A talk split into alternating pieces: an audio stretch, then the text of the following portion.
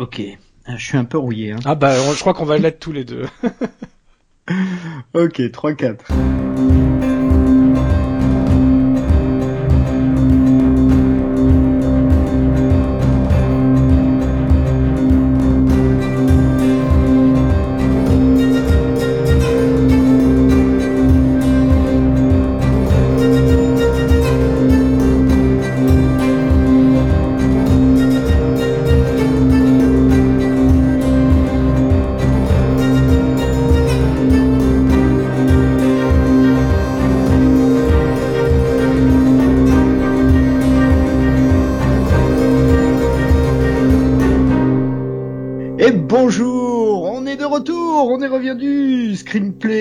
Là de nouveau après euh, des mois et des mois d'absence. Euh, euh, Vivien est là, tu es là? Je suis là, ça fait même des années, Christophe. Ça fait plusieurs années. Il va falloir qu'on raconte un peu tout ça, mais euh, c'est pas pour rien qu'on a décidé d'appeler cette nouvelle, nouvelle, nouvelle, je sais plus combien nouvelle mouture de screenplay, Screenplay Rebirth, en hommage à l'univers DC Comics qui s'appelle aussi euh, le, le, DC Rebirth, l'univers euh, Rebirth. So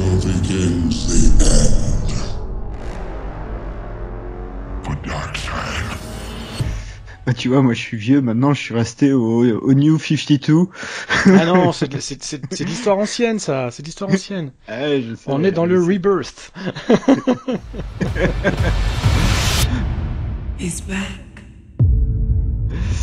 bon bah oui les gens, euh, nous revoilà. Euh, on a failli arriver plus tôt d'ailleurs, hein. on peut peut-être dire ça. Euh.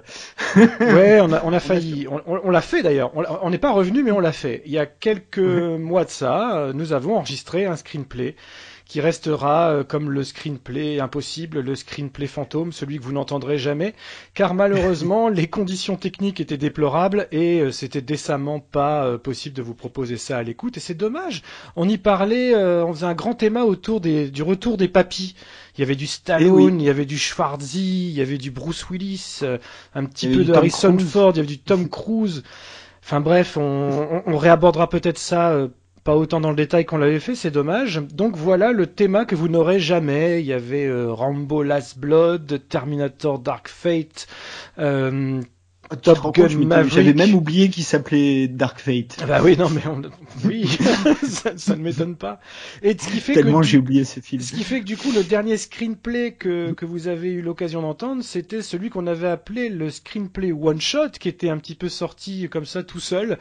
Euh, pour réagir au final de Game of Thrones. Donc tu vois, ça fait ah des années, ça, ça, remonte, euh, ça remonte à loin. deux ans. Ouais. Et d'ailleurs, avant, avant qu'on commence, je tiens à remercier ici euh, Julien Faure.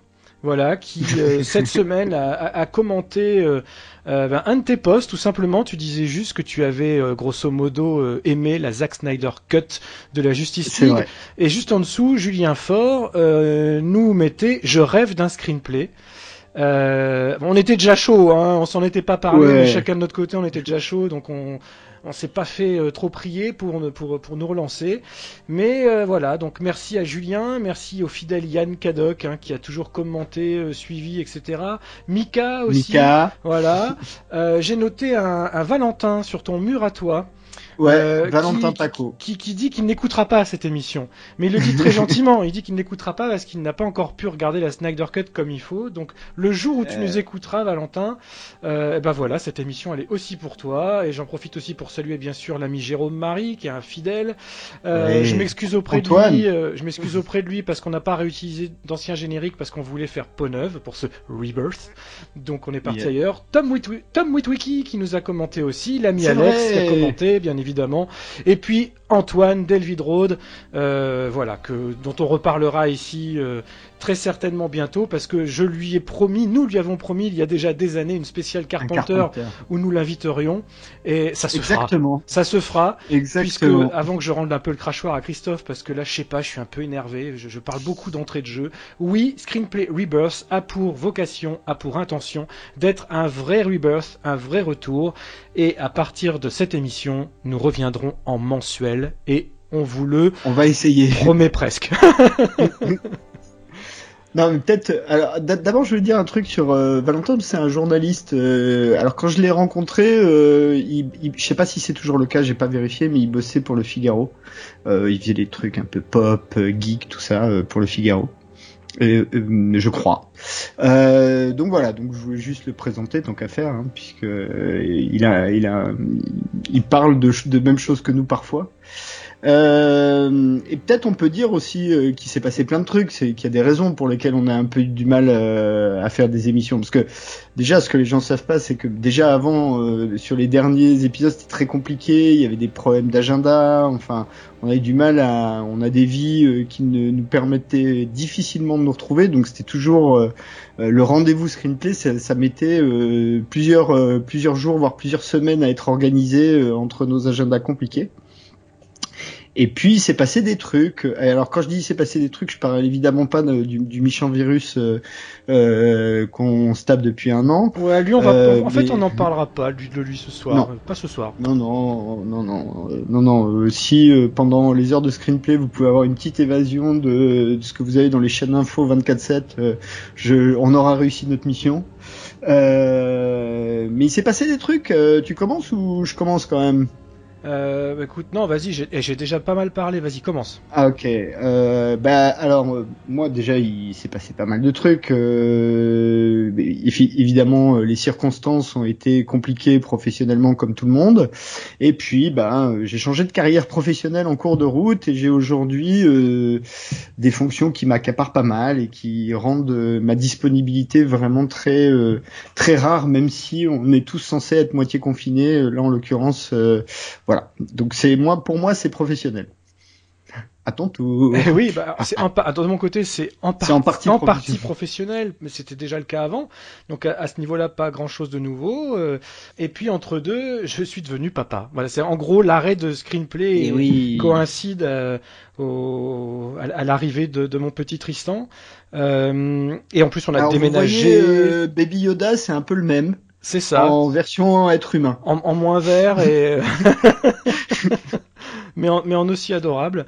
Euh, voilà, donc non, il s'est passé ça, ça a forcément euh, un grand chamboulement dans la vie, et puis accessoirement, euh, euh, alors là pour le coup c'est juste pour raconter, c'est pas pour faire de l'autopromo, mais je me suis vraiment vraiment lancé dans l'écriture de livres sur le cinéma, et je dis bien de livres au pluriel. Euh, donc mon premier livre sur, euh, après les premiers livres euh, sur la musique et sur les séries de science-fiction que j'avais coécrit avec Romain Dasnois pour la musique et aussi avec Sébastien Mirk pour la science-fiction. là j'ai commencé ma carrière solo, un peu comme un groupe qui se, qui se sépare en bons termes, et avec un autre éditeur. Et donc j'ai sorti euh, il y a un mois de novembre dernier mon premier livre en solo sur le cinéma, Les Visions de Dune, dans les creux et sillons d'Arakis. Je glisse quand même. Euh, et puis là je suis déjà sur l'écriture. J'ai enchaîné directement avec l'écriture d'un autre euh, dont je ne peux malheureusement rien vous dire pour le voilà pour le pour le moment. Je ne dis rien. De toute façon j'ai pas le droit. Mais ce qui fait aussi que j'écris beaucoup moins dans l'écran fantastique, c'est un choix, j'ai beaucoup moins de temps et je viens de temps en temps faire une petite interview, un petit article quand j'ai une quand j'ai un petit coup de cœur ou un truc qui se présente, voilà, je suis toujours en très bon terme avec eux, je ne suis pas parti de l'écran pour ceux qui sont étonnés de pas me voir tous les mois.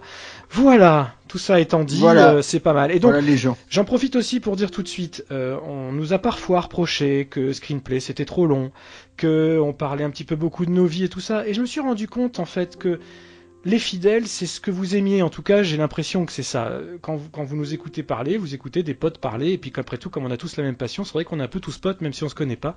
Euh, D'ailleurs, pour avoir rencontré Yann, hein, Kadok, depuis en vrai, euh, en vrai, euh, c'était une super ah rencontre. Ouais, ouais, c'était une super rencontre. Euh, voilà. Et du coup, euh, voilà, on peut aussi se rencontrer en vrai un jour quand tu auras plus tout ce bordel. Ce sera toujours avec plaisir. Et puis, et puis voilà. Donc, et puis pour dire aussi, parce que ça, c'est un moment que je voulais en parler. Et après, promis, on passera. Pardon, hein, je te coupe une seconde. Je vous rassure tout de suite, on va continuer à être long. On va continuer à être long. voilà, c'est exactement ah ce que j'allais dire. Ah on va continuer à être long parce que c'est comme ça qu'on aime faire. Euh, Screenplay, c'est un podcast euh, au format complètement libre, vous l'avez remarqué, parfois avec deux ans d'absence, mais on va profiter de cette liberté, on va continuer à en profiter, c'est comme ça qu'on aime. Euh, voilà, je voulais juste te dire que ce qui avait aussi causé un moment l'arrêt un peu brutal de Screenplay, c'était un post euh, très très méchant qui m'était destiné, qui avait été publié par un, auditeur euh, sur le site de l'ami Fredo, euh, les chroniques de Cliffhanger Co. Et je sais que ça devrait pas, on en a beaucoup parlé avec Christophe, avec Fred, mais ça m'a énormément touché en fait. Et en partie, c'est pour ça que j'ai arrêté de pousser, de faire du pushing pour qu'on arrive à faire quand même les émissions. Voilà, et ça m'a ça m'a tellement fait de mal en fait, je j'ai pas compris euh, ce, ce raz de marée que je m'étais pris sur la tronche parce que je peux toujours respecter qu'on n'aime pas tel ou tel chroniqueur ou présentateur ou journaliste ou quoi qu'est-ce. Hein. Mais en général, quand j'aime pas une émission, j'arrête juste de l'écouter et j'envoie pas un, un, email ou je passe pas un coup de fil à la rédaction pour dire virer ce mec-là, puisqu'en gros c'était ce qui était demandé à Christophe de me, de, de me, virer gentiment. Donc un, je suis désolé, monsieur. Alors je me rappelle pas du pseudo, du nom et tout, puis j'ai décidé de m'en foutre. C'est pour ça que j'en parle ce soir. Bah Christophe m'a pas viré et en plus deux ans après, on remet ça. Euh, désolé. voilà. Bon, alors déjà, je peux pas te virer, on est coproprio. Et euh, ça, c'est le premier truc. Ah, c'est quand même euh, le premier propriétaire. Ouais, si tu veux, mais à ce stade, je pense que c'est c'est pas tout à fait vrai. Bref, et surtout pour dire que un, comme vous l'aurez compris, euh, cette émission n'a pas grand chose à voir avec nos carrières respectives, un peu plus Vivien, pour Vivien que pour moi, au, au moins sur le thème mais euh, certainement pas euh, dans ce que euh, la partie matérielle que représentent nos carrières respectives. Donc on le fait pour se faire plaisir et on essaye de transmettre ça. C'est la seule ambition de l'émission, elle n'en a jamais eu d'autre. Voilà, et on s'est rendu compte que, que, chez certains d'entre vous, ça marchait bien. Et c'est bah, voilà. voilà, pour vous. On continue pour vous aussi. Voilà. Surtout. Même. Bon, on, a, on, on, on, rentre dans le, on rentre dans l'art. Allez, on rentre dans l'art. C'était notre petit quart d'heure de présentation fallait que ce soit dit quand même. On peut pas partir deux ans et rien oui, dire en intro, c'est pas possible. Oui, bien sûr. Mais bon, là, il est temps de rentrer dans, dans l'art. Donc, nous allons parler de d'ici euh, au cinéma. Et euh, alors, je dis toujours à la télé parce que je suis plus très jeune, mais euh, vous aurez compris, hein, plateforme, streaming, euh, divers et variés, notamment important pour. Ah non, attends, c'est ça que je voulais dire. Euh, par rapport à ce que tu disais sur euh, le, le, le, petit commentaire de Julien. Parce qu'en fait, quand j'ai posté le, le, la le Snyder Cut, c'est juste une tuerie, je crois, j'ai mis ça. en fait, le premier truc auquel j'ai pensé à la fin du film, je dis putain, il faut qu'on en parle avec Vivien, quoi. J'ai pensé exactement la même chose, exactement la même chose, bien évidemment. Voilà, donc là je me suis dit bon, et, et, du coup, le petit, il a pas fallu de grand chose pour euh, pour nous pousser. Je crois que ça s'est fait en même pas cinq minutes entre trois posts Facebook pour dire allez cette fois on y va, on arrête de tergiverser et on se la fait. Donc on est là pour parler d'ici ce soir. Alors évidemment, comme c'est screenplay, on va pas se contenter de parler d'un film. Euh, on a même un même programme voilà assez lourd. Alors le cœur de l'émission, c'est quand même la trilogie Snyder. Soyons clairs c'est vraiment ce qui va être le, le cœur central de l'émission. Donc Man of Steel, Batman V et pas VS, V Superman, euh, Dawn of Justice, l'aube de la justice, et Justice League. Les deux, même si je pense qu'on sera assez rapide sur le, le Whedon. Moi, je dis le Whedon, hein, même s'il n'est pas crédité euh, officiellement, je dis le Whedon. Euh, dont on, notamment parce qu'on a déjà fait une émission où on a assez parlé longuement sur le film, donc euh, vous pouvez toujours aller écouter ce qu'on disait à l'époque. Ce serait intéressant de réécouter. Moi, je l'ai pas fait, hein, non, mais je pense que à la vue du Snyder, euh, la vue, enfin le, du coup, il y a le film euh, initial, le film de 2017. Euh, bon, il n'y a pas grand chose à voir. Euh, et c'est vraiment pas le même niveau de cinéma à mon avis. Mais ça, on va pas trop déflorer, mais c'est vraiment pas du tout le même niveau de cinéma. Ça a pas le même but en fait. Euh, voilà. Euh, donc voilà, ça c'est le programme de base. Autour de ça, on va dire un petit mot sur euh, le trailer de The Batman. Euh, donc le film de Matt Reeves qui dans lequel Robert euh, Twilight Pattinson va interpréter Bruce Wayne euh, Batman. Et quelques mots sur des séries autour notamment parce que il y a des séries qui ont des rapports plus ou moins directs euh, avec le, sujet central. Donc, euh, je, on pense à Superman et, Lois qui vient de commencer cette année. Euh, Stargirl parce que euh, Stargirl utilise un peu la mythologie initiale, donc la GSA qui est un peu le voilà le, qui fait partie de l'univers d'ici. Doom Patrol parce que dedans il y a Cyborg. Euh, et que Cyborg c'est quand même un des personnages centraux du Snyder Cut, beaucoup plus que dans la Whedon Cut. Et enfin euh, Watchmen, euh, notamment parce que l'adaptation cinématographique de la BD initiale de Alan Moore et je crois Dave Gibbons, alors je dis de tête, hein, mais ça, je, à réaliser l'adaptation cinématographique euh, et sans doute euh, une des raisons qui a poussé son choix pour réaliser Man of Steel. Rappelons-le, on va le dire tout, enfin on le dira dans, dans le thème, mais Man of Steel, Zack Snyder était un un peu un réalisateur mercenaire. Hein. C'est pas un projet qu'il a porté, c'est un projet que on lui a proposé.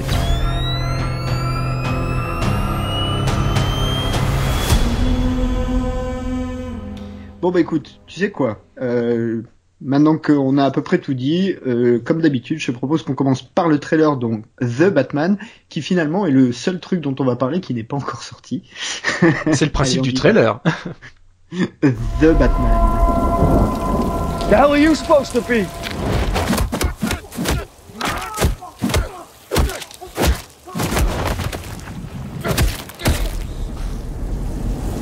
I'm vengeance. Ok, trailer The Batman, réalisation Matt Reeves, euh, sortie prévue l'année prochaine. Alors, sortie prévue en ce moment, comme chacun le sait, tout ça est très compliqué, donc euh, déjà peut-être le plus gros, c'est Robert Pattinson, donc qui va interpréter euh, le rôle éponyme. c'est un film qui se situe quelque part entre, je dirais, Batman Begins et The Dark Knight de ce que j'ai vu dans la bande-annonce.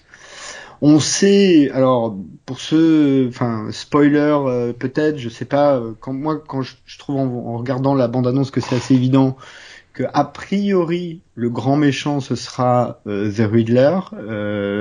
je sais plus comment l'homme mystère en français. L'homme mystère. L'homme mystère. Ouais, l'homme mystère en français qui dans les comics s'appelle Edward Nigma et là ne s'appelle pas Nigma.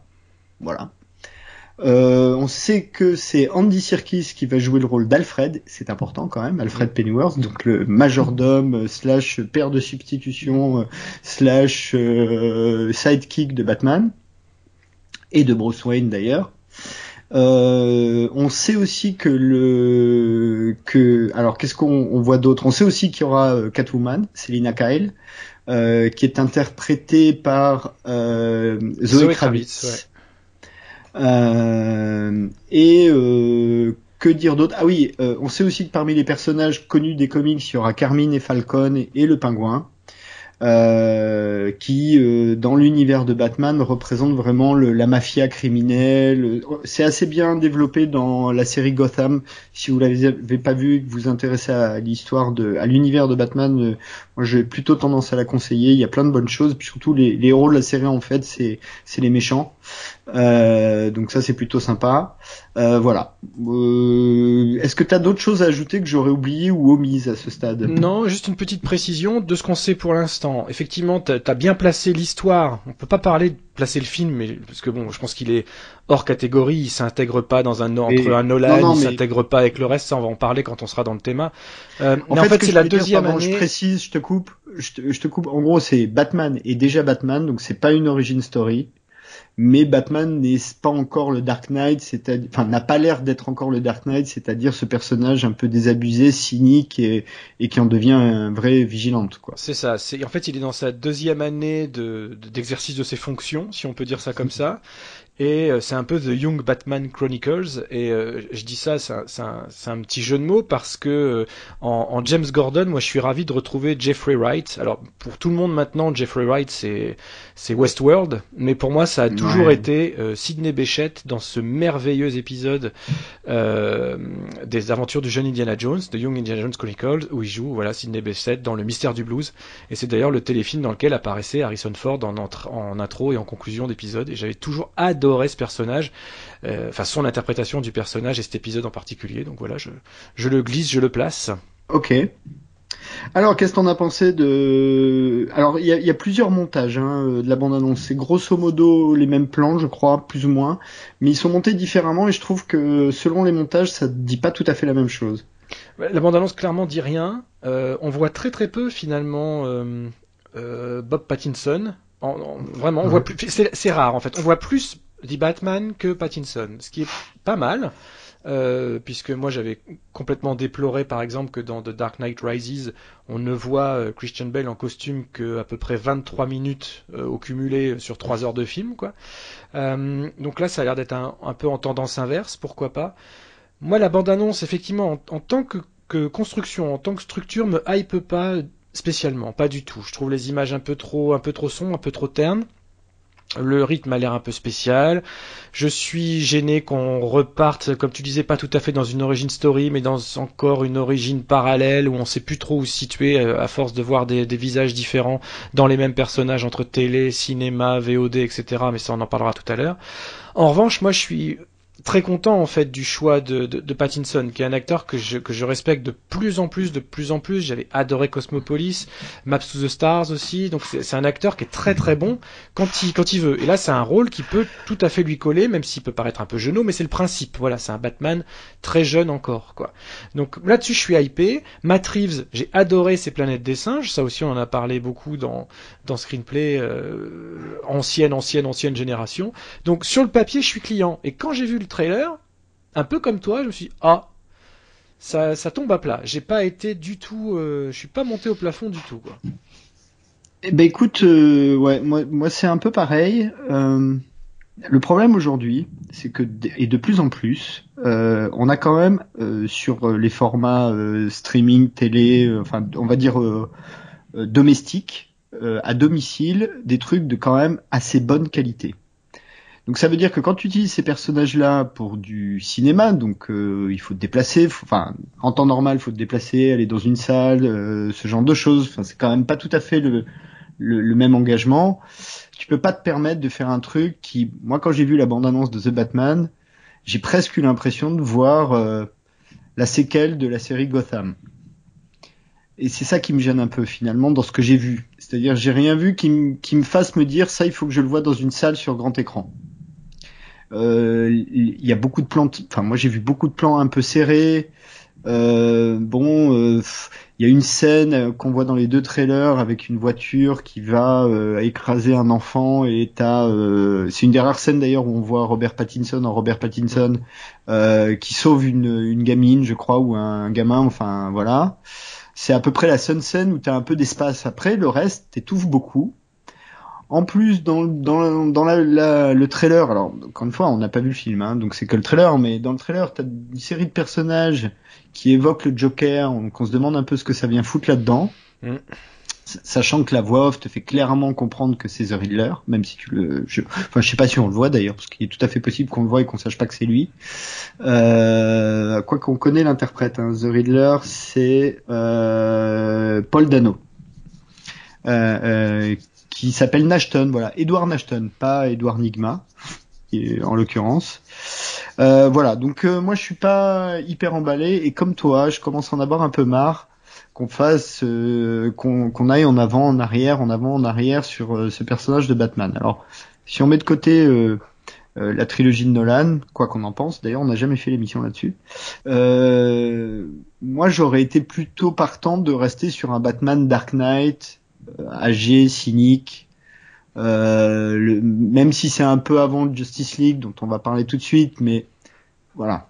Euh, je trouve que dans l'univers actuel de DC, ça fait plus de sens que revenir à un Batman jeune qui euh, qui pue un peu le truc de bah si ça marche, on va pouvoir en faire deux ou trois et comme ça on suivra euh, le vieillissement de l'acteur et puis ça va être super et puis on va re-raconter l'histoire de Batman et tous les dix ans on fait une trilogie ça, si ça devient systématique comme ça, euh, moi je suis pas très partant.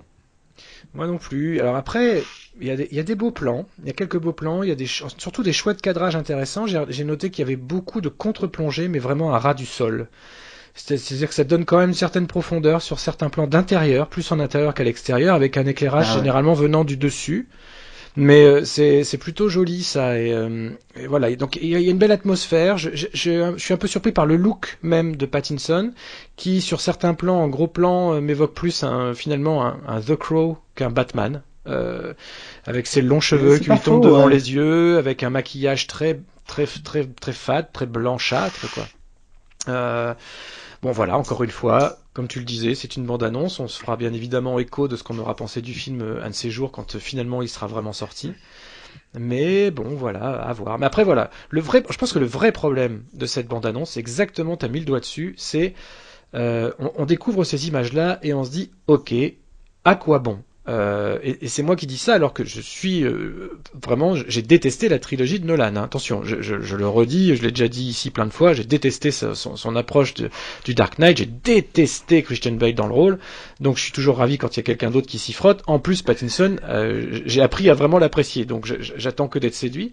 Mais malgré tout ça, j'en ai marre, quoi. J'en ai vraiment marre, et je préfère me regarder à nouveau un, un, vieil épisode de la série animée des années 90 que je trouve toujours aussi magnifique même les, années étant passées, j'ai parfois tendance à voir euh, en euh, le Batman interprété par Ben Affleck chez Snyder une espèce de fausse suite du dessin animé qui pourtant se revendiquait plus de l'univers Burton. Donc je trouve que c'est un mélange assez intéressant et, et c'est vrai que quand du coup je découvre Pattinson en, Batman genou avec un costume un peu, euh, ça on, l'a pas dit aussi, mais bon, euh, pas très bien dessiné, qui a l'air un peu, voilà, c'est ses premiers costumes. On sent que s'il n'est pas encore abouti. Et quelque part, est-ce qu'on en est au point, comme tu le disais, où on a envie de voir un Batman pas abouti euh, Non, franchement non, et, encore moins, je pense, après la Snyder Cut. Ouais, ouais, je suis, enfin, on est d'accord là-dessus. Hein. Il n'y a pas de il n'y a pas photo. Il y a, y a quand même un point, on, parle toujours de musique, hein, faut le dire, c'est Michael Giacchino dont on a souvent parlé dans cette émission euh, qui, qui, qui, va faire le score. Ouais, alors je me risque plus à ça parce que j'ai annoncé, euh, avec, avec, tout ce qui se passe, le temps que mettent les films à sortir, on, a déjà annoncé des compositeurs comme ça qui devaient s'occuper d'un film qui finalement sont plus dessus, qui ont été remplacés à la dernière minute. Euh, donc je, oui, pour au jour d'aujourd'hui, Michael Giacchino est crédité. Est-ce qu'il sera effectivement au générique de ce film dans un an? On ne sait pas. En tout cas, je l'espère parce que euh, et en même temps, ce serait cohérent vu qu'il a fait les planètes des singes pour le réalisateur. Donc moi, j'aimerais beaucoup voir ce que Giacchino donnerait, euh, en, Batman, surtout qu'il s'était plutôt pas mal débrouillé avec la version plus jeune de Spider-Man, avec les Homecoming et les Far From Home et tout ça, tout ça. Oui, oui, c'est vrai. Voilà. Mais je, voulais le citer parce que c'est un peu un des marqueurs de l'émission. Euh, c'est logique hein, que ce soit Giacchino. Honnêtement, la date est tardive, mais à mon avis, le film il est déjà emboîté. Hein oui, il y, a des chances, il y a des chances. Euh, donc euh, je pense que là on est quand même sur de l'info. Ce serait étonnant qu'on t'annonce du Giacchino. Quand on t'annonce un nom un peu inconnu ou un débutant, ok, mais bon, Giacchino. Euh, le, en fait, le problème viendrait, et ça c'est un, problème, c'est un débat un peu plus large lié au Covid. On avait dit qu'on n'en parlerait pas, mais c'est lié à ça. c'est que en fait, avec, avec, avec la, le temps que mettent les films à sortir, les studios ont largement le, bah, le temps, pour le coup, de d'appréhender un peu ce que disent les gens, ce qu'en attendent les gens, ce que pensent les gens et tout. Euh, Villeneuve qui devait sortir son Dune, euh, il a un an pour le refaire s'il veut. Euh, là, Warner peut très bien décider que finalement, euh, Matt Reeves, c'était pas tout à fait ça. ils peuvent remanier le film, changer des choses. Ils ont, du coup, ils auront le temps de le faire. Est-ce que c'est une bonne chose ou pas? Je sais pas, mais en tout cas, ça s'est déjà vu. Je pense qu'il y, a eu des précédents depuis le début du, du Covid. La Snyder Cut en est un bon exemple, même si les circonstances sont un peu différentes. Mais je pense que ouais, mais on, parle, on rentrera dans le détail de, des circonstances Exactement. La Cut parce que c'est un sujet en soi. Mais disons que, disons que c'est quelque chose qui peut se produire malgré tout, même si le film est bouclé aujourd'hui. Rien ne dit que ce sera le même film bouclé aujourd'hui qui sortira dans un an. C'est pas sûr. C'est vrai, non, euh, bien sûr, euh, bien sûr, tu as raison. Mais bon, euh, comme tu le disais, hein, ils ont, ils collaborent ensemble depuis longtemps, donc ne serait-ce que pour le réel, voilà. Et puis c'est Giacchino, encore une fois, c'est-à-dire, c'est pas un type dans le, sur lequel un studio va se poser beaucoup de questions. Non. J'aimerais euh, croire tu vois, voilà, c'est euh, c'est dans le sens-là où je dis quand annonce un Giacchino, c'est pas tout à fait la même chose que quand annonce même un Brian Tyler qui pourtant est loin d'être à son coup d'essai. Euh, Giacchino, il commence à être, euh, ça commence à faire partie des parrains, des parrains du milieu des compositeurs de musique de film, si ce n'est pas un des grands parrains maintenant. Donc bon. You're part of this too. How am I part of this?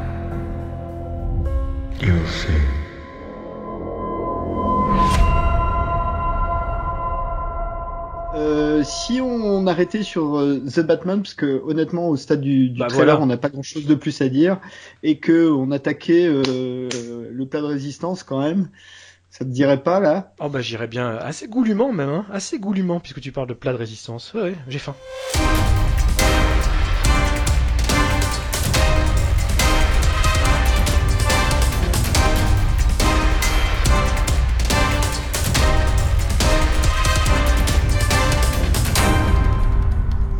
Bon allez, ça y est, on y est. la trilogie DC Universe, qui va peut-être être plus qu'une trilogie d'ailleurs. On en reparlera peut-être. Euh, il y a eu des petites annonces faites suite euh, à l'explosion internetienne de la release de la Snyder Cut euh, demandée à corps et à cri par les fans depuis 2017. Mais pour que ce soit un peu cohérent scénaristiquement parlant, je te propose qu'on fasse les films dans l'ordre et qu'on commence par Man of Steel. Absolument. C'est donc un film de Zack Snyder qui date de 2013, donc ça fait quand même 8 ans dans lequel euh, c'est l'origine story de Superman, euh, euh, assez classique scénaristiquement. L'adversaire, c'est le Général Zod. Pour ceux qui auraient pas vu Man of Steel, c'est aussi l'adversaire du second épisode, du second Superman, qui aussi a une histoire de recut et de remontage assez intéressante puisque euh, euh, Richard Donner qui, a commencé à réaliser le film s'est fait débarquer, remplacé par Richard Lester qui a abouti la, la je sais pas si c'est Lester, euh, Richard Lester d'ailleurs, parce que Lester je suis sûr, mais je suis pas, sûr que ce soit Richard, et qui a abouti finalement à un Superman 2 Richard Donner's Cut, donc c'est intéressant quand même, hein, les petits échos qu'il y a autour de, de l'univers d'ici. Et il faut aussi dire que Man of Steel c'est euh, c'est un film qui en fait fait un peu la jonction entre la trilogie de Nolan et l'univers contemporain d'ici. Et euh, c'est assez important de le mentionner. Nolan est, je crois, co-scénariste. Euh, j'ai pas ma fiche sous les yeux, hein, donc je re-regarderai, mais en tout cas producteur, ça c'est certain. Euh, et je, je, je, pense que le projet initial de Man of Steel, c'était de démarrer la franchise Superman à côté de la franchise Batman qui avait été faite par Nolan. Et donc Zack Snyder est à la base un réalisateur qui a été engagé pour faire ce film, sachant tout de même que c'est un réalisateur qui a réalisé pas mal pour la Warner déjà, euh, la Warner étant le producteur et distributeur euh, du film, et euh, qu'il a réalisé les Watchmen, c'est-à-dire qu'il a déjà réalisé une adaptation d'un comics initialement édité chez DC Comics. Donc Man of Steel, c'est un film qui se découpe en gros hein, en un prologue et deux parties. Euh, le prologue, c'est la fin de la planète Krypton. La première partie, c'est vraiment l'origine story de Clark Kent, euh, qui, euh, enfin Clark Kent, Kal-El, Superman. Ces trois noms, au cas où vous connaîtriez pas le personnage, c'est la même personne, mais mais avec tout un système de flashback, donc c'est pas du tout linéaire et une deuxième partie qui est un gros fight avec un destruction porn absolu à la fin, mais qui à mon sens fait complètement sens dans le film. Et avant de laisser la parole à Vivien pour un, premier shot sur Man of Steel, je dois ajouter que c'est, on a déjà fait une des toutes premières émissions screenplay sur Man of Steel avec Urs, qui elle avait détesté justement le côté destruction porn à l'époque. Euh, mais donc si vous voulez vous amuser, mais alors ça, ça doit dater de 6 ou 7 ans, enfin quasiment de la, sortie du film, ça doit dater de voilà de 2013-2014. Euh, voilà. Au regard de la trilogie, le film, à mon sens, et c'est là où on va pouvoir commencer à parler, euh, prend un sens assez différent. Et il y a, même s'il a plein de petits défauts. Je t'en prie, Vivien, je te laisse le crachoir. Alors, tu m'as mâché mon intro en fait, puisque c'est exactement ça. C'est au regard de la trilogie. Maintenant, on ne peut plus considérer Man of Steel comme un élément indépendant. La trilogie est bouclée. Et, euh, moi, je sais que personnellement, ce Snyder Cut m'a pas ouvert les yeux, euh, mais en tout cas m'a fait reconsidérer ma façon de voir Man of Steel en particulier, et un petit peu aussi euh, BVS, Batman vs Superman après. Quand j'ai découvert, on commence toujours par un, petit ressenti global, quand j'avais découvert le film en salle à l'époque, bien évidemment, j'avais été moyennement séduit. Euh, j'avais pas passé un mauvais moment parce que je c'est un film qui voilà j'aimais beaucoup déjà le cinéma de Zack Snyder. Autant commencer par là hein, bien sûr. J'avais j'avais aimé 300 j'avais beaucoup aimé Watchmen et encore plus Sucker Punch. Donc euh, quand euh, voilà je, ne serait-ce que pour m'accrocher à son style de réalisation. Ah c'est toi l'autre personne qui a aimé Sucker Punch ouais c'est moi, c'est moi c'est ça c'est moi. Et, euh, et, et donc voilà mais j'étais gêné en, grand fan de du Superman de Richard Donner, de Christopher Reeve, j'étais gêné par cette absence totale, totale, totale de légèreté. mais qui mais qui en même temps fait tout le sel en fait de cette entreprise là, de cette trilogie Et, en fait, quand j'avais pas encore les deux éléments, les deux volets suivants, et que Man of Steel existait par lui-même, j'étais un peu agacé par ce film qui, un peu à la manière justement des Dark Knight, n'osait pas aller dans le sens du héros et n'osait même pas prononcer son nom. C'est-à-dire qu'il y a à aucun moment on ne dit Superman dans le film Man of Steel. La seule fois où quelqu'un commence à le dire, on cut et on passe à autre chose. Et d'un côté c'est brillant, c'est génial, et d'un côté, chez le, chez le fan enfant que je reste, euh, j'étais frustré, voilà. Euh, et le côté destruction porn m'a aussi un peu gêné. Outre les prouesses visuelles, les prouesses techniques, etc., euh, ça dure quand même, je crois, un bon 45 minutes non-stop de carnage. Non, ça dure 23 minutes, Tu vois, tu vois, j'ai trouvé le temps long. Mais c'est vraiment voilà, je suis partagé entre la prouesse technique, le, parti pris aussi qui est vraiment intéressant parce que c'est couillu, il n'y a pas d'autre mot. Euh, voilà, dans les deux sens du terme, c'est couillu de la part de, Snyder d'avoir entrepris ça et c'est couillu visuellement à l'écran. Ça pète de partout, c'est un truc démentiel quoi. Et en même temps, je me dis, ouais, c'est quand même Superman 1 et 2 réunis dans une version dark. Mais finalement, ça ne raconte pas autre chose que ça. Mais voilà, en gros, j'avais un, sentiment mitigé, donc tout en respectant voilà, le travail d'artiste de Snyder, j'étais un peu gêné, mais simplement par nostalgie et par, euh, par habitude. C'est terrible l'habitude en fait. Hein. Quand on aime viscéralement des choses, on a du mal à s'en détacher quand quelqu'un nous en propose une version radicalement différente. Il m'a fallu un peu de temps. Euh, même encore, mais, sans que je bâche, hein. je, bâchais pas le film à l'époque, euh, pour autant, voilà, j'étais un peu 50-50, mais là, au regard de la trilogie, je garde des arguments pour tout à l'heure, j'intègre mieux ce film dans l'ensemble, et là, à la revoyure, il m'a beaucoup plus séduit à ce revisionnage récent. Euh, avant qu'on rentre un peu plus dans le film, il y a un truc que j'aimerais toujours rappeler euh, sur euh, Superman, c'est quand même un peu les, circonstances dans lesquelles le personnage a été créé. donc Superman, ça date de 1938, c'est le premier numéro d'un magazine qui s'appelle Action Comics, qui est l'ancêtre de DC en fait, grosso modo. Euh, d'ici voulant dire Détective Comics, pour ceux qui ne le sauraient pas d'ailleurs. Euh, et euh, ça a été créé par bon voilà Schuster et Schiegel, qui sont de culture juive. C'est important parce que Superman, au fond, quand on regarde bien l'histoire de Kal-El au départ, c'est un peu Moïse, quoi. Ah, c'est carrément Moïse. C'est carrément Moïse.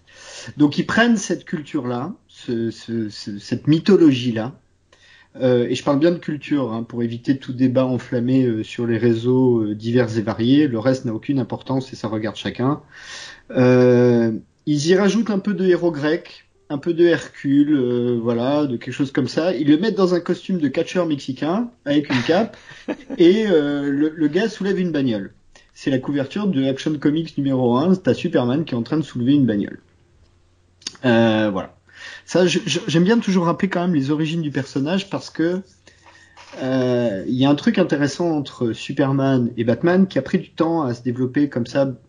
Batman, lui, ayant été créé par des strips, vous savez, c'est ces comics un peu en long. Euh, c'est pas tout à fait, euh, c'est Bob Kane hein, qui a créé Batman et c'est vraiment pas du tout la même création, la même même euh, création artistique, euh, si vous me permettez l'expression. Euh, enfin, en tout cas, pour ceux qui estiment que la bande dessinée c'est de l'art, j'en fais partie. Euh, voilà, donc c'est pas du tout le même processus de création artistique. Mais au fil des histoires, en fait, bah, Superman s'inscrit plutôt dans le canon, dans un combat du bien contre le mal, là où Batman c'est plutôt un combat de l'ordre contre le chaos. Ce qui fait que Batman peut devenir, euh, dans sa tendance extrême, complètement facho, l'ordre à l'extrême, ce qu'on voit un peu dans le Dark Knight. Et Superman, lui, à l'inverse, euh, peut se retrouver dans des dilemmes euh, perpétuels et absolus parce qu'il il n'a le choix qu'entre des mauvaises choses ou voilà. Et Superman est surpuissant.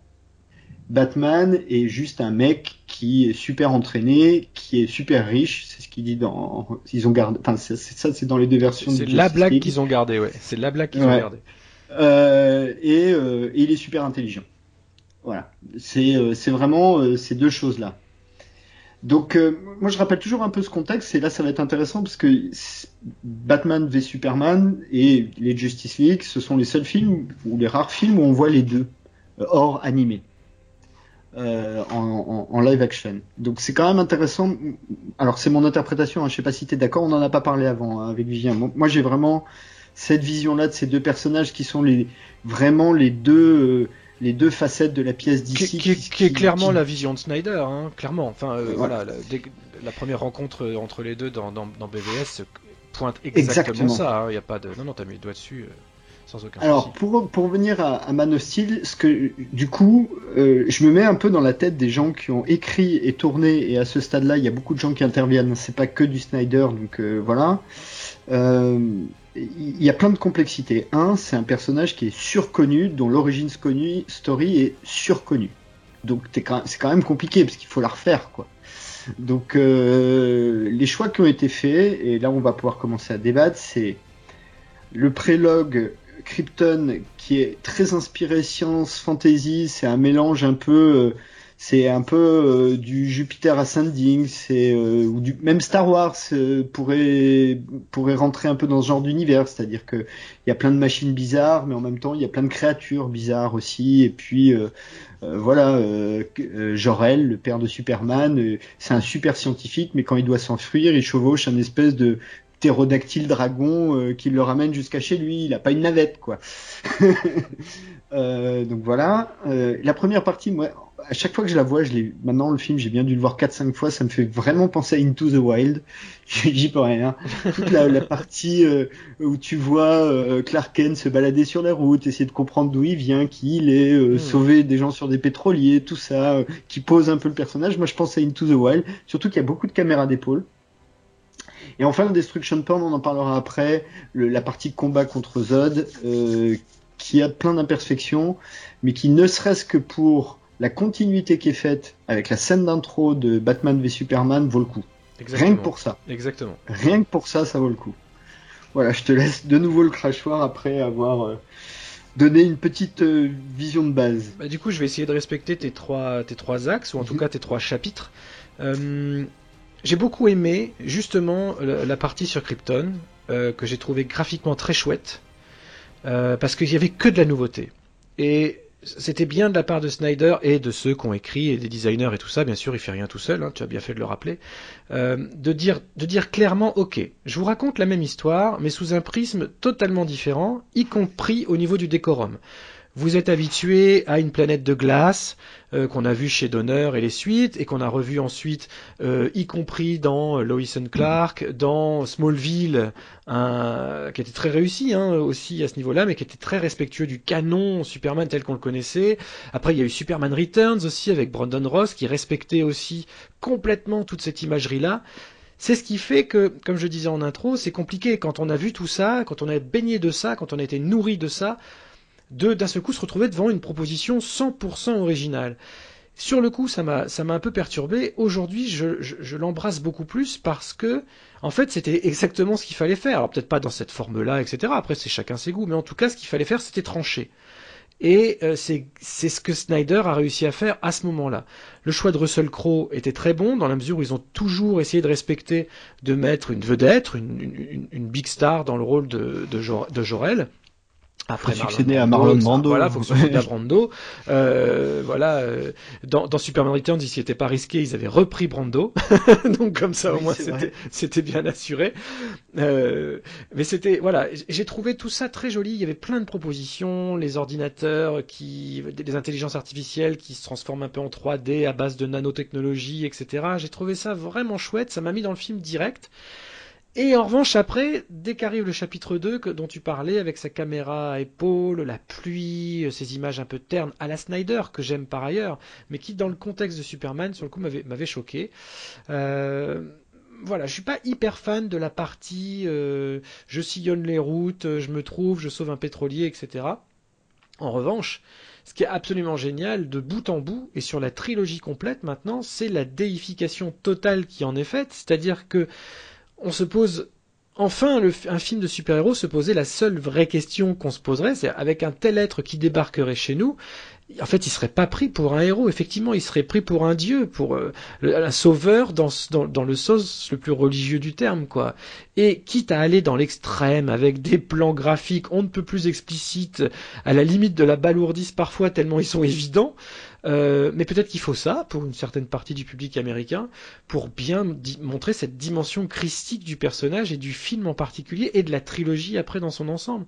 Donc à la revoyure, je trouve ça absolument, absolument brillant en fait. Maintenant, je trouve le film un peu long. Euh, le côté euh, porn action là, euh, action porn me dérange pas trop en soi, je trouve un peu long. Voilà, c'est vrai que c'est plus plus plus. on prend, on démonte un immeuble, on en démonte un autre, un, vaisseau arrive, on le démonte aussi, on démonte tout. Et effectivement, on se s'interroge pas trop sur les pertes. En tout cas, à la fin de Man of Steel, quand on sort de Man of Steel, on se dit ok, ils ont tout cassé. putain, c'est un peu violent quand même, sans se soucier des répercussions et autres quoi. Puis arrivera BVS, mais je, garde le débat BVS pour un petit peu après, et qui, sauve tout ça, qui, qui se sert de tout ça pour construire jusqu'à sa structure narrative. Et c'est en ça que chaque film finalement constitue une vraie, une vraie, une vraie trilogie qu'on n'avait pas jusqu'à présent, jusqu'à la semaine dernière on ne l'avait pas, qui fait que, je le redis encore une fois, je sais que je me répète, mais ça a vraiment changé ma vision des deux films précédents et de Man of Steel en particulier. Après le côté héros, ouais, Henri Cavill, je suis toujours pas convaincu. Alors après, en termes de carrure, il n'y a rien à dire. Le type est super beau, euh, il est très très graphique pour le coup, il est très comics dans cette représentation, parce que finalement Christopher Reeve était très beau, mais pas spécialement bodybuildé. Là, on est vraiment dans le cadre du pareil, du Superman euh, The Animated Series, quoi. C'est vraiment un peu à la Bruce Wayne dans Batman Animated aussi. Ils sont hyper carrés, hyper baraques. D'ailleurs, on ne demande pas une occasion de le montrer torse-poil. Et d'ailleurs, il en a assez bien. Ça fait du bien un peu de voir des mecs qui ont des poils. Et pas que des imberbes. euh, mais voilà, c'est marrant. j'ai eu du mal à rentrer complètement dedans. Euh, et même encore maintenant, c'est-à-dire autant j'apprécie la, glorification qui est faite du personnage, mais Superman n'existe pas encore complètement pour moi devant l'œil de la caméra de Zack Snyder. Je ne sais pas si tu vois exactement ce que je veux dire. Pas Superman tel que ah, je, me le représente en tout cas. Exactement. Mais c'est pas forcément une mauvaise chose. C'est pas forcément une mauvaise chose, au contraire. Ouais, je, je pense qu'il existera jamais en fait. Euh, effectivement, alors tu as mentionné le point important, le point scénaristique important du film. Scénaristique, donc pas forcément visuellement, mais scénaristique. Enfin, quoique évidemment visuellement il y a plein d'accroches. C'est que effectivement, Man of Steel, le parti pris de Man of Steel, c'est dire effectivement un être d'une telle puissance euh, rencontre l'humanité. C'est c'est pas euh, juste un type euh, en collant qui va qui va sauver des chats dans des arbres.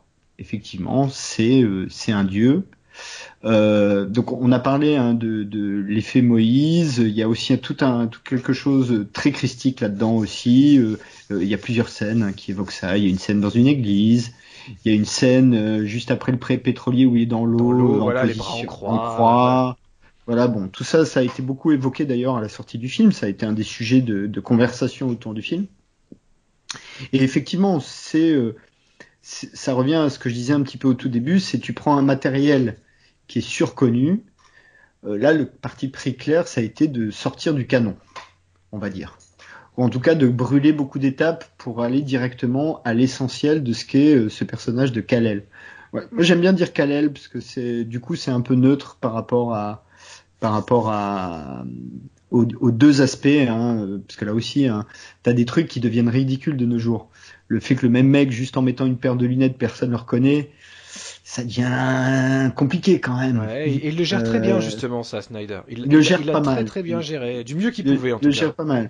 Alors il y a plein de choses, hein. ils prennent des raccourcis, hein. Euh, ils prennent plein de raccourcis. Par exemple, euh, Lois Lane dans ce cas-là connaît euh, Kal-El, Superman et qui il est et son identité avant même de le connaître.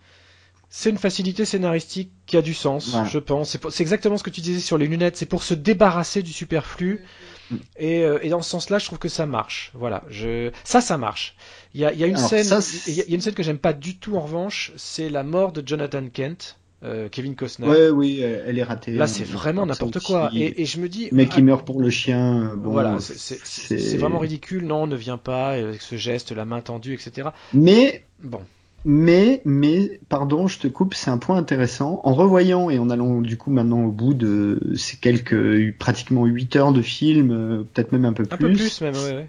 Euh, euh, ce qui est intéressant dans cette scène, c'est que c'est une scène où tu vois Superman laisser mourir quelqu'un et dans la psychologie de Kal-El, c'est un truc super compliqué et c'est là où on en revient à cette idée de bien et de mal.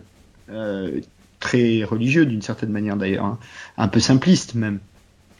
Tu, tu, vois ce que je veux dire? Très bien, ça, ajoute, ça ajoute vraiment en dramaturgie, même si je trouve la, situation un peu aberrante, mais bon. Et la deuxième, c'est totalement aberrant, on est tous d'accord.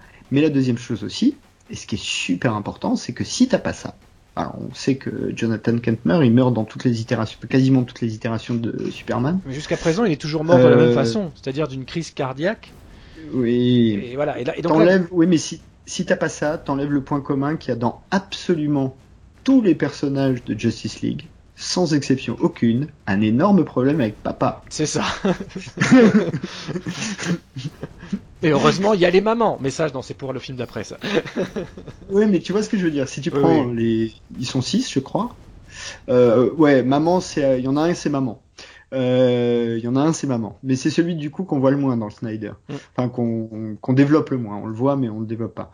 Euh, mais sinon, ils ont tous des problèmes de parents euh, absents, euh, Dieu, euh, scientifique fou. Ah, enfin, Jonathan Kate avec sa avec sa crise cardiaque restait un père absent en comparaison avec Jorel, lui aussi décédé dans des circonstances tragiques. Il n'y avait pas besoin de nous le faire mourir d'une tornade dans un sacrifice ridicule. C'est tout ce que je dis en fait.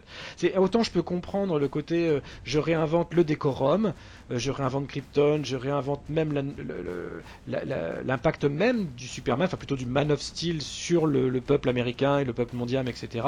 Mais de là à réinventer carrément la mort d'un personnage clé, là je comprends pas l'intérêt en fait. Je trouve ça, en plus, bon, Kevin Costner avait déjà tourné Twister, donc le faire disparaître dans une tornade, tu peux pas, tu peux pas ne pas y penser. Enfin moi, devant le film, hein, tout de suite, je me suis dit, putain, c'est Twister 2 en fait.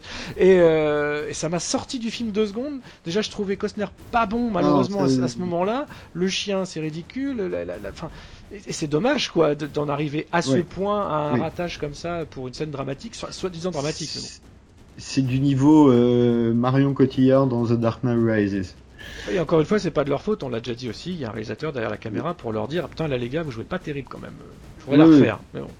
mais alors écoute, on... parce que sinon on va encore passer 15 ans euh, sur Man of Steel et le but du jeu c'est quand même de parler de l'intégral. Il, y a deux choses que j'aimerais qu'on aborde. J'aimerais qu'on passe un petit moment sur la, fin, le destruction porn euh, et ce qui va avec. Mais avant, moi il y a à la revoyure, parce que du coup comme toi j'ai revu il y a pas longtemps, il y a vraiment un truc imaginé, c'est que et ça fait peut-être écho au Snyder Cut tu sens vraiment qu'il manque des plans.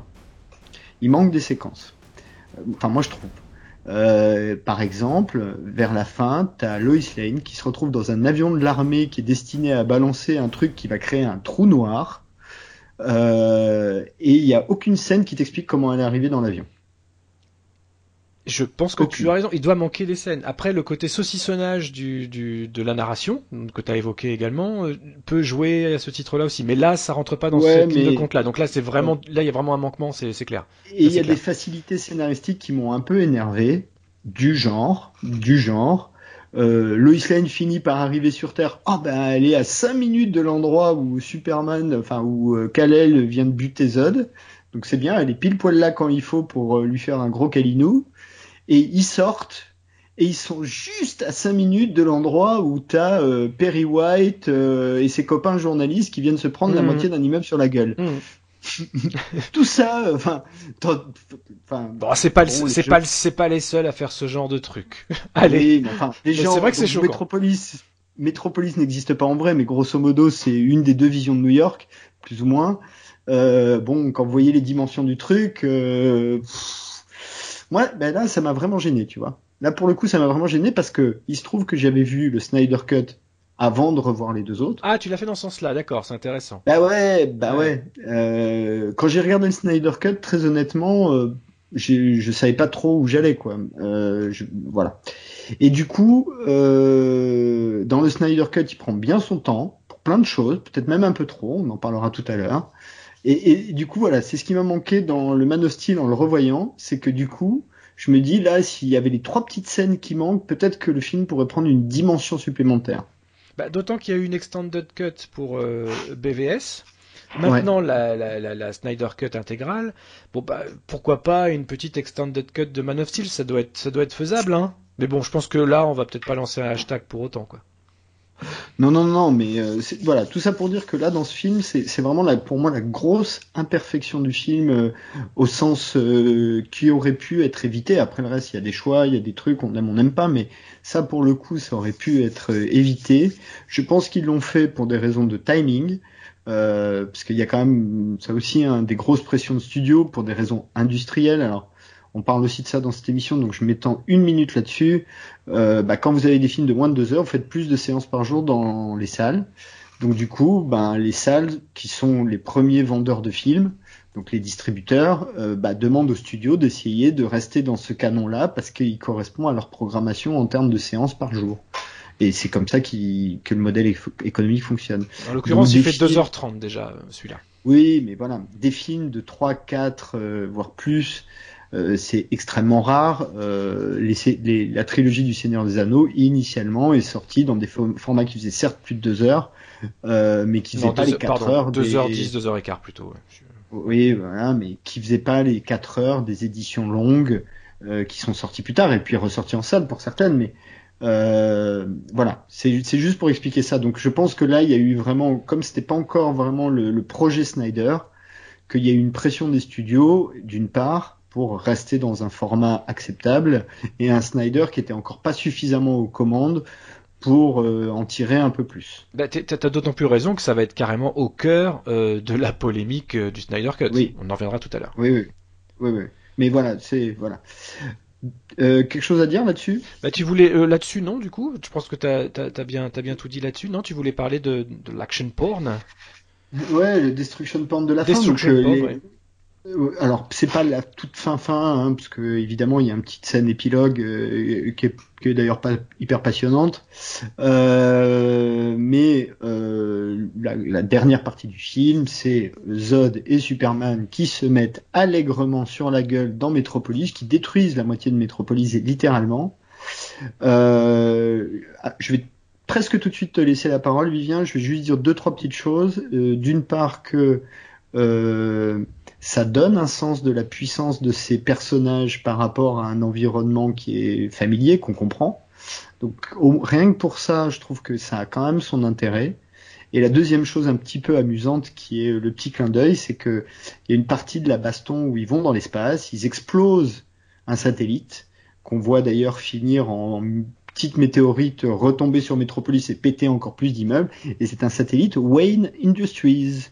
Oui, tout à fait, absolument. voilà, je te laisse la, parole. Non, bah écoute, une grande partie des effets visuels, parce que là c'est au cœur hein, d'une telle séquence, euh, ont été réalisés par euh, Weta, Weta Digital. C'est ceux qui ont beaucoup travaillé justement avec euh, Peter Jackson sur Seigneur des Anneaux notamment. Donc ils, donc ils, ont créé, pour le Seigneur des Anneaux, voilà. Et après ils ont fait King Kong et tout le reste, voilà. Et, et du coup, c'est assez intéressant parce que il y a c'est l'effet spécial moderne, c'est l'effet spécial numérique, donc on peut en penser ce qu'on veut, qu'on le trouve beau, qu'on le trouve laid. Il y a un truc qu'on peut pas enlever, c'est qu'il ne fait pas encore totalement réaliste quoi qu'il arrive. Et il y a plein de plans où on voit bien que c'est un petit Superman et puis un petit Zod de synthèse un peu désarticulé, euh, où on a presque l'impression d'assister, je suis un peu méchant mais c'est volontairement juste pour appuyer le, la discussion, hein, euh, parfois on est plus dans le film d'animation vraiment purement dans le film d'animation où on sait que ce qu'on a à l'image, en gros, il n'y a rien de réel. À part peut-être le visage des acteurs réincrusté sur des corps numériques. Voilà. Et il y a des moments où moi ça me perd un peu, ce qui peut paraître débile parce que ça reste quand même beaucoup plus réaliste qu'un euh, ATST du Retour du Jedi euh, animé image par image et dont on voit chaque mouvement euh, pas fluide. C'est pas cohérent en fait, comme le, discours que je vais tenir n'a pas vocation d'être cohérent. N'empêche que visuellement il y a ce côté un peu artificiel un peu fake, même s'il est extrêmement bien fait, qui parfois me fait sortir de la séquence. Donc quand je vois des immeubles entiers qui explosent, et là pour le coup c'est réaliste parce qu'on en a déjà parlé, je crois sur Transformers et autres, euh, la partie métallique, la partie industrialisation des choses est toujours très très bien rendue en, 3D, et les humains forcément un peu moins, surtout dans la gestuelle. Donc moi c'est quelque chose qui me gêne. Alors quand ça dure presque une demi-heure, euh, comme tu nous rappelais la, vraie durée tout à l'heure et non 45 minutes comme je m'étais emballé, euh, bah parfois ça se voit et ça me perd. J'ai l'impression de, vraiment regarder un dessin animé. Après en termes de rythme, c'est assez bluffant.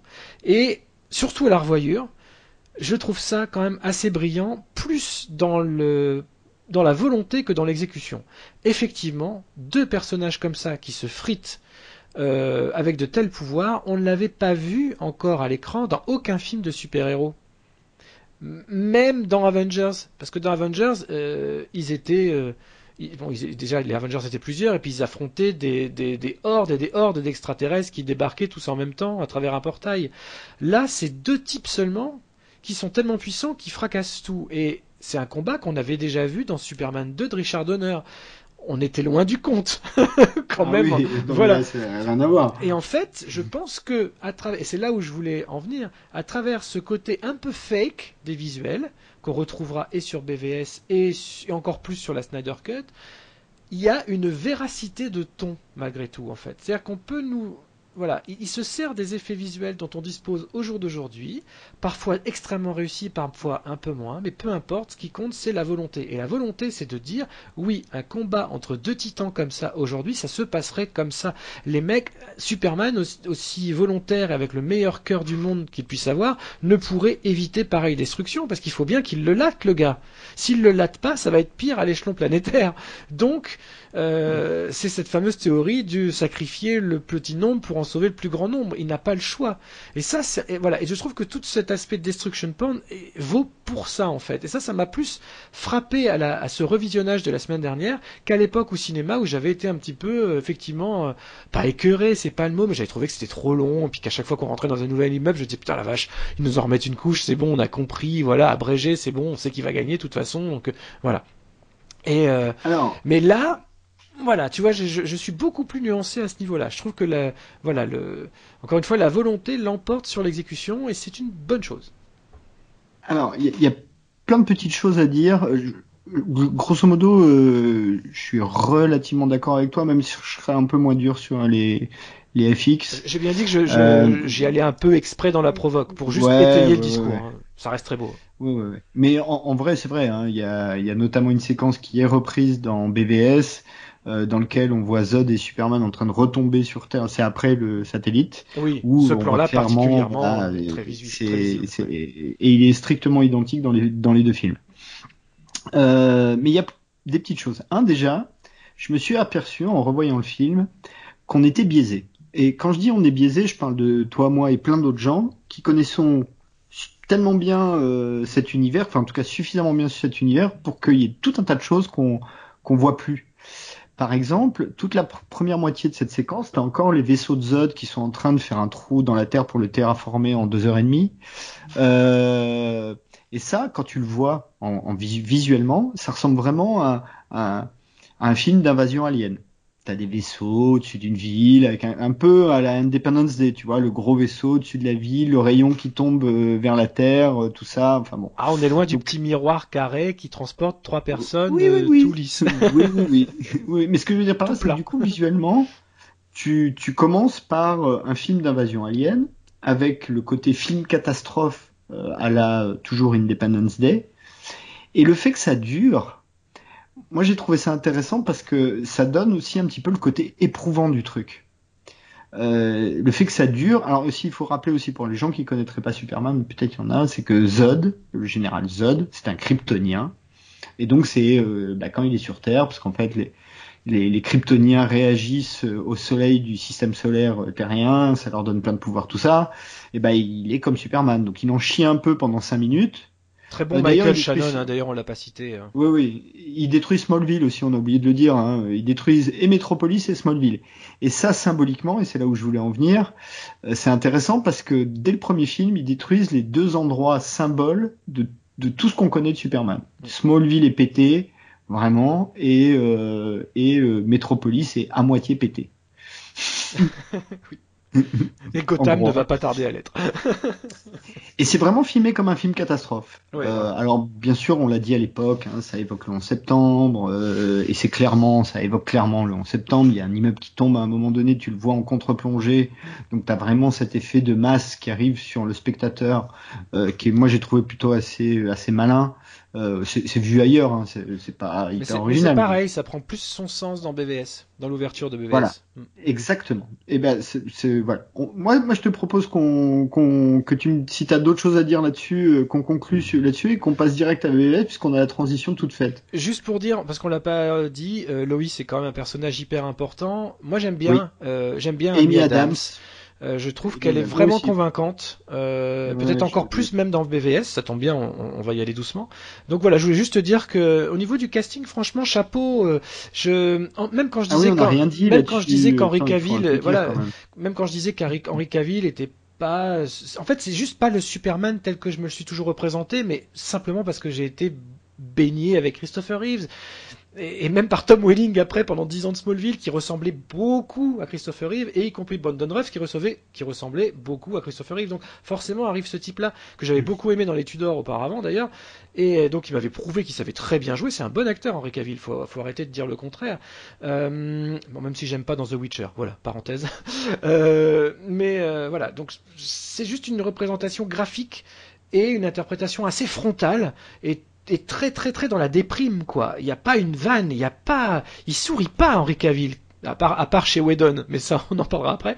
Euh, voilà, donc ça, ça m'avait un peu, un peu refroidi, mais c'était le but en fait. Et, euh, et, des fois, il faut du temps pour s'habituer aux bonnes choses. Bah, D'ailleurs, tu me fais penser que j'ai perdu les bonnes habitudes, j'ai pas fait l'affiche. C'est vrai, vas-y, fais l'affiche. Donc Man of Steel, on l'a dit, film de déjà c'est un c'est un film de 2013, de réalisé par Zack Snyder, euh, écrit en en partie en grande partie par David S. Goyer. Ah oui, non, avant qu'on y passe, j'aimerais qu'on dise un mot sur la BO quand même. Euh, il y aura peut-être même débat. Euh, la musique est de Hans Zimmer. Euh, c'est produit par la Warner. Alors, Warner d'ici, c'est, enfin, DC appartient à Warner. Ça aussi, on l'a dit dans plein d'émissions, mais on le redit. DC, euh, DC Comics appartient intégralement à Warner. Euh, il fait 2h23 minutes, il a coûté 225 millions de dollars, il en a rapporté 668 ce qui est bien. Euh, Kal-El est interprété, Kal-El Superman Clark Kent c'est Henry Cavill, Lois Lane Amy Adams, le Général Zod Michael Shannon, Martha Kent c'est Diane Lane que j'aime beaucoup d'ailleurs, hein, Martha Kent. Ah, bah, euh, Jonathan Kent, Rusty James, Outsiders, ah là là. C'est Kevin Costner qui semble Ouais, voilà, ok. Euh, Perry White. Perry White, c'est Laurence Fishburne. Laurence Fishburne, c'est Morpheus pour faire simple. Euh... Et ça restera Morpheus. voilà. Et, et Jorel, c'est euh, Russell Crowe euh, et sur Rotten Tomatoes, qui est toujours un petit peu pour donner une idée. Des, des comme c'est un gros site, ça donne une idée. Les critiques l'aiment moyennement à 56%, là où le public a plutôt pas trop mal aimé à 75%, même si ça reste assez modéré pour Rotten Tomatoes. Donc là, la musique. Parce qu'il se trouve que moi j'adore le thème de Superman de Hans Zimmer. C'est un thème que j'adore. C'est c'est un, thème très euh, très euh, très bas euh, avec ça fait pom comme ça. J'adore ça et je trouve que du coup après il y a deux thèmes qui, ressortent beaucoup dans l'univers d'ici maintenant. Il y en a deux, je trouve. Hein. C'est ce thème-là, le thème de Superman avec ces deux notes là comme ça, très grave, et le thème de Wonder Woman dont on parlera plus tard, que, qui tout de suite dès que tu entends le thème, tu sais que c'est pour elle. Alors, je vais garder mes arguments pour la mhm. partie Zik, parce que c'est au cœur de, de ce, de ce qu'on va faire dans la partie Zik. Mais je vais quand même répondre juste sur la, sur la partie Zimmer. C'est pas un thème. Ce n'est mhm. pas un thème. Euh, on peut appeler ça un motif, un, un riff. Je ne sais pas comment appeler ça.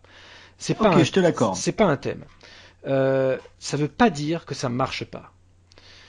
Hum, j'ai vraiment beaucoup de problèmes avec ça. À l'écoute seule, c'est imbuvable. Je, sais que les nouvelles générations adorent, il n'y a plus que ça dans tous les films, euh, mais ça je garderai mes, arguments pour la partie Zik en toute fin d'émission, euh, parce que c'est encore plus vrai sur, sur, sur BVS et encore plus sur la Justice League. Donc voilà, mais c'est intéressant parce que c'est pas vraiment un thème. On peut difficilement le, le, fredonner, même si on y arrive quand même plus ou moins. Enfin, il suffit juste de faire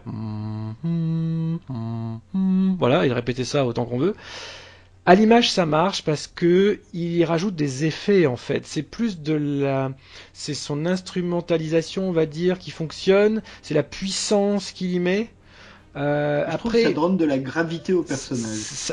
en fait, ça le pose de manière très, euh, très, très contemporaine, dans, dans, quelque chose de très épuré. Voilà, c'est le mot que je cherchais depuis tout à l'heure. C'est très épuré. À l'image, à l'image, je peux pas dire le contraire, même si honnêtement, je déteste cette musique, ça fonctionne. Et après tout, c'est là la, fonction numéro 1 de la musique de film, de fonctionner dans son contexte, et à l'image, et en synchronisation avec ce qui se passe, et avec l'intention, etc.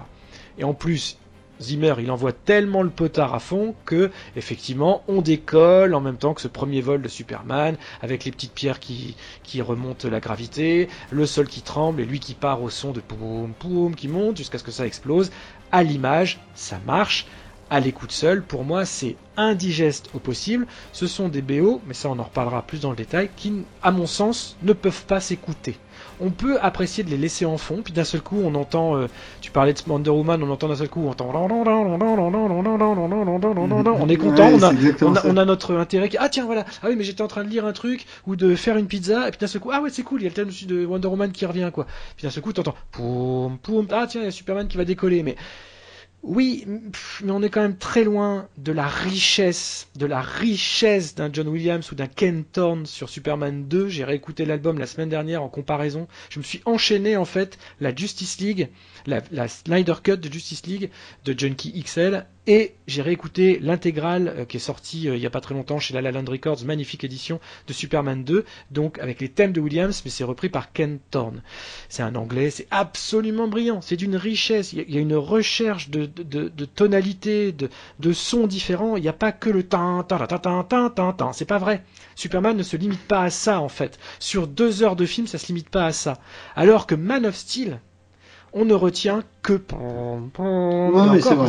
et le reste du temps c'est interchangeable. C'est du Pirate des Caraïbes jumelé à The Rock. J'ai écouté cet après-midi euh, la BO qui vient d'arriver de euh, Godzilla vs Kong du même euh, Junkie, XL et eh ben c'est pareil en fait c'est la même c'est la même que la Snyder Cut. Ils font la même chose tout le temps. C'est contemporain c'est épuré mais ça ne raconte rien par en soi-même en fait. Voilà je garde mes cartouches pour la partie zik à la fin quand on parlera vraiment de la Snyder Cut en comparaison avec tous les autres films et en comparaison avec Danny Elfman et puis les critiques que j'ai pu en lire ou en entendre de ci de là depuis une semaine. Mais voilà, j'ai un espèce de, de rapport, pas de amour-haine, parce que vraiment il y a très peu d'amour dans ce que j'ai à offrir à ces musiques-là, euh, qui à mon sens ont, clairement sonné le glas de la musique de film telle que moi je l'ai aimée, telle qu'elle a grandi en moi pendant, on va dire, les 25-30 ans de mes premières années. Mais depuis 10 ans, pour moi c'est terminé, à part un Giacchino de temps en temps et un peu à la télévision, il n'y a, a, plus ça. Euh, voilà. Oh non, t'exagères. Oui, j'exagère volontairement si tu veux, j'essaye d'étayer un propos. J'exagère, il y a des McCreary, il y a des, bières des Ramin Et à chaque fois qu'on en parle, je fais le distinguo, bien sûr. Mais la, la bande à Moi j'aime bien Brian Tyler, hein, j'assume totalement. Mais Brian euh, Tyler, il fait des thèmes, hein. il fait des mélodies, euh, des vraies mélodies, même si elles sont bourrines, il fait des vraies mélodies. Euh, On en parlait hors antenne, mais la BO d'Insaisissable, c'est une BO que j'adore, par exemple. Ouais, mais je, suis d'accord, je suis d'accord, il n'y a pas de problème. Moi, j'aime bien ce qu'il a, voilà, j'aime bien ce qu'il a fait sur. non, c'est Tyler Bass qui a, qui a, repris le flambeau des Rambo avec de Jerry Goldsmith et tout ça. On n'a plus ces sons-là, on n'a plus la même patte, et puis c'est plus, et, aussi, il faut dire, faut être objectif, c'est plus du tout ce que le jeune public attend. Hein. C'est voilà, mais je garde voilà, je garde ça pour la fin. T'avais juste répondu sur Man of Steel déjà un peu trop Écoute, longuement. Mais non non non et on va en conclure là-dessus. Moi je vais dire que t'as plutôt raison. Hein. Man of Steel, euh, c'est une distinction qui n'existe pas en vrai, mais dans ma tête je la fais comme ça. Hein. C'est plus un score qu'une musique de film. C'est-à-dire euh, c'est vraiment du son pour soutenir le film. Euh, et c'est pas forcément, je suis là moi non plus, hein, Man of Steel, c'est pas une, c'est pas une BO que j'écouterais euh, tout seul comme ça. Euh, je me referais peut-être le thème global parce qu'il y a une orchestration qui est pas mal dans la BO, euh, où il y a un peu d'autres instruments, où ça part un peu, où effectivement t'as raison, mais c'est un score. C'est vrai que pour l'essentiel, c'est un score. Et ce qui est dommage, hein, parce que Snyder, euh, notamment en utilisant de la musique pop, il est capable de faire des trucs assez incroyables. Hein. ça, c'est un des écueils de la trilogie, je trouve, c'est que il, joue pas assez cette corde-là. Il y en a un peu, mais il la joue pas assez.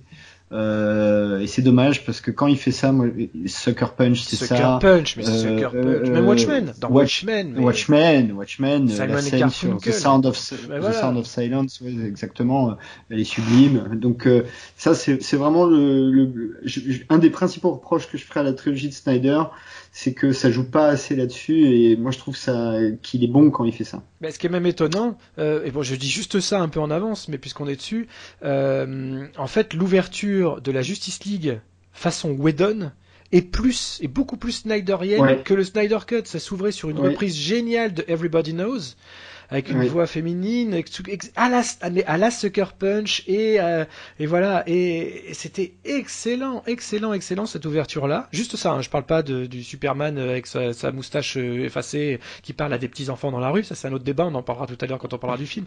Mais c'est étonnant de voir que ça, ils s'en sont privés. Alors il y a, il reste des chansons dans la Justice League, on en parlera tout à l'heure aussi, euh, mais ça a pas le même effet, étonnamment. Bon, sachant que quand ils ont annoncé le Snyder Cut, le, pour, pour les gens qui écoutent, le, le trailer était sur euh, Alléluia de Leonard Cohen. Oui. Euh, quand même. Oui. Quand même. Quand même. Bon, on, peut-être on passe à BVS. Avec plaisir. Pour le coup, avec plaisir. Tiens, c'est marrant. Black and blue. God versus man. Day versus night. The red capes are coming. Mais tu sais quoi Peut-être je commence par l'affiche en fait, puisque sinon on Comme va ça, encore partir dans tous les sens. Ok. Euh, alors, ce qu'on appelle BVS, pour aller plus vite, c'est Batman v Superman Dawn of Justice. Bon, le titre est pourri. Ça, faut, franchement, le titre est pourri. Euh, donc, c'est réalisé par Zack Snyder scénarisé par David S. Goyer toujours et Chris Terrio. Euh, il fait 2h30 de minutes, donc euh, 9 petites minutes de plus que le précédent. Il a coûté 250 millions de dollars. Alors lui, en revanche, il a rapporté déjà 874 millions, ce qui est déjà beaucoup plus. Dans les rôles principaux, bah, Superman, Kal-El, Clark Kent, c'est toujours Henry Cavill apparaît Batman Bruce Wayne euh, interprété par Ben Affleck, Lois Lane toujours Amy Adams, euh, Lex Luthor, il fait son apparition interprété par Jesse Eisenberg, même si en réalité c'est pas vraiment Lex Luthor, mais on en parlera. Wonder Woman euh, alias Diana Prince, c'est Gal Gadot. voilà, Alfred Pennyworth, Jeremy Irons et Martha Kent, toujours Diane Lane. Euh, les critiques euh, sur euh, Rotten Tomatoes lui donnent un tout petit 29%, alors que le public est un peu plus généreux avec 63%. C'est donc assez étonnant que dans la communauté de gens qui réagissent, hein, parce que c'est un agrégateur, hein, bah, donc les un peu fans, c'est un peu un film mal aimé des un peu fans et des, des professionnels de la profession, alors que en termes commerciaux, il a plutôt fonctionné. Le film, en fait, se, se découpe grosso modo en deux parties, même si ça commence à être un peu plus kaléidoscopique. Euh, D'un côté, on a Batman, enfin on a Bruce Wayne, Batman, qui est déjà euh, âgé, hein, il le dit dans un moment dans le film, ça fait 20 ans hein, qu'il fait Batman, donc euh, il est fatigué, il a pris plein de coups, euh, toutes les histoires qu'on connaît de Batman l'ont sérieusement abîmé. Il commence à devenir d'ailleurs un peu psychopathe, hein, il marque les gens au fer rouge. voilà, donc Côté Gotham City, sachant que dans cet univers, Gotham City et Metropolis sont à deux encablures euh, d'un espèce de, de, de, mer, quoi. Un peu comme euh, New York et Jersey City, j'ai vu ça euh, dans quelques trucs. En gros, c'est face à face, hein, ça se voit. D'un côté, il y a Batman qui, qui, on, je vais pas le dire tout de suite les circonstances qui l'amènent à penser ça, mais qui pense que Superman est une menace pour l'humanité et qui veut le buter je schématise hein, énormément. De l'autre côté, on a Superman bah, qui, dans l'épisode précédent, a détruit euh, la moitié de Métropolis. Donc, à un moment donné, bah, il y a un débat. Il y a un débat dans la société. Euh, est-ce que c'est un dieu? Est-ce que c'est euh, un être supérieur? Et puis, dans la politique, est-ce qu'il doit rendre des comptes? Devant qui? Voilà, comment? Etc. Donc ça, c'est un, un, des autres enjeux. Et pendant tout ce temps-là, tu as le vil et méchant Lex Luthor qui pousse ses, deux bourrins à se mettre sur la gueule, qui, lui de son côté euh, manipule et, euh, euh, essaye de manipuler plein de gens pour avoir accès aux vaisseaux kryptoniens toujours on a vu dans l'épisode précédent. Et on va arriver à la seconde partie, je, vais un peu vite, hein, dans laquelle eh bien le Lex Luthor euh, réussit. D'ailleurs, il y a des cuts qui font qu'on sait pas trop comment à avoir accès à l'ordinateur du vaisseau et à faire une créature mélangée du cadavre de Zod et de son propre sang. Euh, J'oublie toujours le nom de cette bestiole euh, un peu stupide. Doomsday? Euh, Doomsday, voilà, Doomsday qui est assez connu hein, dans les comics. Ah oui. c'est vraiment lui qui tue Superman dans les comics. Voilà, c'est un, un, gros arc. Euh, et euh, eh bien, Batman et Superman, accompagnés de Wonder Woman qui a décidé de s'incruster dans la fête, décide d'aller mettre sa marave à Doomsday et euh, on, on, spoil. Hein. Alors il y a, que sur euh, le Snyder Cut où on fera une alerte spoil. Pour le reste, on part du principe, euh, le film le plus récent ayant déjà 4 ans, que potentiellement vous avez tout vu. Sinon, voilà. Et donc à la fin, et c'est la conclusion du film qui est vraiment la mort, c'est la mort de Superman. Superman se fait buté par Doomsday euh, et euh, euh, et voulant une certaine rédemption, Bruce Wayne décide d'aller chercher les gens qui ont des pouvoirs ou des capacités extraordinaires et merveilleuses, de les réunir et à ce stade, on sait pas trop pourquoi. This bat vigilante is like a one-man reign of terror. You don't get to decide what the right thing is. Nobody cares about Clark Kent taking on the Batman. Euh, et alors, donc, pour euh, commencer le, le, débat sur le film, je te propose qu'on commence par le générique. Parce que, euh, je, je, vais expliquer hein, le contexte, hein, en fait. Donc, Snyder se retrouve de nouveau dans une position relativement inconfortable, racontant l'histoire de Zack Snyder. C'est que il doit introduire Batman, là encore une fois, avec un personnage qui a eu droit à une trilogie il y a moins de dix ans, euh, dont les origines sont ultra connues. Euh, il y a un canon, tout le monde connaît. Il sort du cinéma, euh, quelqu'un essaye de les braquer, enfin un braqueur bute Thomas et Martha Wayne euh, dans une ruelle sombre de Gotham City. Euh, euh, Bruce Wayne, enfant, se retrouve orphelin sous la garde d'Alfred Pennyworth, qui devient donc son papa de substitution. Et puis, alors là, en l'occurrence, dans cette interprétation-là, c'est pas toujours exactement comme ça, mais grosso modo, c'est le cas. Le jour de l'enterrement de ses parents, il tombe dans une dans un trou dans le cimetière et il y a plein de chauves-souris, ça va le traumatiser et c'est comme ça qu'il va devenir Batman. Et ça, c'est le générique du film. Et j'ai adoré. Mais je, c'est marrant. Hein.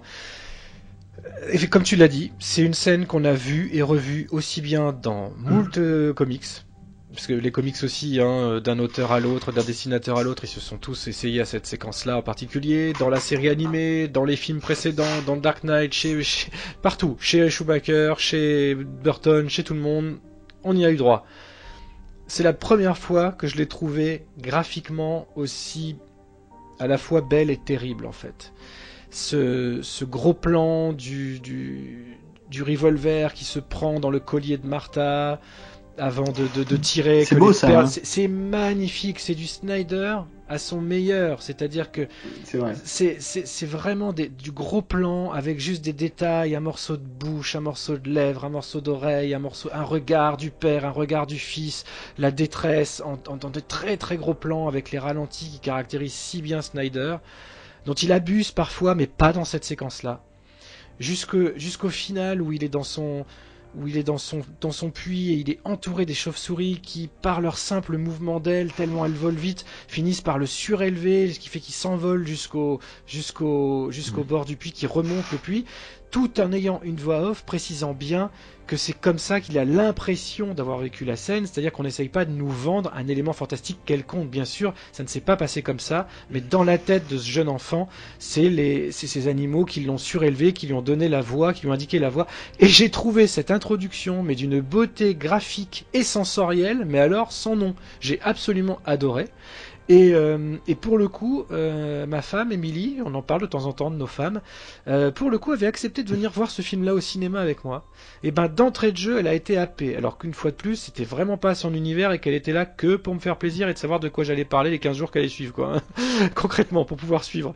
Mais et voilà, dès l'intro, j'étais conquis par ça. Après, il y a plein d'autres petites choses dans le film qui m'ont beaucoup, beaucoup, beaucoup moins plu. Mais cette intro-là, je l'ai trouvé ça absolument génial parce que ça respectait complètement le canon, complètement ce qu'on ah en savait, tout en en donnant une allitération graphique magistrale, c'est-à-dire l'exact inverse de ce qu'il avait fait précédemment dans Man of Steel, où pour Superman, il réinvente tout, le graphique, en racontant la même chose, alors que là, il respecte vraiment l'orthodoxie du personnage, son histoire, euh, et même jusqu'à sa colorimétrie presque, euh, et il en propose un truc, mais alors, c'est une espèce de clip, que effectivement ça sert de générique, donc c'est très bien. En tout cas, voilà, j'ai trouvé ça, mais alors, d'une beauté graphique sans nom. Je te laisse reprendre, mais il fallait que je le place.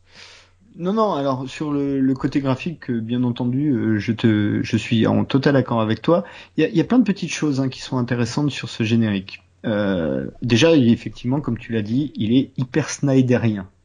Euh, c'est peut-être même la partie la plus snyderienne de tout le film. Comme s'il reprenait les euh, rênes, comme s'il affichait. Ouais. Sur, Man of Steel, ça reste un film de studio avec un max de Snyder dedans, mais ça reste un film de studio. BVS aussi à plein d'autres niveaux, mais en tout cas pour cette introduction là, genre là c'est mon Batman quoi. C'est mon Batman, c'est même pas celui de Nolan, alors que Nolan c'est son pote et qui produit quoi. Mais non. Mais justement, c'est là où ça devient intéressant et c'est là où je voulais en venir sur plein de points. Un déjà, tu poses les bases de, de, de, Batman, certes dans le canon, mais c'est utile. Il n'y a, a, pas qu'un côté euh, esthétique, il y a un côté utilitariste. Déjà pour euh, reprendre la voix off, euh, donc c'est la voix off de c'est Ben Affleck, hein, la voix, et ça se termine. La dernière phrase c'est a beautiful lie. Quand il raconte l'histoire, a beautiful lie, un magnifique, un beau mensonge. Euh, parce que euh, il faut qu'il pose quand tu connais maintenant qu'on a vu le film quelques fois, donc on sait ce qui se passe après et on sait du coup quel Batman on va nous proposer. Il faut que tu poses les origines, bon, ok, le côté un peu gothique du, du, du personnage, donc ça on l'a bien avec le cimetière, euh, tout ça, c'est bien fait, la colorométrie qui donne aussi un peu ce côté gothique. Les gens sont évidemment c'est un enterrement donc en noir, voilà. Et euh, il faut pas oublier que du coup l'objectif c'est quand même de non pas de poser un personnage dans ses débuts, mais au contraire plutôt un personnage qui est déjà presque au crépuscule de sa vie. Et c'est, pour moi c'est ça vraiment l'enjeu de ce de cette façon de le présenter avec la voix off tout ça, c'est que du coup il dit aux gens bah voilà, euh, on va partir du principe que en gros Batman vous savez ce que c'est vous savez qui c'est, vous savez ce qu'il fait. Donc on va pas vous l'expliquer, on va on va utiliser juste euh, l'histoire d'origine parce que comme ça au cas où vous sauriez pas, vous avez quand même un truc où vous pouvez vous accrocher pour dire aux gens voilà Batman, là on va vous parler de Batman, tous les gens qui connaissent et avec après le succès des Nolan parce qu'ils ont quand même marché, euh, il y en a beaucoup, euh, bah ils savent quand ils voient ce générique Bon, c'est dans le titre, hein, Batman v Superman. Donc tu sais que tu vas voir Batman, mais ils savent dans, dans le générique dès le départ que euh, voilà, on va te raconter l'histoire de Batman, que c'est sur Batman. Hein. On, ne dit jamais ça, on voit jamais. Euh, enfin, c'est vrai pratiquement à la fin où tu vois les chauves-souris, mais dès les premières scènes, tu sais qu'il s'agit de Bruce Wayne. Ah oui, tu les vois sortir du cinéma, tu, connais tout ça. Exactement. Exactement. Donc ça pose ça pour nous amener au Batman. Moi, moi c'est vraiment mon, mon Batman préféré. Hein. Ce, cette l'itération qui vient en fait du Miller, hein, du, du, Dark Knight Returns de Miller. Euh, donc il y a un grand comics. Bon, on n'y reviendra pas. Euh, qui, qui sert en fait de base d'ailleurs à ce film-là. C'est-à-dire Batman v Superman. Scénaristiquement, ça se rapproche quand même pas mal du Dark Knight Returns de Miller. Oui, d'ailleurs, le, le, combat entre les deux a lieu dans le comics, même si dans le comics on a deux vieux personnages, alors que là on a clairement un vieux Batman et un jeune Superman, oui, c'est pour ça, un tout jeune Superman euh, qui vient à peine de se réveiller au monde. Et mais voilà, mais ce combat existe et dans le comics il est, il est fracassant quoi. De façon, il, est dantesque. Ouais.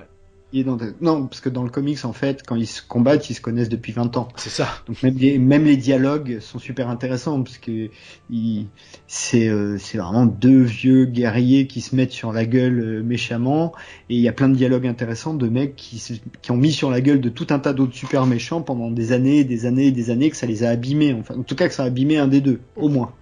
Et, tu vois, et, euh. juste sur l'intro, je pense qu'il y a une partie, euh, je pense qu'il y a un côté quand t'es réalisateur ou dessinateur ou auteur, artiste, quoi, euh, de prendre une scène iconique comme ça et de la faire tienne. Je pense qu'il y a un côté vraiment viscéral à vouloir se dire bon voilà, moi c'est voilà comment je me représente ce que ce que le monde entier connaît déjà en fait. Exactement. Euh, voilà. Et, et, je trouve que la, enfin en tout cas moi la version Snyder c'est vraiment celle que je préfère. Voilà. Et, et pour te rejoindre c'est aussi le Batman qui m'intéresse le plus. Et étonnamment j'aime beaucoup Ben Affleck dans le rôle. Voilà. J'aime beaucoup Ben Affleck dans le rôle. Euh, vraiment. aussi. Alors j'ai envie de dire plus Bruce Wayne que Batman là pour le coup euh, Ben Affleck. Oui. Euh, en Batman, bon, il fait le job, hein, c'est pas la question, mais c'est le costume, c'est la carrure et le costume qui fait tout le job dans Batman. C'est, c'est déjà c'est un Batman plutôt massif, donc c'est pas un Batman très agile. Euh, et d'ailleurs même, on en reparlera dans le film. Hein, il y a un moment donné où il a même une espèce de, d'armure. De, c'est un peu comme le, le, la Hulk armor de Iron Man. Hein, il y a un côté comme ça euh, concept. En moins rigolo. D'ailleurs, oui, mais c'est des personnages un peu miroirs hein, d'ailleurs hein, Tony Stark et Bruce Wayne hein, c'est un peu la même valeur de personnage dans les deux univers. Alors, on a dit qu'on en parlait pas je me tape la main. Mais voilà donc tout ça pour dire qu'il y a quand même un générique qui dès le début du film t'embarque dans cette mythologie avec quand même un petit côté ça s'adresse aux gens qui connaissent. Alors certes comme je disais il y en a beaucoup maintenant mais c'est un des une des qualités défauts du film c'est que si tu moi je connais un petit peu l'univers d'ici, toi aussi, mais si tu connais pas du tout, je pense que tu loupes des épisodes. Oui, oui, clairement. Mais en même temps, tu acceptes sans doute beaucoup mieux le Lex Luthor qui nous est proposé. Mais ça, oui, oui, oui, On va peut-être on peut enchaîner tout de suite. On peut enchaîner tout de suite par euh, ce qui suit, parce que ce qui suit tout de suite après, bah, c'est tout aussi génial. Euh, c'est différemment génial, mais c'est absolument génial. Exactement. T'as cette phrase Beautiful Lie et après t'as Bruce Wayne dans une bagnole. il se trouve qu'il est à Metropolis ce jour-là et que ce jour-là c'est le jour où Zod et, et, et Kal-El se mettent sur la gueule euh, et détruisent la moitié de la ville. Et donc du coup tu as la même scène que tu as vue. Alors quand tu vois les deux bout à bout, c'est vraiment saisissant. C'est ce que j'ai fait, c'est pour ça que je mélange un peu les films parce que je me suis vraiment tout enchaîné. Et, Exactement, c'est vraiment mais alors, saisissant. oh là là, le plan où Ben Affleck court se jeter dans le nuage gris. Euh, oh là là, là c'est formidable. Et en fait, c'est vraiment la scène, ce qu'on disait en ouverture d'émission, qui m'a fait comprendre et aimer le, le, le, destruction porn du film précédent quoi. C'est grâce à cette scène là que j'ai fini par l'accepter dans sa globalité en fait voilà, parce que tu sentais qu'en fait, dans un arrière-coin de sa, tête, Snyder avait envie de faire ça. C'est lié en fait. Il se dit, je, vais, frapper fort, et, c'est pour amener autre chose, voilà, d'une dimension, partir de ces deux mecs qui se fritent et qui cassent tout, et d'arriver à une dimension euh, hum, vraiment humaine entre le drame, la perte des gens, voilà, et un simple humain, puisque finalement Bruce Wayne c'est qu'un simple, euh, oui, Bruce Wayne c'est qu'un simple humain, euh, et sa manière de réagir à ça avec les moyens qu'il a de réagir à ça. J'ai trouvé ça, mais ah, J'en ai encore des frissons en en parlant. J'ai adoré cette, cette scène, quoi. Adoré. Et en plus, elle a deux, deux intérêts majeurs. Pardon, ce soir, je me rends compte que je suis un peu utilitariste. il n'y a pas, de mal. Pas très artistique dans mes propos, mais comme toi, tu le fais très bien, euh, c'est que euh, d'une part, euh, scénaristiquement, ça va donner la motivation de Bruce Wayne un peu basique, mais en gros, il était au milieu du truc, il a vu des immeubles tomber sur la gueule des gens, il a vu plein de gens mourir, et c'est ce qui a forgé sa conviction que euh, Kal-El euh, était un danger. Pas forcément l'ennemi d'ailleurs, mais un danger. Euh, il le formule bien, ça d'ailleurs. Oui, il le formule bien. Oui, oui. Euh, et la deuxième chose, c'est que ça donne aussi, euh, et ça va être important dans le combat un peu presque final du film ou central, c'est que ça donne aussi les, différences d'échelle, de dimension. C'est-à-dire que là où tu as juste ces deux mecs, mais il y en a plus qu'un évidemment à la fin du, fight puisque Superman tue Zod, euh, sont capables de détruire une ville euh, de la taille de Manhattan, enfin un espace de la taille de Manhattan, et en face, bah, t'as un mec tout seul qui est juste un mec qui certes est surentraîné, super agile, euh, toutes les qualités qu'on connaît de Bruce Wayne slash Batman, mais qui est juste un mec. et ça donne bien cette différence d'échelle, de dimension et de niveau de, puissance en fait. Hmm. Je trouve. Ah oui, complètement. C'est super utile pour ça. Ouais, mais alors ça va être aussi, ça va faire partie du problème, donc c'est pas mal en fait d'avoir passé autant de temps sur ce début de film, parce que par la suite il va y avoir d'autres séquences vraiment chocs, vraiment réussies, dont la première rencontre, pour le coup la première confrontation Batman contre Superman, je la trouve assez brillante. Elle suit une, scène de poursuite en bagnole, en Batmobile, qui est extraordinaire. la Batmobile se fait quand même écraser par un bateau sur la route. un énorme bateau sur la route qu'elle fracasse, qu'elle traverse, etc. Et alors que on s'y attend pas du tout, mais alors pas du tout. Euh, elle percute un Superman qui, se, qui vient se planter là, et qui vient couper court à la poursuite que Batman est en train de mener, euh, etc. Et, et, et, cette première confrontation, je la trouve vraiment brillante parce que Elle est, elle est soudaine, elle est brutale, et comme tu dis, elle respecte bien l'échelle de ces deux personnages-là. Il y en a clairement un qui est au-dessus de l'autre. Voilà. Bah, Batman n'a aucune euh, chance là-dessus. Peut ouais, exactement. Peut-être on peut faire un, un petit, euh, euh, comment dire, un petit, un petit gap. Alors déjà, il y a un truc que moi j'ai trouvé super intéressant et c'est ce qui fait la transition et ce qui amène d'ailleurs euh, plus tard le personnage de Lex Luthor, c'est que juste après cette séquence donc de, donc t'as l'origine story de Bruce Wayne Batman, le Destruction Pun, et juste après, t'as une séquence de pêche dans l'océan Indien. Ah oui, non, il y a ça. Avec un des, oui, t'as une séquence de pêche dans l'océan Indien avec un décor sublime. Vraiment un truc, euh, c'est de la science-fiction. Il est sublime le décor. La première image que tu vois, c'est un atoll, des petites îles. C'est très esthétique, hein, c'est très ciselé. Hein. C'est pas bordélique. Hein. T'as pas euh, des bouts de feuilles qui dépassent. Euh, c'est vraiment. Et c'est des gamins. C'est des gamins. C'est pas des adultes. C'est des gamins. Tu viens de voir une ville se faire péter en deux, des gens mourir. Enfin le truc apocalypse et après pouf t'es dans l'océan Indien, tout va bien, ils vont récupérer un truc, on sait pas trop quoi. Bon, on, voit un gros, je crois qu'on voit là un gros caillou vert dont tout le monde comprend ce que c'est. C'est ça. Euh, là encore, on compte sur leur, on compte sur le savoir des gens, parce que pour le coup, c'est jamais explicité. On ouais, un petit peu plus tard, si euh, Bruce Wayne fait un speech. Non, mais sur ce, sur ce plan-là en particulier, l'impact ah, du plan, en fait, c'est vraiment, tu sais ce qu'est la kryptonite ou pas, quoi. C'est vraiment voilà. t'es largué à ce moment-là, tu as un gros caillou vert euh, qui brille. Et après, toute la séquence qui suit jusqu'à la première confrontation euh, Batman-Superman, c'est d'un côté Bruce Wayne qui euh, enquête en fait sur cette kryptonite parce qu'il comprend que ça va être l'arme contre Superman. Et lui, il a déjà forgé son opinion que ben, il faut buter Superman, mais qui devient un peu psychopathe, hein, je le disais, euh, euh, euh, comment dire, marque au fer rouge les criminels qu'il arrête, enfin qui fait arrêter. Il y a une séquence hein, comme ça juste après l'atoll qui se passe dans une maison. Bon, voilà, on, on y reviendra peut-être ou pas. Et en parallèle de ça, t'as la déification un petit peu de Superman, mais surtout la remise en cause de Superman par le Congrès, parce que euh, Loïs va suivre, euh, puisqu'elle est super journaliste, elle va suivre une enquête qui va l'amener en Afrique, euh, dans un truc de mercenaire pourri, pour euh, probablement interviewer le chef mercenaire, et puis là, bah, il y a un retournement de situation, il y a des mecs à l'intérieur du, du, camp qui commencent à buter tout le monde, et juste avant qu'elle se fasse elle-même buter par le chef des mercenaires, t'as évidemment Superman qui débarque pour la sauver, d'ailleurs il va le faire souvent dans le film, qui débarque pour la sauver, et qui se fait accuser d'avoir buté tous les gens dans le camp. Ouais, c'est pas rien. Et en parallèle de, et en parallèle de ça, pour que l'image des gens soit complète, euh, on voit euh, Clark Kent. Alors Clark Kent, il est, euh, c'est un mec profond, il a plein d'interrogations intérieures. Enfin ça, c'est vraiment le côté christique. Euh, je doute tout le temps, je me pose plein de questions. Enfin, c'est presque un intello, quoi. et ben, il voit les images de Gotham City, de des gens marqués au fer rouge, qui se font après buter en prison. Enfin voilà. Et il commence à penser que bah, ce, ce, cette chauve-souris, d'ailleurs, on l'appelle jamais Batman, je crois, dans le film. Euh, cette chauve-souris, euh, bon bah il faudrait peut-être faire quelque chose parce que euh, il commence plus à ressembler à un criminel qu'à un justicier. Je crois que j'ai à peu près résumé ce qui va nous conduire à la première confrontation. Juste avant ça, dans cette scène en, Afrique, t'as quand même un, un, espèce de Jimmy Olson tout bizarre. faut en parler parce que là, on a de temps en temps comme ça, et c'est un peu ce que j'appelle le syndrome Nolan.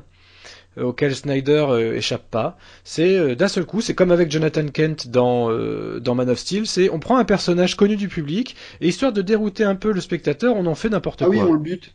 Il le bute. Voilà. D'abord, on en fait on en fait un on en fait un agent de la CIA. Ah oui oui c'est ça. Déjà, qui se fait buter au bout de 5 minutes. Bon, alors moi ça fait partie des trucs qui me perdent parce que ça pour le coup c'est artificiel. Ça, ça sert à rien, et c'est juste une manière de te, en gros, de te mettre un petit fuck dans la tête, quoi, en te disant, après tout, c'est nous les boss, on fait ce qu'on veut. À quoi bon appeler ce mec Jimmy Olsen? À quoi bon? On s'en fout en fait. C'est juste un type qui essaye d'utiliser Loïs pour approcher le type euh, qu'elle va interviewer, etc. À quoi bon? Et en fait, ça, j'ai du mal avec cette logique-là de réécriture à ce, niveau-là en fait de, voilà de ce qu'on sait des personnages, de leur histoire, etc. Je, je, comprends pas. C'est pas grave, ça me gâche pas le film du tout. Mais c'est des petites choses qui m'en font ressortir de ci de là parce que pour ça je trouve ça vraiment un peu grossier et artificiel. Je sais pas ce que t'en penses. Non, t'as d'autant plus raison, tu vois, je vais dire, c'est que avant que tu le mentionnes, j'avais même, je me rappelais de la scène du journal, du photographe qui se faisait buter, on trouve un petit micro dans son appareil, euh, j'avais zappé que c'était Jimmy Olsen, tu vois. Tu vois, c'est- ouais, À, tel point. c'est pas anodin quand même comme, euh, comme anecdote. Voilà, tu j'avais complètement zappé que c'était Jimmy Olsen. Donc bon, voilà, c'est pour te dire, c'est pour dire à quel point t'as raison. Je, dans mon esprit, c'était même pas Jimmy Olsen. Euh, Mais pour le reste de ta euh, présentation, c'était, c'était, c'était à nouveau parfait. C'est pour ça que je, je refuse de me, de, de- de m'occuper des pitchs. Tu es parfait. Euh, Je suis le pitcher en chef. c'est vrai que tout ça nous amène au procès de Superman, orchestré par Luthor, sans qu'on le sache vraiment. Enfin, que Alors sans- si, parce qu'on va voir le Luthor, sans on va commencer le à- monde le sache en tout cas. On va commencer à voir Luthor, ouais. Euh, en fait, on peut peut-être parler, euh, avant d'aller à, à leur baston, à la première rencontre dans le cocktail, là. Euh, comme ça, on peut parler un peu de Wonder Woman au Oui, passage. oui, oui, il y a des choses à dire sur Wonder Woman. hein. Euh, donc, euh, à peu près, euh, presque juste avant la confrontation, hein, pas longtemps, la séquence qui, grosso modo, précède, plus ou moins, c'est une séquence où Lex Luthor va faire un don, je crois, à une fondation, organise un cocktail chez lui. Euh, Clark Kent y va en tant que journaliste, euh, Bruce Wayne y est invité. Euh, et on y verra, je sais pas, je suis pas sûr que ce soit pour la première fois, mais je crois que oui, qu'on y verra pour la première fois Gal Gadot. Oui, je crois. C'est, je- sa première apparition. Oui, Je oui. pense que c'est la première apparition. En plus, on la voit un peu de loin. C'est, Ben Affleck Alors, qui la repère un peu. voilà. Elle fait en sorte de se faire remarquer, mais ouais, voilà. Bon alors maintenant depuis il y a eu deux films, euh, il y a eu euh, les Justice League donc euh, évidemment quand on le sait tout ça ça change tout mais à l'époque où le film était sorti on savait que c'était Wonder Woman mais on découvrait l'interprétation de Wonder Woman. Et c'est là qu'il faut. Euh, Alors, excuse-moi, faut que je te coupe. C'est maintenant. C'est maintenant Bah, qu'il faut que je te coupe. Dis donc, Patty Jenkins et euh, les responsables de la Warner. Ah Pourquoi non tu vas pas parler de 84. Pourquoi? Puisqu'en 1984, elle a foutu le Bronx dans un hypermarché et puis qu'elle a, elle a sauvé le, le monde entier à travers les ondes du monde entier. Dans ce film horrible, horrible qu'est Wonder Woman Ah ouais. 1984, Ah le plus mauvais film que j'ai vu facilement de ces 20 dernières années, et je pèse mes mots. Ah ouais. Ah ouais. Peut-on m'expliquer au niveau canon, puisque même si la Warner veut exclure le Snyder Cut, on en parlera après, du canon, en tout cas, BVS est pleinement dans le canon du DC Universe. Donc comment, au moment de la sortie du film, personne ne sait qui est Diana? Personne ne sait qui est Wonder Woman. À quel point on peut nous prendre, nous spectateurs, pour des cons? Scénaristiquement parlant, on nous fait vraiment avaler des couleuvres, quoi. C'est non mais là, Patty, t'as merdé. En plus d'avoir fait un film Ah ouais, tout non, pourri, t'as Ouais, merdé. ouais, et du coup la Warner aussi. dire. Voilà. On va le dire tout de suite et on va évacuer le sujet euh, rapidement. euh, WW84, Wonder Woman 84, c'est ni fait ni à faire. Euh, je vais le dire très rapidement, hein, c'est euh, grosso modo une réinterprétation d'Aladin euh, version euh, Wonder Woman. Euh, c'est tout pourri, c'est même pas C'est même pas beau déjà, visuellement, il y a rien. Exactement, j'allais dire, euh, bon, le fait que ce soit mal écrit, il y en a, y en a eu d'autres, hein, euh, et qui sont pas forcément des mauvais films en soi, si c'est bien tourné, mais là, c'est tout raté, tout partout, il y a vraiment rien à, rien à sauver dans ce film, et du coup, même le côté un peu nostalgique, euh, en tout cas là, ceux qui crient à l'exploitation de la nostalgie euh, vide de sens sur euh, WW84, ils peuvent y aller, c'est exactement ça. Voilà. Voilà, j'ai rien de plus à dire. il fallait le euh, glisser, il fallait le glisser, c'était, ça me paraissait être le bon moment. Donc j'en reviens à mon cocktail. Mais oui. Donc Alors, la première vraie rencontre donc, avec Wonder Woman. cocktail. Alors non, on découvre. Enfin, il y a plein de choses. Parce que déjà, il y a Lex, Lex Luthor. Faut dire un mot sur Lex Luthor. Euh, je vais te donner mon point de vue. Faisons un point sur Lex. Faisons le point Lex Luthor. Le point LL. Euh... Faisons le point Lex Luthor. Alors pour moi, en fait, si tu comprends, enfin tel que je comprends la- la- l'approche de Snyder, Lex Luthor, c'est pas que Lex Luthor. C'est en même temps Lex Luthor et Joker. Mais c'est exactement ça. Et il, le C'est-à-dire joue, que il le joue comme le Joker. Exactement, sauf qu'il est blindé. Ouais. Le, le Joker, non. Euh, donc du coup, pour moi, voilà, c'est ça. C'est que pour que l'ennemi commun soit vraiment l'ennemi commun, eh ben, il a mixé dans un seul personnage qui est interprété par Jesse Eisenberg les deux, euh, comme on dit, arch ennemis des deux personnages centraux du film. Et ça fait un seul personnage qui est le Lex Luthor de Jesse Eisenberg. Normalement, Lex Luthor, dans la, les comics et dans la plupart des itérations, c'est quand même un mec hyper intelligent, donc assez froid. Oui. assez calme. sauf chez Donner, mais bon. Ouais, mais parce que il avait pris aussi Gene Hackman. Voilà, c'est un, peu différent. Mm. euh, qui commence par mettre des perruques improbables, euh, Gene Hackman, n'est-ce pas? Mm. Bon, euh, non, non. C'était pas le meilleur côté des, des donneurs, je te l'accorde. euh, quand tu regardes les animés, par exemple, Luthor, c'est toujours un mec, c'est un, c'est un vulcain, quoi. C'est un mec euh, qui a pas d'émotion, qui c'est le, c'est le mec super froid. Là où le Joker est le mec complètement chaotique. C'est, quand, comme quand je dis euh, mal et chaos, c'est vraiment ça. Le Joker, c'est l'absolu du chaos. C'est vraiment l'expression absolue du chaos et c'est pour ça que sans être un personnage qui a des capacités, il a aucune capacité. Enfin, le Joker il est juste fou en fait. Son super pouvoir c'est super super fou. C'est vraiment ça le truc. Donc euh, c'est vraiment l'extrême du chaos qui génère donc Batman l'extrême de l'ordre, le facho. Euh, et ben Lex c'est l'extrême du mal. Donc mais c'est un mal calculateur, froid, c'est un psychopathe quoi, Lex mais un psychopathe hyper intelligent c'est Hannibal Lecter un peu Lex. Il y a un côté comme ça. Si tu le prends vraiment euh, dramatiquement, si t'enlèves l'humour, tout ça, normalement c'est ça. Là non. Là t'as le côté intelligent et euh, super riche de Lex mélangé avec le côté un peu fou et, qui le joue d'ailleurs fou euh, de du Joker. Exactement. J'aurais pas dit mieux. C'est exactement ce que le ressenti que j'en avais. C'est un espèce de mix entre les deux personnages, mais que moi je trouve malvenu, vraiment malvenu. D'autant que le Joker va finir par faire son apparition dans l'univers après, donc c'est vraiment bizarre. Hmm. Non, non, mais à ce stade, tu peux pas dire ça encore, c'est pas bien. Bah si, dans Suicide Squad. ah, c'est pire. enfin bref, tout ça pour dire que donc euh, à cette petite teuf, tu as donc Bruce Wayne euh, qui dragouille un peu euh, Wonder Woman. Alors, la version de Wonder Woman qu'il y a dans le DC Universe, c'est une version où c'est la fille de Zeus, donc elle a 5000 ans. Euh, il y a une joke comme ça dans le Snyder Cut euh, à ce sujet-là. On en parlera tout à l'heure. Euh, mais donc donc c'est c'est un personnage qui qui est voilà. et Bruce Wayne qui se la pète un peu et qui se fait un peu remettre gentiment, ce qui est pas con parce que du coup ça donne tout de suite un peu de hauteur au personnage. À, ce stade-là, on l'a pas, on n'a pas encore de film, on n'a pas encore de Justice League, donc c'est pas con en termes de, je trouve, de, de scénario. Ça pose assez bien le, le, personnage. Et elle le joue très bien. C'est important de le dire parce qu'on a tellement bâché la Wonder Woman 84, ou même elle n'est pas bonne dans le film, mais dans les autres elle est bien.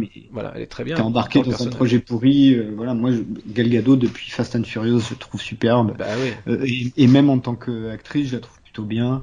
Euh, après, je sais pas, peut-être qu'on va pas lui filer euh, un rôle hyper dramatique intérieur, tout ça, sans doute pas, mais elle est sublime, elle, a le côté, euh, elle arrive à être euh, assez expressive, elle arrive à faire passer plein de choses rien qu'avec le visage. moi, je, la trouve vraiment pas mal Wonder Woman. Enfin bref, c'est pas le sujet.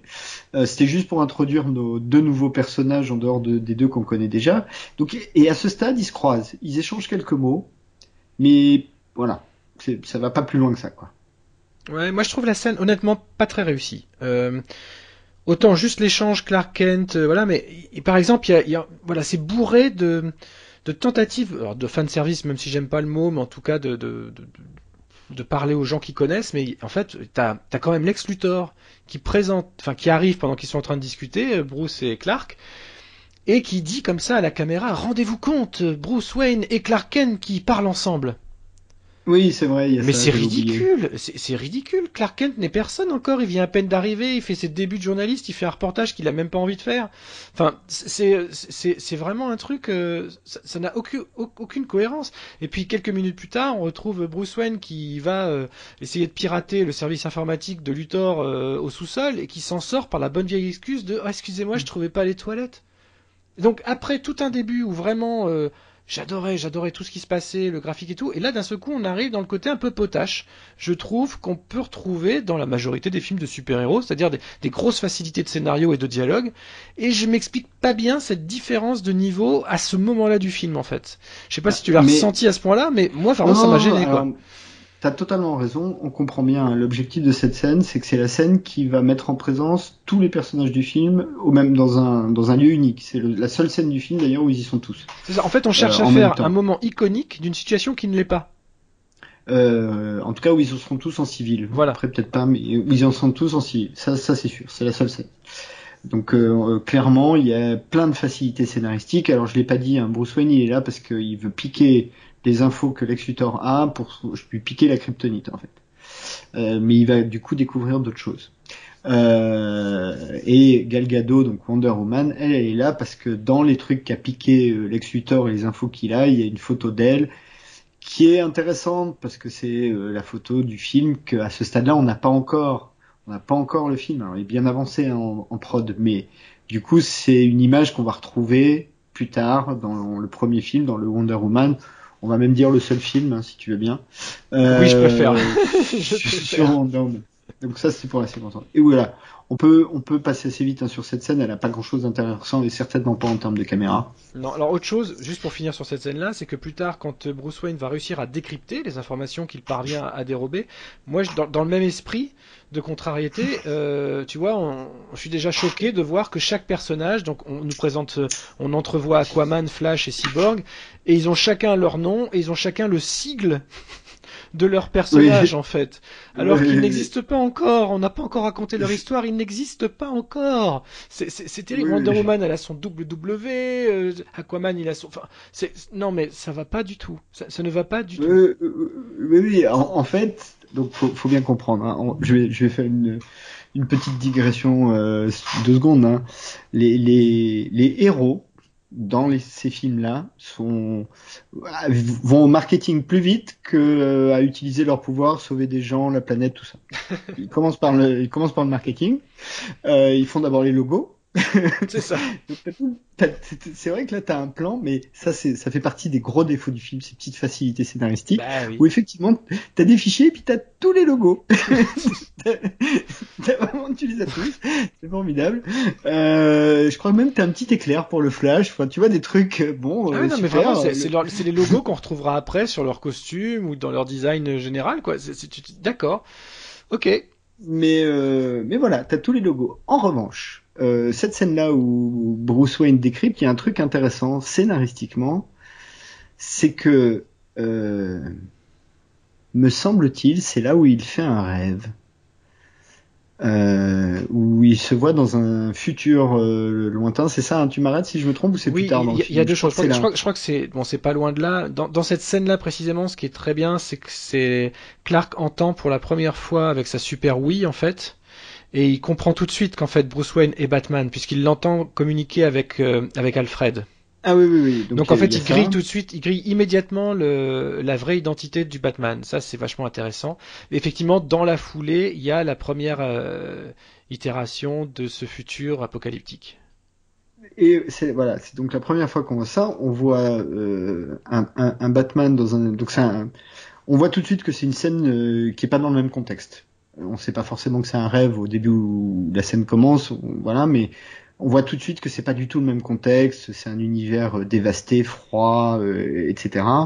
On voit un Batman euh, qui est un peu Batman survivant, hyper dans un violent, monde à, hyper à, à la Mad Max, et armé. Il y a des armé, armé il, il, il y a des, des, guns et tout, ça, donc pareil. Il y a des espèces de petites lunettes de protection ouais. euh, qui font vraiment, voilà, donc voilà. Euh, je, je, décris rapidement hein, ce qui se passe. Euh, il retourne à son camp, il se fait trahir par des mecs qui sont d'ailleurs les mêmes mecs, un russe qui travaille pour Luthor, bon voilà. Il se fait embarquer, il se fait faire prisonnier. Euh, le, le, chef euh, tortionnaire, ou on sait pas trop en tout cas, ce qui te, ce qui te donne la sensation d'être super méchant arrive, c'est Superman. Euh, il dit, il y a un dialogue, j'ai plus les phrases exactes, mais qui fait comprendre que, en gros, Batman serait d'une manière ou d'une autre responsable de la mort, probablement de Lois Lane. Euh, il, je crois qu'il lui dit She was my world ou quelque chose comme ouais. ça, elle était mon monde, quelque chose comme ça. Et on voit, on voit une, on voit pas la scène, mais en gros on comprend que euh, Superman va buter, euh, va buter Bruce Wayne euh, alors qu'il est attaché. Hein, il est pas du tout, c'est pas un combat. Hein, il est pas du tout en train de se défendre. Il est, il est complètement attaché. Bruce Wayne se réveille une première fois. C'est là où ça devient intéressant. Et là, tu vois une espèce de truc qui se passe. Il, est, il a la tête sur son ordinateur, il lève la tête, donc il regardait euh, là où était la kryptonite. Et puis il y a une espèce de d'ouverture bizarroïde dans le continuum, on sait pas trop quoi, qui se fait. Là, tu vois un, un personnage qui arrive, c'est un peu dur à voir. D'ailleurs, on comprend pas bien qui c'est tout de suite.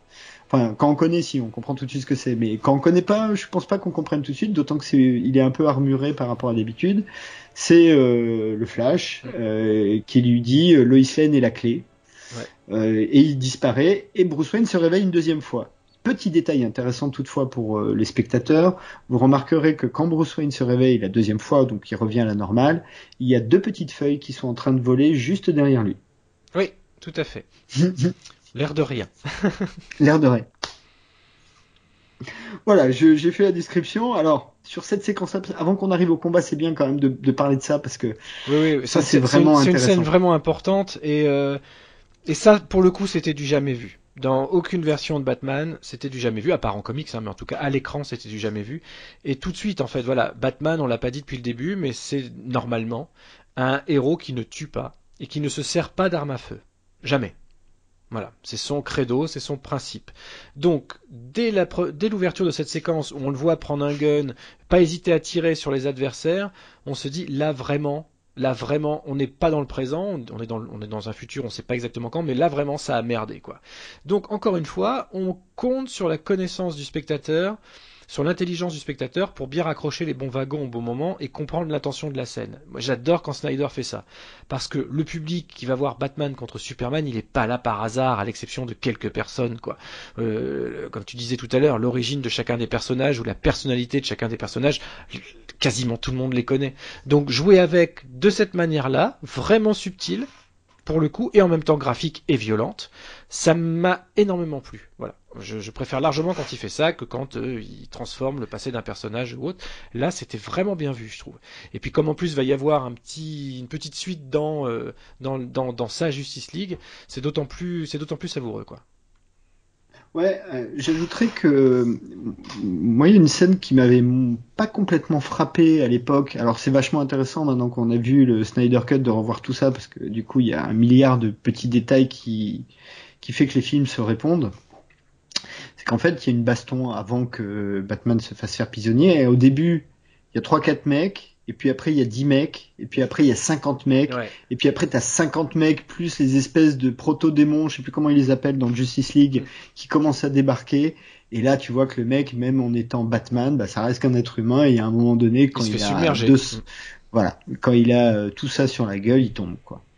Donc ça, cette scène-là, je l'ai trouvé vraiment. Euh, pourtant, il y a, là aussi, il y a des petits défauts. Hein. Euh, Snyder est vraiment capable de mieux. Là, pour le coup, il n'y a pas tant de ralenti que ça. J'en aurais aimé peut-être un peu plus. Mm. C'est rare, hein, mais là, pour le coup, j'en aurais aimé un peu plus. Donc voilà. Donc cette scène-là, elle est intéressante aussi pour ça. Il y a aussi toujours ces questions de dimension euh, qui est intéressante. Elle va renvoyer une scène dans le Snyder Cut, on en parlera tout à l'heure, euh, qui est vraiment dans le même univers et il y a une, une cohérence esthétique euh, entre les deux scènes. Mm-hmm. Euh, mais ce qui est plus intéressant aussi, c'est Flash.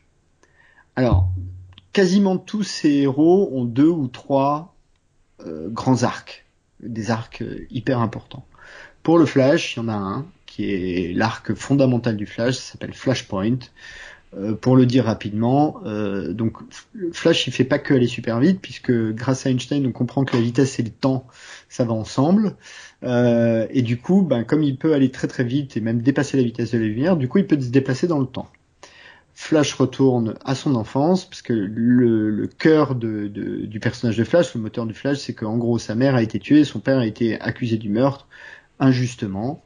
il est en tôle hein, le plus souvent dans, dans les histoires du Flash et euh, bah, Flash s'essaye de le faire sortir.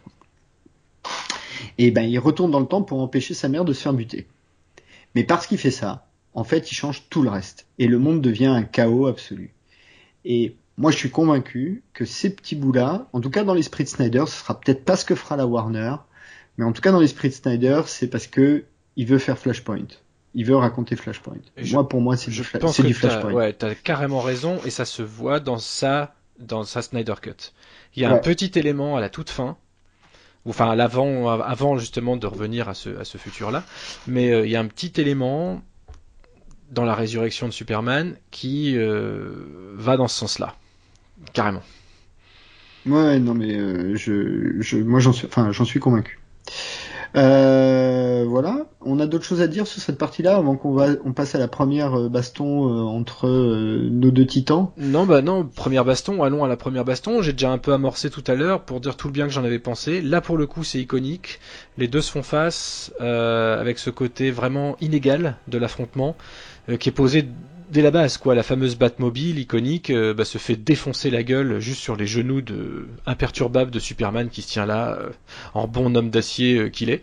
Et puis le, dialogue est très court et très bon, quoi. franchement, ce fameux Do you bleed, c'est un truc qu'il est, je sais pas, ça, ouais, ça me met les poils, ça, le frisson est là, ça marche bien entre les deux où euh, t'as un Bruce Wayne qui sait qu'il a aucune chance, en tout cas à ce moment-là, il a aucune chance, s'il trouve pas de kryptonite, s'il trouve pas une stratégie, il a aucune chance, il peut rien faire, il le sait, et malgré ça, il le menace, quoi. Ça, te donne bien le niveau du gars quand même, hein. il n'en démordra pas, et, ouais, et en face, Superman a son, bah, un peu finalement plus égal à lui-même qu'à d'autres moments. C'est-à-dire qu'il est plutôt dans le côté euh, je te préviens mon coco, euh, t'es bien gentil, mais maintenant tu rentres chez toi, tu ranges ton costume, tu reviens plus, euh, puis t'écoutes t'écoutes les grands quoi. Hein, tu les tu, tu les grands dans la cour tu retournes dans ta cour d'école quoi. Il y a vraiment ce côté un peu voilà bataille de bac à sable, mais à une échelle à une échelle plus plus plus quoi. Ouais, alors euh, visuellement, hein, pour que on comprenne bien, tu as une longue course poursuite. C'est le moment où euh, qui est hein. euh, super maîtrisé, qui est, énorme, qui est, qui est, qui est énorme. Où il se passe plein de trucs. On va pas rentrer dedans, hein, aller voir le film ou euh, regardez-le. Je crois que c'est sur Netflix, hein, si je ne m'abuse. Oui. Oui, c'est sur Netflix. Les deux films dont on vient de parler, ou enfin le précédent et celui dont on parle, sont sur Netflix. C'est important de le dire. Euh, effectivement, le dialogue est intéressant. Euh, donc, euh, en fait, euh, il y a intéressant oui et non. Moi, il y a deux trucs qui m'ont, il y a deux, deux trois petits trucs qui m'ont gêné.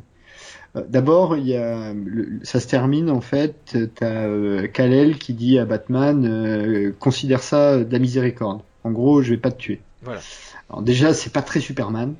Euh, voilà. Mais ça, c'est à la limite, moi, je suis prêt à accepter une autre interprétation. C'est pour lui faire peur. C'est une façon. Moi, je suis prêt à accepter une autre interprétation. Le problème, c'est que dans le film, il va le faire plusieurs fois et que ça devient un truc systématique. Et ça, en revanche, c'est pas terrible. Mm. C'est que du coup, ça devient le truc systématique. Ça, c'est bon, voilà. Et moi, j'ai toujours trouvé dans ce film que la faiblesse, c'est que autant je comprends parfaitement le cheminement de Bruce Wayne, autant je comprends beaucoup moins celui de Kal-El ça me paraît pas très logique qu'il aille perdre son temps euh, à aller friter un mec qui, jusqu'à preuve du contraire, ne tue personne et euh, a plutôt 20 ans de service derrière lui. C'est-à-dire que si tu parles, là, pour le coup, tu disais on a les logos, bah là c'est un peu pareil. On parle d'un Batman qui est là depuis 20 ans.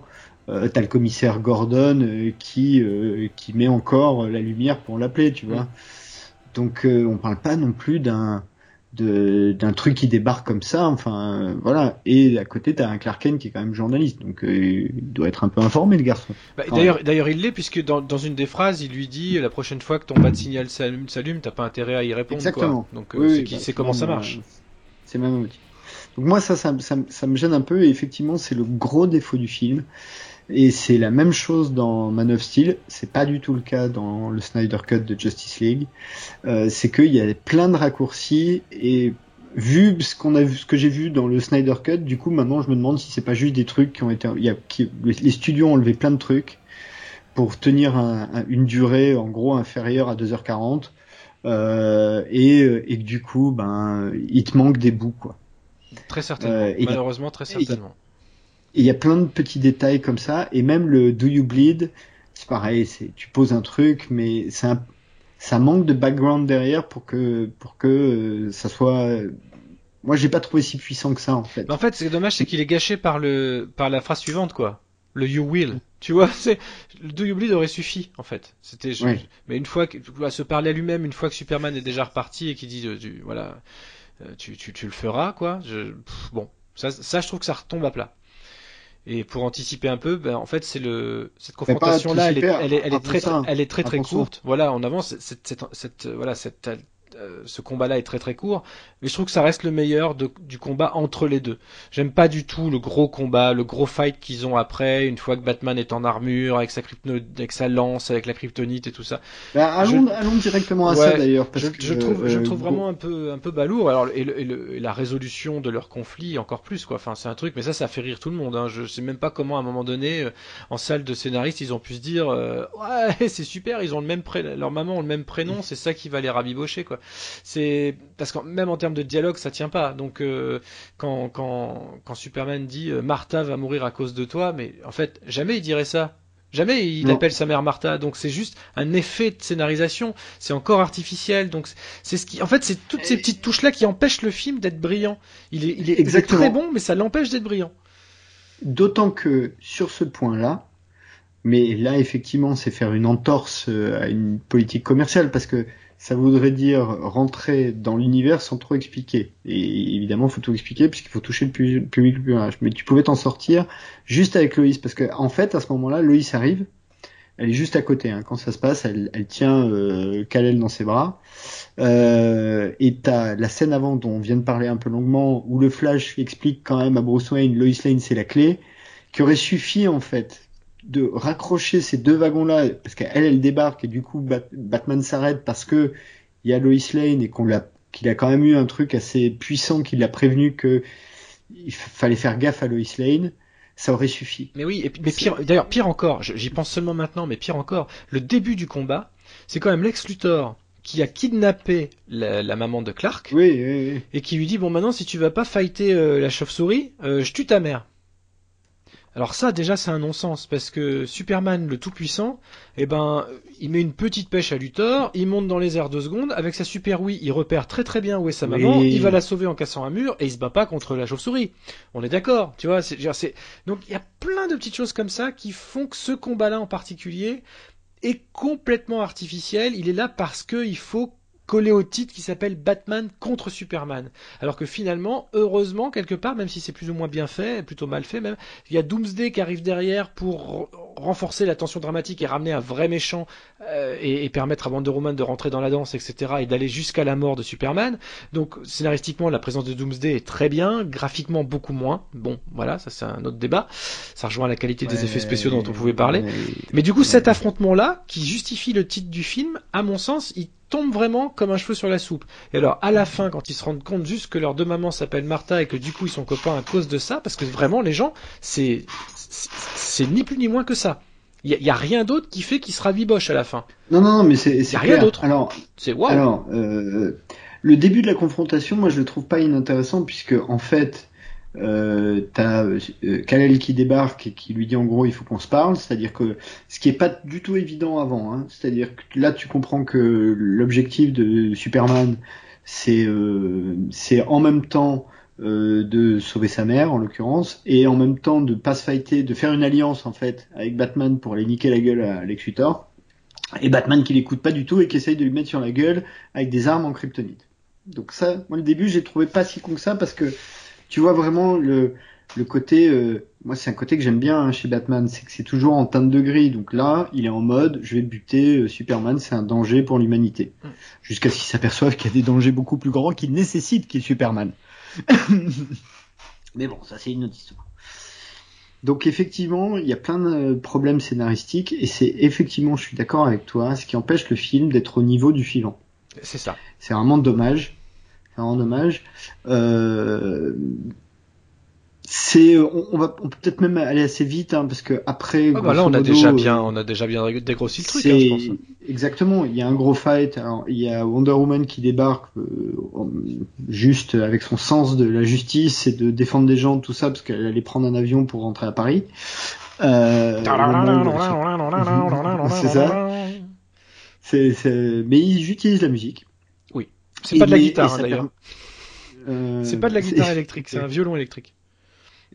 Ah, intéressant. Et, euh, et, euh, et, ce qui permet de la montrer en costume hein, quand même, parce que c'est là aussi pour se replacer dans le contexte, c'est la première fois. Voir même un, violoncelle électrique, il me semble plus précisément. Ouais, ça, ça, me semble, ça me semblerait mieux, plus cohérent avec le son. C'est un violoncelle électrique.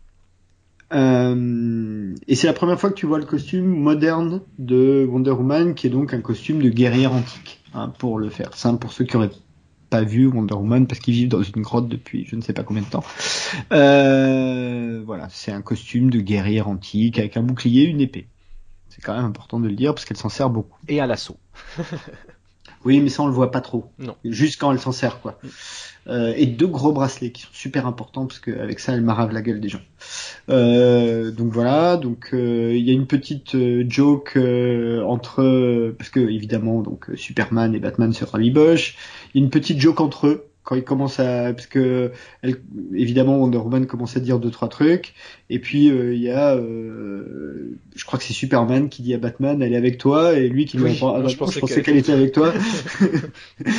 ça c'est des petites blagounettes qui passent bien. Étonnamment parce que Elles, peuvent elles pourraient paraître grossières dit comme ça mais non dans le contexte bah, ça, passe bien. C'est un moment donné où tu as besoin d'un peu de fraîcheur et ça amène juste ce qu'il faut euh, ils vont encore faire le gros fight euh, avec Doomsday qui euh, se trouve être une grosse créature pas belle et dégueulasse en CGI qui absorbe toutes les énergies qu'on lui met sur la gueule. Donc en gros, plus on essaye de la tuer, plus elle devient grosse et à chaque fois elle fait une grosse vague qui pète des immeubles. Ça sert à rien, c'est juste pour péter des immeubles et faire un joli effet tout rose. Voilà, bon ça, ça a un intérêt relativement limité. Le combat a lui-même un intérêt relativement limité, sauf que il y a un petit joke de dialogue un peu amusante. C'est, je crois, euh, Wonder Woman qui dit à Superman, euh, oui, il faut faire attention, il va tuer des gens, ça va détruire tout. Et euh, non, c'est Batman qui répond, non, non, c'est un doc abandonné, plus personne ne vit là, ou quelque chose comme ça. en gros, on va pas tuer des gens. Ça, c'est très drôle. C'est très drôle. Et ça continuera dans la Snyder Cut. D'ailleurs, il y a aussi un truc comme ça après, dans la Snyder Cut, sur le fait que c'est bon, on tue plus personne là, on, s'arrange pour tuer les gens. Calmez-vous les gens. On tue pas les gens. On tue pas les gens tout va bien. Euh, donc ça, ça c'est un petit peu, un petit peu amusant. Ils finissent par euh, buter euh, Doomsday, mais au prix de la vie de Superman. Étonnamment, Clark Kent meurt le même jour et personne ne fait toujours le rapprochement. Bravo les lunettes. Bon, voilà, ça c'est un petit peu, un petit peu voilà. Lex Luthor se fait mettre en tôle. Et Batman, Bruce Wayne, en quête de rédemption, se sentant coupable de la mort euh, de Superman, même si ça a permis de buter Doomsday grâce à l'arme qu'il avait créée pour tuer Superman à la base, euh, décide d'aller chercher, euh, ils, ont une conversation comme ça avec Wonder Woman à l'enterrement de Superman, de dire il y en a d'autres, il faut les réunir. À ce stade, on sait toujours pas pourquoi. Hmm. On sait toujours pas pourquoi. Mais, la petite séquence de rêve nous laisse à penser que c'est ça que Bruce Wayne a en tête. Il a vu ce rêve futur, euh, voilà, compliqué, euh, etc. Alors là, a priori, il va pas se passer puisque Superman est mort, donc il va pas le buter dans le futur. Il y a aussi une euh, petite scène de Luthor en prison qui prévient que la menace arrive. Quand elle, Est, elle est après la, la ah scène. Elle est juste après. Juste après. Et, et le film se conclut comme ça, donc c'est globalement peut-être pour conclure, hein, c'est un film relativement imparfait parce que là encore une fois, on sent que il manque des bouts d'histoire en fait. Il, manque des bouts qui sont pas nécessaires pour faire un film, mais indispensables pour donner un aspect plus charnel à certains personnages. Euh, Superman, bon, il a eu un film entier avant, donc on l'a bien. Batman, euh, Ben Affleck fait quand même un super bon job parce que tout en s'appuyant sur le fait que beaucoup de gens ont vu la trilogie de Nolan, donc ont une idée relativement euh, grossière de ce qu'est Batman, et ben il arrive quand même à imprimer quelque chose d'un peu différent tout en restant cohérent avec le, personnage. Donc ces deux-là, on les a bien. Wonder Woman, elle l'a tout de suite, ça c'est bien. Et euh, le personnage qu'elle donne dans BVS, c'est à peu près le même qu'elle va donner ensuite tout le temps. Et c'est c'est assez cohérent en fait en termes d'interprétation. Voilà. Pour le reste, effectivement, comme dans Man of Steel, des petits des, des bouts. Pour moi, il y a des bouts qui manquent encore, même avec le dernier cut qui font que euh, ça, ça aurait pu être mieux. Ouais, ça aurait pu, ça aurait dû même. je, quand on voit surtout la Snyder Cut, on se dit que s'il n'avait pas été, comme il l'a certainement été malgré tout, encore un peu bridé, euh, le film aurait pu être très différent. Euh, en tout cas suffisamment différent et que ces petites imperfections auraient peut-être pu être gommées. Reste que l'intention du film en entier est vraiment noble, c'est-à-dire qu'il a su trouver euh, le bon angle. Voilà. De, euh, les raisons pour lesquelles ces deux géants s'affrontent sont légitimes, sont importantes. C'est des gros débats de société, sont des questions euh, réelles. Et du coup, ça, ça marche bien. Donc, c'est pour ça que j'ai bien aimé toute cette scène du procès de Superman, avec euh, l'ancien employé de Bruce Wayne qui a perdu ses jambes dans la dans, dans, dans la bataille contre Zod et tout ça, qui se fait exploser euh, euh, et on met ça bien évidemment sur le dos de Superman, tout ça orchestré par Luthor. Ça c'était bien géré et ça c'est du bon Luthor quoi, le Luthor qui calcule, la, le, voilà, qui, qui, anticipe le joueur d'échecs, quoi, quelque part. Le type un petit peu froid dont tu parlais justement dans, dans, ton, dans ta présentation du personnage tel qu'il aurait dû être en fait, très très calculateur, très posé. Euh, et, ça, voilà. Donc tout ça m'a énormément plu. Je, préfère BVS largement à Man of Steel mm, parce qu'il comporte à mon sens moins de défauts que Man of Steel, même si il a un peu les mêmes quand même.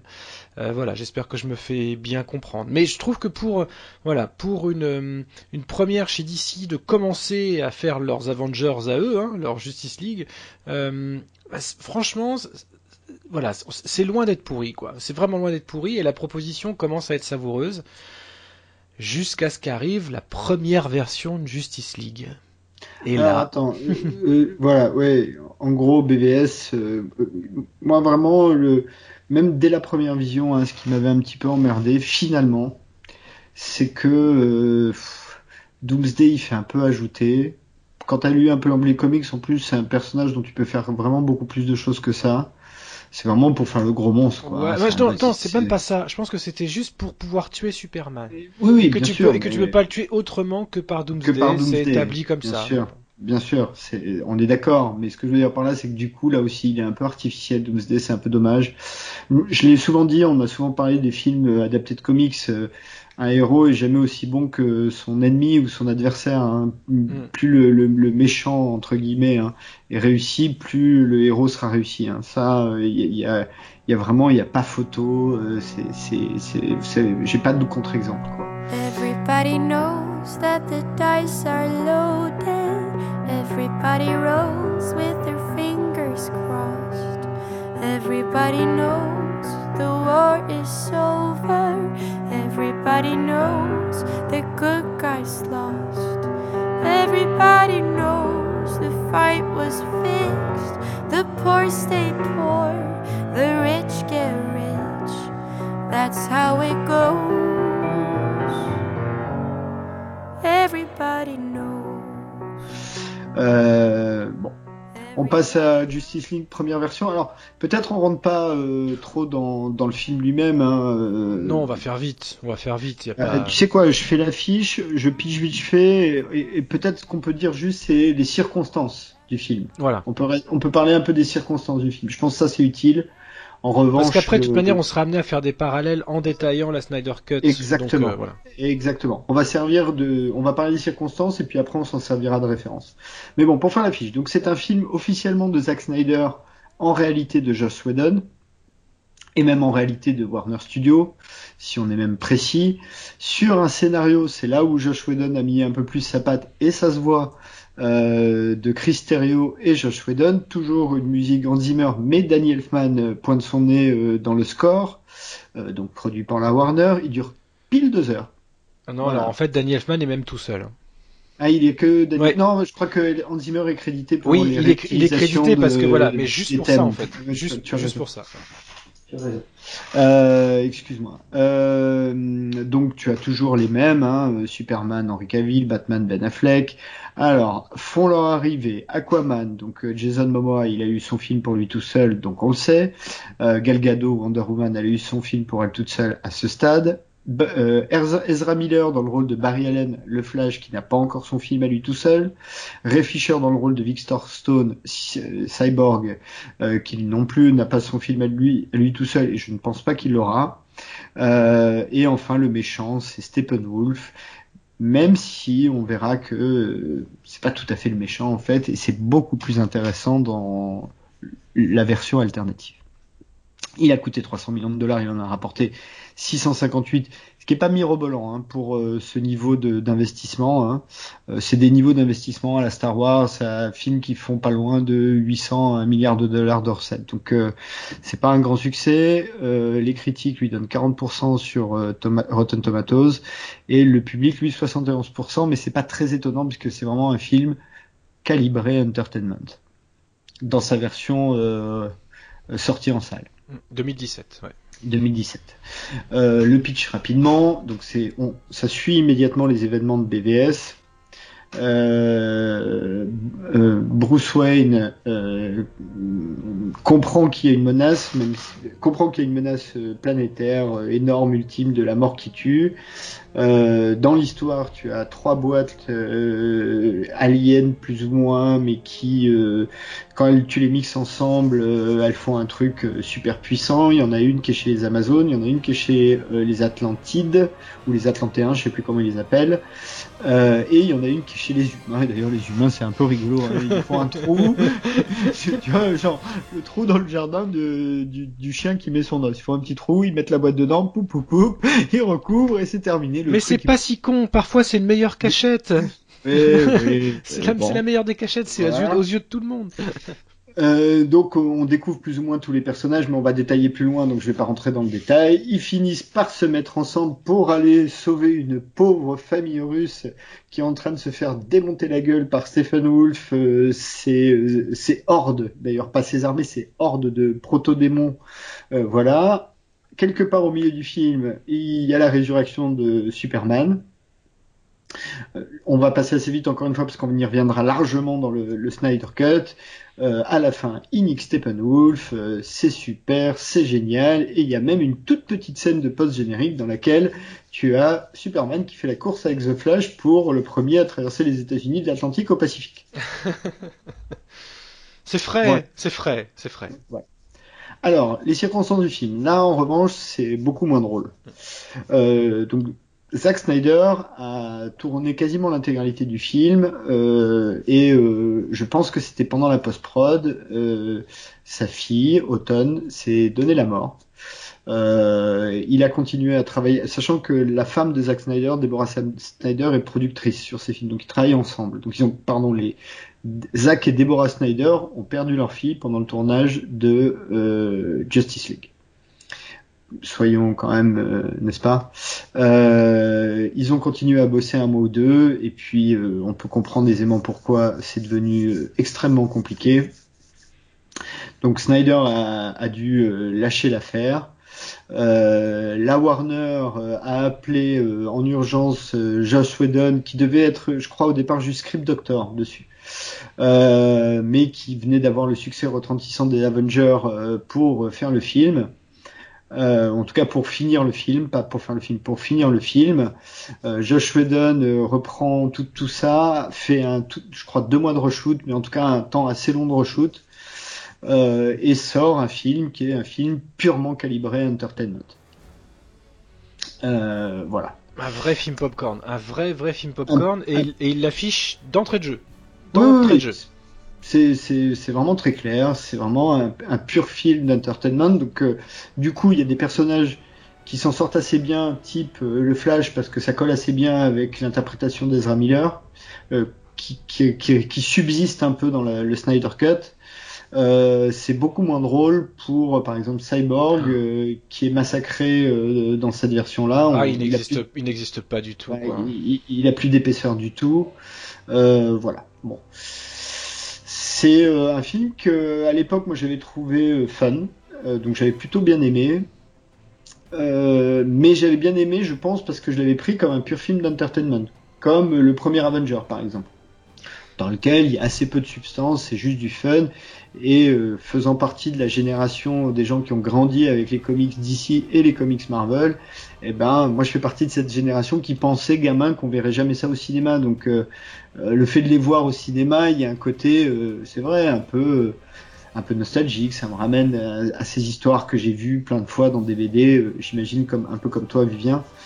Donc, donc ça, ça m'avait pas forcément choqué. Ça m'avait plutôt, j'avais trouvé ça fun de voir le Flash. J'aime bien la, version Miller. à l'époque, on découvrait Aquaman. bon, voilà, voilà. Mais pratiquement dès la sortie du film il y a un petit mouvement, un petit hashtag qui apparaît sur les réseaux, qui est le hashtag Release the Snyder's Cut. Normal. Normal. Euh, même si je suis d'accord avec ce que tu viens de dire, parce que j'avais ressenti un peu la même chose, je tiens d'un seul coup c'est fun. Et comme c'est ce qui m'avait manqué sur Man of Steel en particulier, je me suis ah finalement, parce que une bonne fois pour toutes, le, le, le Whedon's Cut, qui est plutôt le Warner's Cut, hein, euh, il est pas déshonorant. Il est pas mauvais ce film. C'est c'est pas un mauvais film en soi. C'est juste, en revanche, une très mauvaise suite des deux précédents. C'est- C'est un film qui n'a qui n'a rien à faire là, puisqu'il il n'y a plus le ton du tout. Le- les personnages, on a l'impression que c'est plus les mêmes. Le- la colorimétrie, j'en parle même pas, c'est pas du tout, du tout la même. Euh, la musique non plus. Euh, Non, mais même, voilà. même le, for- le format, c'est pas le même. Voilà, il y, a- y a rien, il y a plus rien de pareil, quoi. Donc effectivement, ça, disons-le, hein, le Justice League euh, euh, 2017, euh, c'est un 16 neuvième. Justice League euh, 2021, c'est un 4 tiers. alors ça, je, ça je vais le détailler après sur les, sur la, Oui, sur la oui. Snyder Cut. Ça, je, il y, a- il y a plein de choses à dire sur ce, sur ce format 4 tiers. Et euh, Non, mais pour dire que c'est même, même le format du film, jusqu'au format du film, c'est pas le même. non, le format. Alors si, en fait, si. Il faut Oui, s'enlever ça de la le- tête. Le, oui. format du film, c'est le même.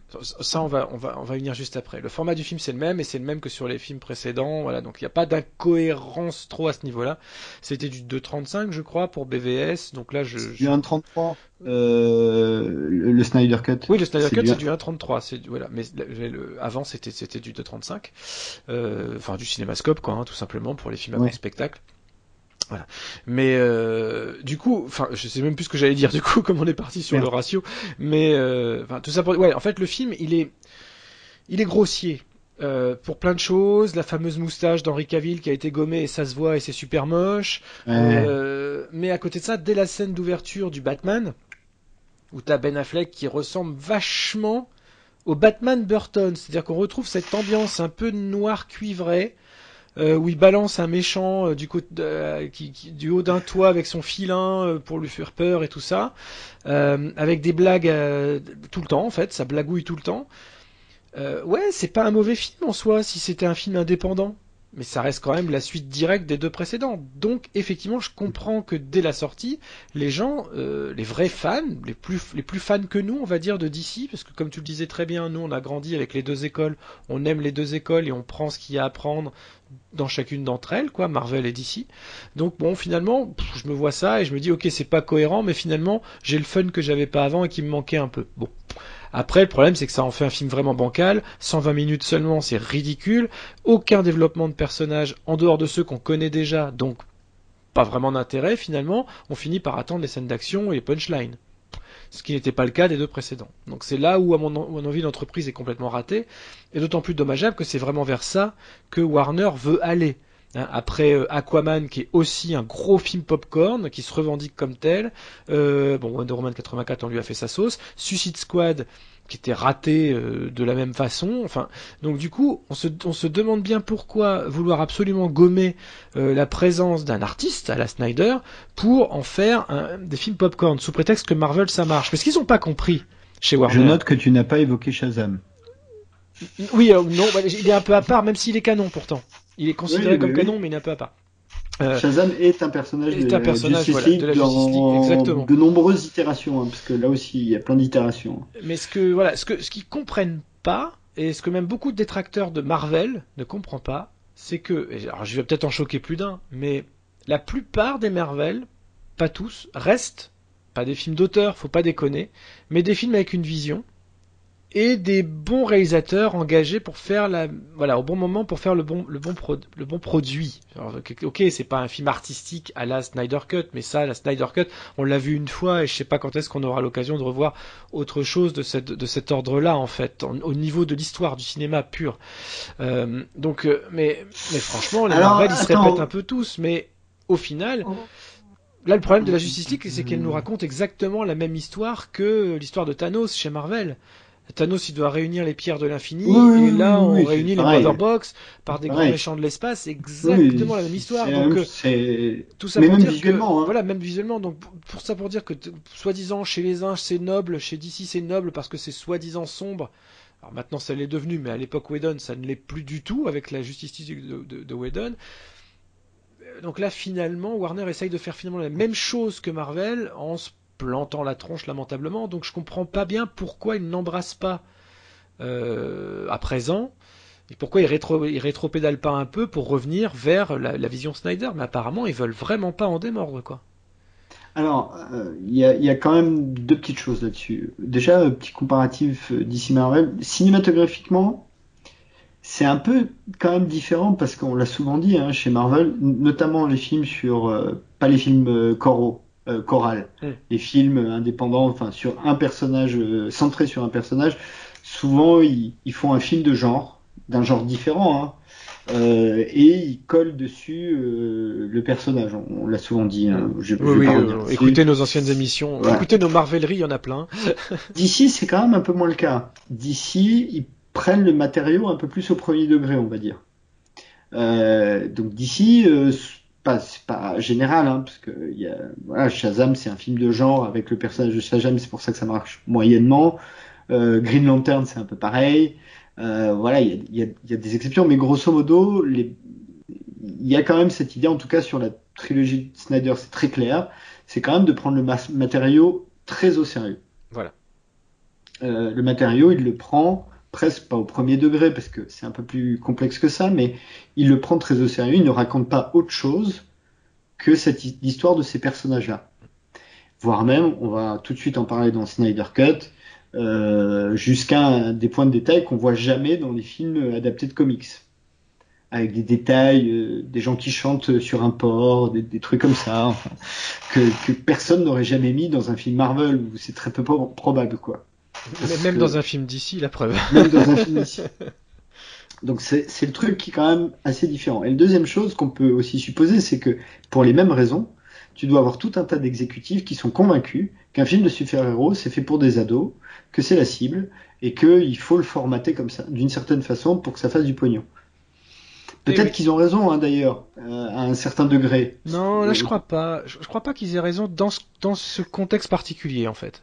Là, je, pense vraiment qu'ils se gourent c'est un peu ça que paye euh, Justice League euh, Whedon, enfin Warner, enfin 2017 on va dire, Justice League 2017, c'est que euh, bah voilà, c'est un film calibré pour du pur entertainment à la Avenger premier du nom et d'ailleurs les nuées de proto-démons, ça fait vachement penser aux nuées d'extraterrestres. Ah mais c'est la même chose. C'est vraiment les mêmes genres de, c'est les mêmes dynamiques d'action en fait. C'est exactement les mêmes dynamiques d'action et c'est même un gimmick chez Whedon parce que si tu vois le film adapté euh, de la série euh, de euh, Firefly, Serenity, t'as une scène qui est exacte à la fin du film, t'as une scène qui est exactement pareille, mm. vraiment la même scène.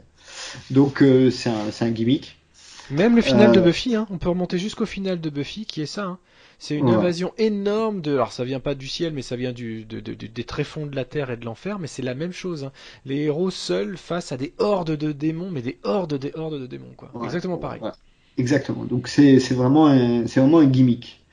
Euh... Après, moi, j'aime bien Whedon, hein, donc. Euh, moi aussi, je, pourrais, je, pourrais, je pourrais pas le casser complètement. En plus, il fait ce qu'il peut il fait ce qu'il peut, tu vois, c'est pas on va, lui reprocher de pas avoir assez développé Cyborg et tout ça, il y a eu plein il s'en est pris plein la gueule pour ça. Apparemment, il a pas été très cool avec le avec l'acteur et tout ça. Mais en même temps, on lui demande de ramener un film qui euh, donc qui n'était pas fini mais vu le nombre de rushs qu'il y avait euh, on pouvait aller jusqu'à 6 heures de rush ou je sais pas combien enfin de d'ours de, de, montage bout à bout quoi euh, forcément Warner lui dit tu me fais un film de 2 heures il est obligé d'enlever plein de trucs c'est pas en fait il peut même pas vraiment décider de ce qu'il enlève ou pas.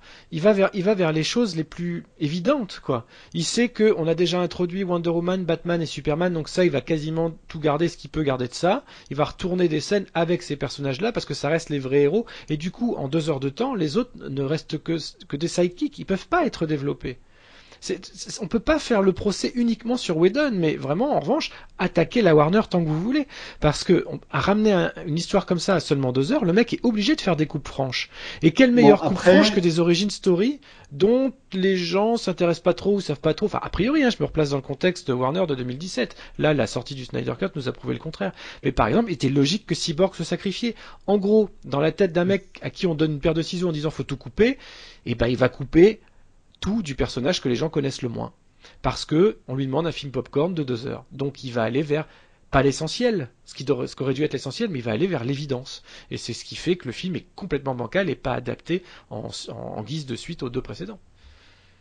Ah non, puis après, quand tu revois les, équilibres des personnages par rapport au Snyder Cut, On va y aller hein, doucement les gars, je sais que c'est on est très très long mais ah oui, on, y on, on, y arrive. On y, arrive mais juste tu compromets aussi euh, les sympathies de Whedon pour certains personnages plus que d'autres, type euh, le Flash. Oui, parce que c'est dans son univers, ça se sent, c'est chez lui quoi avec le Flash. Exactement. Euh, Whedon, il y, a quand même, alors ça il faut le dire, Whedon, les univers de Whedon sont quand même plutôt des univers joyeux. Même les trucs dark sont plutôt joyeux. Et pour ça, il y a qu'à voir, et je vous le conseille sincèrement, sa mini comédie musicale euh, Dr. Horrible's Sing Along, euh, qui est juste drôlissime avec tout un tas de gens que vous connaissez. Euh, c'est très très drôle. Euh, voilà, c'est un univers joyeux, Whedon. Snyder, c'est un univers beaucoup plus sombre. D'ailleurs, son premier long, si je me souviens bien, c'est euh, le remake de, de, de ça, en 2004. De Zombie. Euh, donc c'est euh, pas Night, c'est Dawn of the Dead. Dawn, of, the Dawn, of, the, Dawn of the Dead. Euh, donc le, le, zombie en français. Alors ils n'ont peut-être pas, non ils ont gardé Dawn of the Dead, je crois même. Oui, tout simplement, ils n'ont pas cherché. Ouais, ouais. Dawn of the Dead. Ce qui est mieux, hein, ce qui est mieux. Voilà, qui, qui est pas, tu vois, c'est un film de zombie à l'époque où les zombies faisaient encore peur, ce qui est plus tellement le cas aujourd'hui, mais à l'époque, quand, quand, nous on était petits, voir un film de zombies, tu t'inquiétais un peu avant de mettre ta VHS. Tu disais, oulala, là là, je vais flipper, il y a des zombies. Mm. là c'est fini. Bon, là c'est plus comme ça. Alors, on, on passe les, les, années qui suivent, sachez simplement que le mouvement Release the Snyder Cut continue, euh, voire même il y a des gens qui ont été pas cool, hein, qui ont été jusqu'à des petites exactions. Alors, euh, ils n'ont pas fait des attentats, mais euh, des trucs pas cool, euh, dans des boîtes aux lettres, des messages pas sympas. Enfin, il y a vraiment des gens qui ont pris ça très au sérieux. Et notamment, alors pas dans les pas cool, mais des, des, gens qui ont juste fait des petits tweets avec le hashtag. Tu as Henri Cavill, Gal Gadot, enfin, les gens de la distribution du film eux-mêmes qui ont, qui ont balancé ce genre de trucs. Euh, il faut aussi parler un peu, et on en parle souvent dans cette édition du, côté industriel, il y, a, des petites choses qui se passent, la Warner, il y a plein de changements euh, qui, se passent. Alors j'ai plus le détail du deal, mais il y a des problèmes de deal. Il y a de toute façon un changement de CEO, ce qui va déjà faciliter les choses.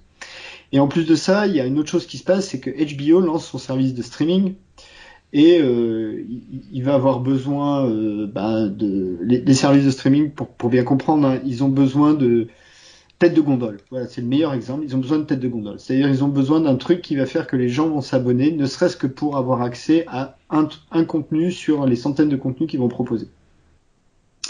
Euh, donc, il lance HBO Max, c'est Watchmen qui va faire la tête de gondole. Euh, ça marche bien, je crois. Hein. Euh, ah oui. en tout cas, un, beau, un, beau, succès d'estime de toute façon. Watchmen la série, hein. ouais. euh, on en reparlera vite fait si on a le temps parce que là on est déjà extrêmement long. Euh, et du coup, j'ai plus exactement les circonstances, mais il y a un deal qui se crée pour que HBO Max sorte le Snyder Cut de Justice League. Mais pour ça, il y a plein de choses. Zack Snyder obtient notamment une petite enveloppe, 70 millions de dollars, pour faire quelques reshoots, dont certains dans des circonstances assez, assez non conventionnelles.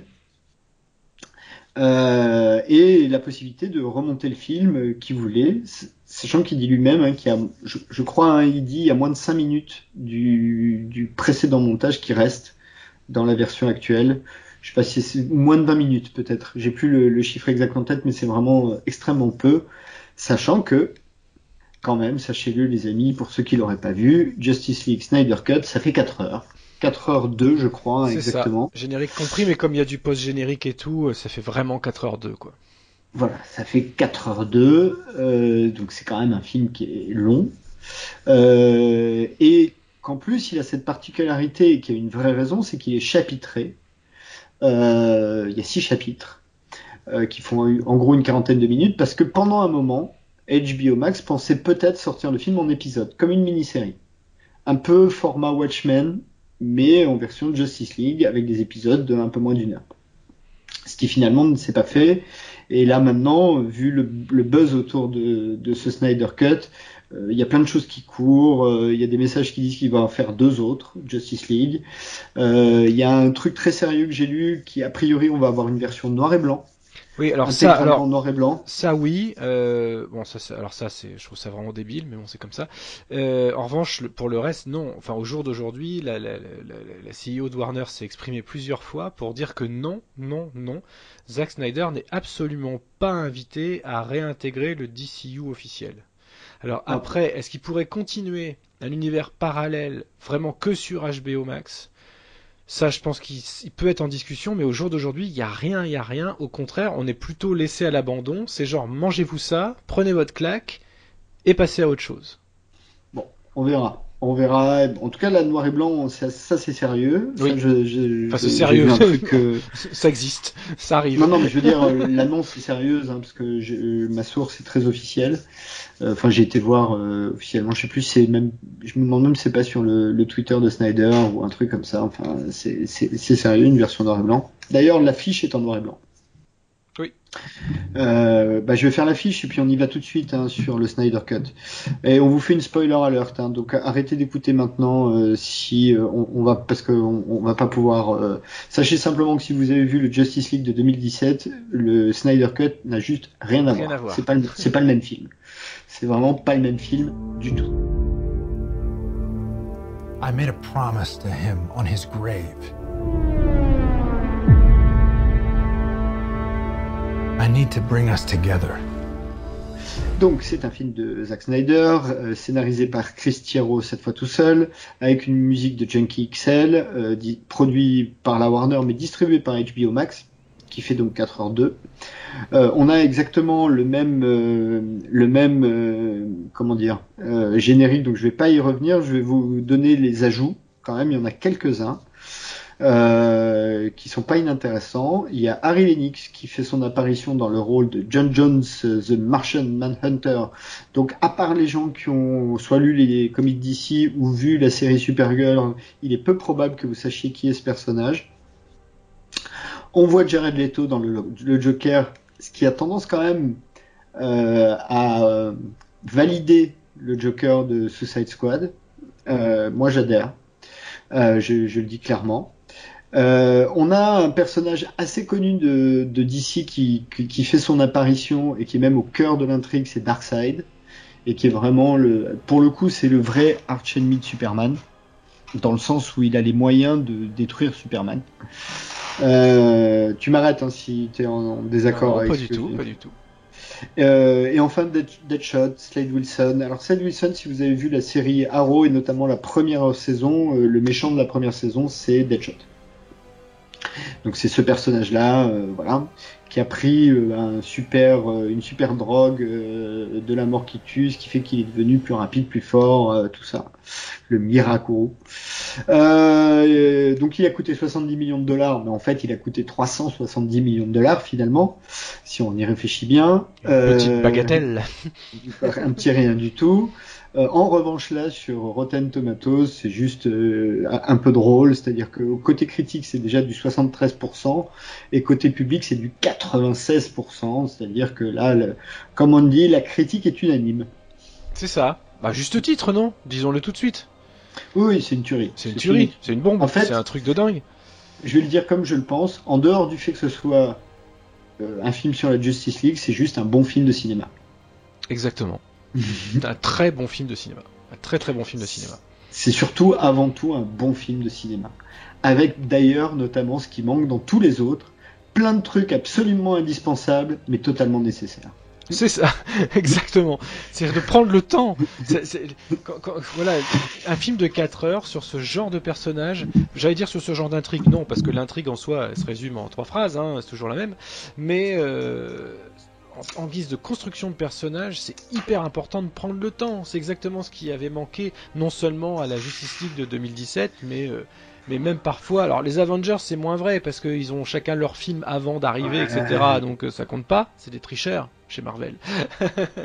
Ou des précurseurs, plutôt que des tricheurs. Mais voilà, non, ça fait, ça fait vraiment toute la différence. C'est un très grand film. Euh, moi, je regrette même, pour juste rebondir sur la présentation que tu faisais, en, en rappelant qu'ils avaient pensé à le sortir en mini-série. Moi, je trouve dommage qu'ils aient gardé le titrage de ces mini-épisodes incrustés, parce que finalement, ça m'a, ça suffit à me couper du rythme, en fait.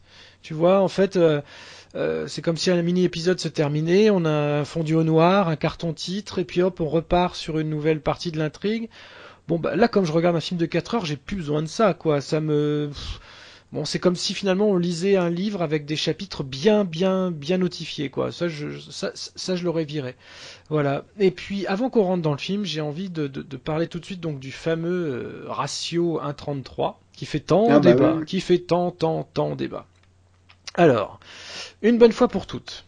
Pour les gens qui s'y connaissent un peu moins et qui sont extrêmement frustrés d'avoir des bandes sur le côté de leur téléviseur à droite et à gauche, euh, un, c'est normal d'avoir ces, bandes noires, et deux, euh, ces bandes noires ne viennent pas se substituer à de l'image existante.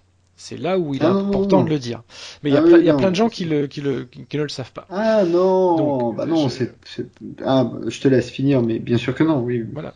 Le, le format 1.33 euh, est en fait le format natif de la pellicule 35 mm.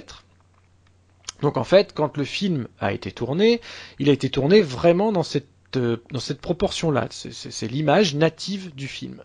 Euh, s'il y a eu le même débat, euh, qui fait moins couler d'encre, mais quand euh, Kubrick a voulu absolument que Eyes Wide Shut ou Shining soient édités en DVD en 1.33, le format natif, etc. Alors qu'au cinéma, et puis même plus tard en Blu-ray, du coup, une fois qu'il était mort, les... bah, c'est encore Warner, ils ont pu faire ce qu'ils ont voulu, ils ont remis, ils ont reforcé le film en 16 neuvième, les films de Kubrick en 16 neuvième, alors que lui aussi aurait voulu les présenter en 1.33, puisque dans le cas de Kubrick, et c'est là où je précise, c'était vraiment sa composition d'images. Il, composait son plan en format presque carré, euh, en format vraiment de la pellicule. Là où Snyder, avec toute l'admiration que je lui porte, nous embrouille un peu c'est que malgré tout, il fait euh, de ce 4 tiers un beau petit coup marketing. On en parle beaucoup. Ça donne un aspect au film vraiment original, vraiment, euh, vraiment un peu hype, et etc. Parce qu'on n'a pas l'habitude de voir un film de super-héros euh, en 4 tiers, même si c'est pas tout à fait du 4 tiers, le 1.33, mais appelons ça du 4 tiers. voilà. Sauf que Là où il se fait avoir dans son discours de à la Kubrick justement, je veux vous proposer le cadre tel qu'il était composé à l'origine avec euh, l'intégralité de l'image et tout ça, en fait c'est bidon. En fait c'est bidon parce que quand on regarde bien les plans, euh, il, y a une, il, y a de l'air au-dessus de, de, la tête de chacun des comédiens le cadre est vraiment pensé pour, une, pour, un, pour un reformatage en 16 neuvième, pour un reformatage cinéma, du, type cinéma auquel on est habitué aujourd'hui. Au moment où sur le tournage c'est filmé, certes c'est une pellicule 35 mm qui donne donc du 1.33 natif, mais le cadrage sur les moniteurs sur le, de, qui sont reliés aux caméras diverses euh, ont ce, ces bandes préprogrammées qui fait que le plan est cadré en fonction d'un format 16 neuvième tel qu'il était censé sortir au cinéma. Euh, oui et, oui, non, hein. bah non, parce qu'il est aussi formaté IMAX comme ça. Alors, pas, oui, tout à fait. Mais en général, ce qui se passe en salle, IMAX c'est un format carré. Hein. Et c'est oui, et c'est là où en fait ça marche sur certaines scènes et pas sur d'autres. Exemple, et c'est là où j'allais en venir. En fait, l'exemple quand euh, Diana euh, découvre la flèche que les Amazones lui ont lancée, elle découvre ça dans, des, dans, dans, les, dans les ruines d'un ancien temple et tout ça. Le plan est magnifique. Tu as les colonnes qui prennent toute la longueur du cadre, la flèche au premier plan qui paraît immense, elle derrière avec ses jambes encore plus immenses, et, et sa tête là arrive vraiment, arrive vraiment en haut du cadre et ses, et ses, et ses pieds en bas du cadre. Parce que là, on est en IMAX concrètement. Et ce qui se passe dans une projection dans une salle IMAX, c'est que le ratio change sans arrêt. On passe d'un 16 neuvième à l'équivalent d'un 33 IMAX natif en fait. Et y compris sur certaines éditions Blu-ray, les gens, vous avez peut-être remarqué, vous avez la plupart du temps des bandes noires qui disparaissent le temps de scène d'action où là, d'un seul coup, hop, c'est plein écran parce qu'on récupère le format euh, total de l'image. Ce n'est pas ce que la Snyder Cut propose. Entendons-nous bien. La Snyder Cut propose donc son format natif, mais le cadrage de la plupart des séquences n'était pas pensé en fonction de ça. Donc ça reste un petit coup de hype que moi je trouve savoureux. J'ai aimé regarder le film comme ça parce que j'avais vraiment l'impression de voir quelque chose de différent avec une proposition artistique différente. Ça m'a pas gâché l'épique.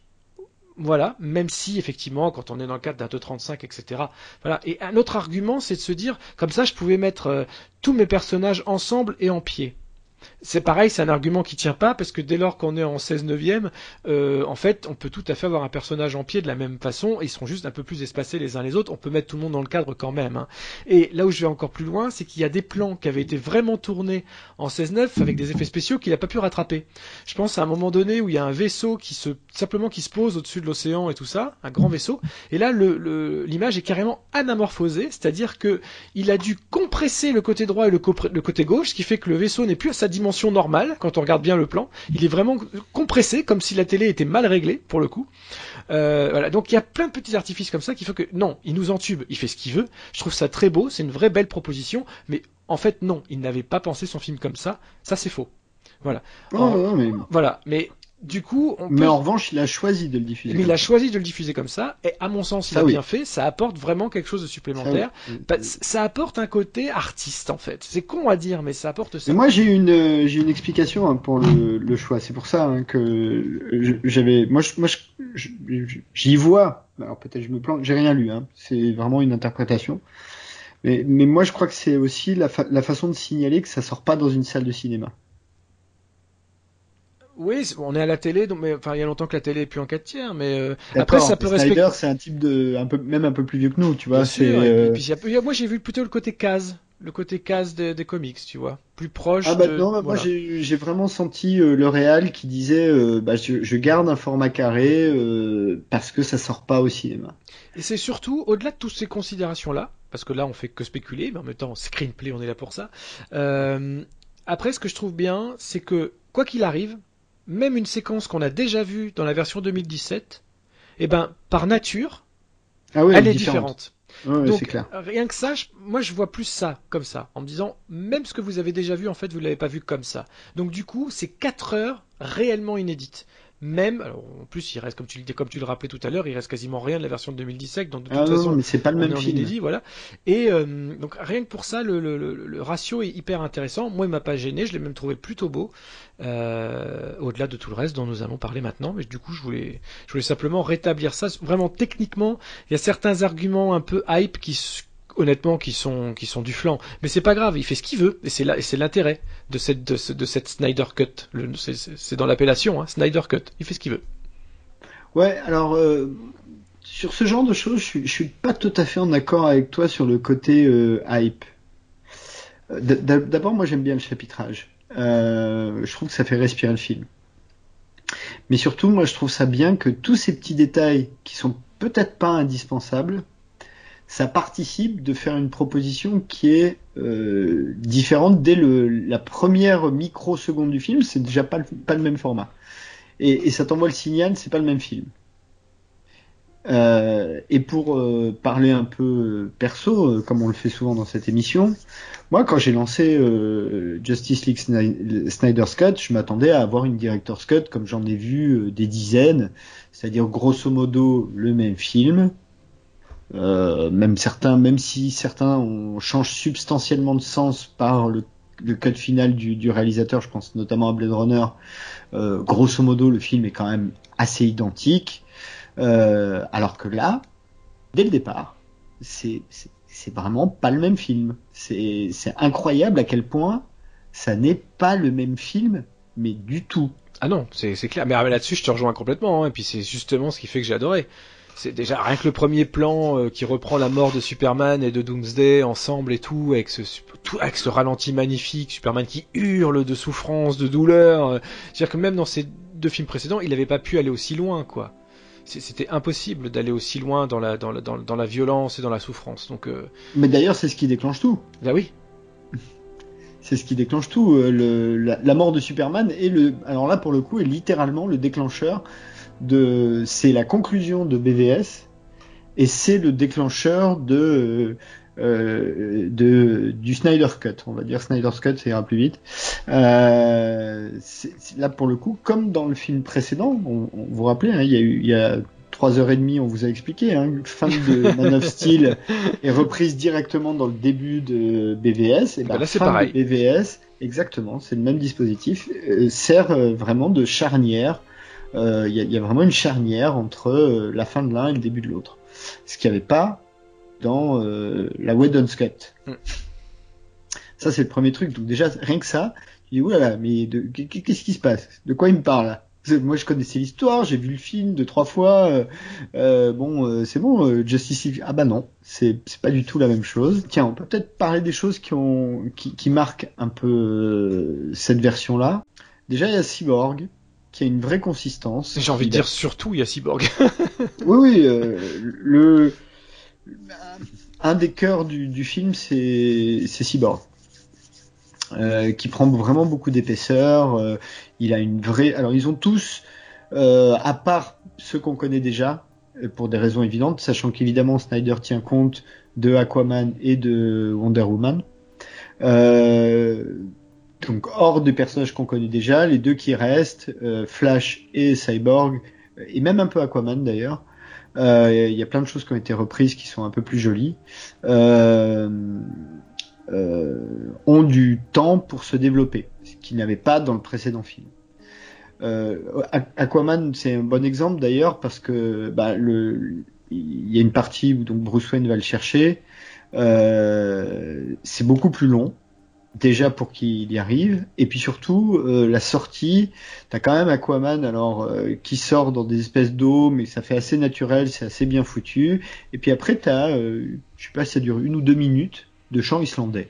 Ouais. Et entre deux, il a, il a viré les vannes aussi, parce que c'était une séquence où il y avait beaucoup de vannes dans le bar et tout ça, chez, dans la version 2017. Il n'y a, plus, il y a plus de vannes. Euh, sachant que si je ne m'abuse, les événements de Justice League se placent avant le film. Oui, oui, tout à fait, oui, avant. C'est important, je crois, de rappeler ça. Euh, ça devient compliqué à suivre, hein, mais grosso modo, ça se passe avant les événements d'Aquaman. En revanche, quand ils ont produit déjà en 2017, Aquaman était dans les dans les tablettes. Oui. Et puis, ils savaient déjà que Wonder Woman était quasiment produit et Aquaman était déjà dans les tablettes depuis. Euh, je me demande même si Wonder Woman n'était pas déjà sorti. Alors, en tout cas, Aquaman était dans les tablettes, c'était le prochain, ils le savaient, donc euh, voilà. Donc tous les personnages, ça c'est la vraie différence. On, on prend du temps sur eux. Euh, on prend vraiment du temps sur eux pour que, euh, notamment les personnages qu'on connaît pas bien, euh, et ben on comprenne leur motivation et puis surtout leur point commun, c'est qu'ils ont tous un problème de parents. oui. Alors vraiment tous. Et là, il n'y a pas, il a pas photo. Euh, et finalement, celui qui perd le plus, je trouve, c'est Flash de ce point de vue-là, en, temps de présence euh, globale.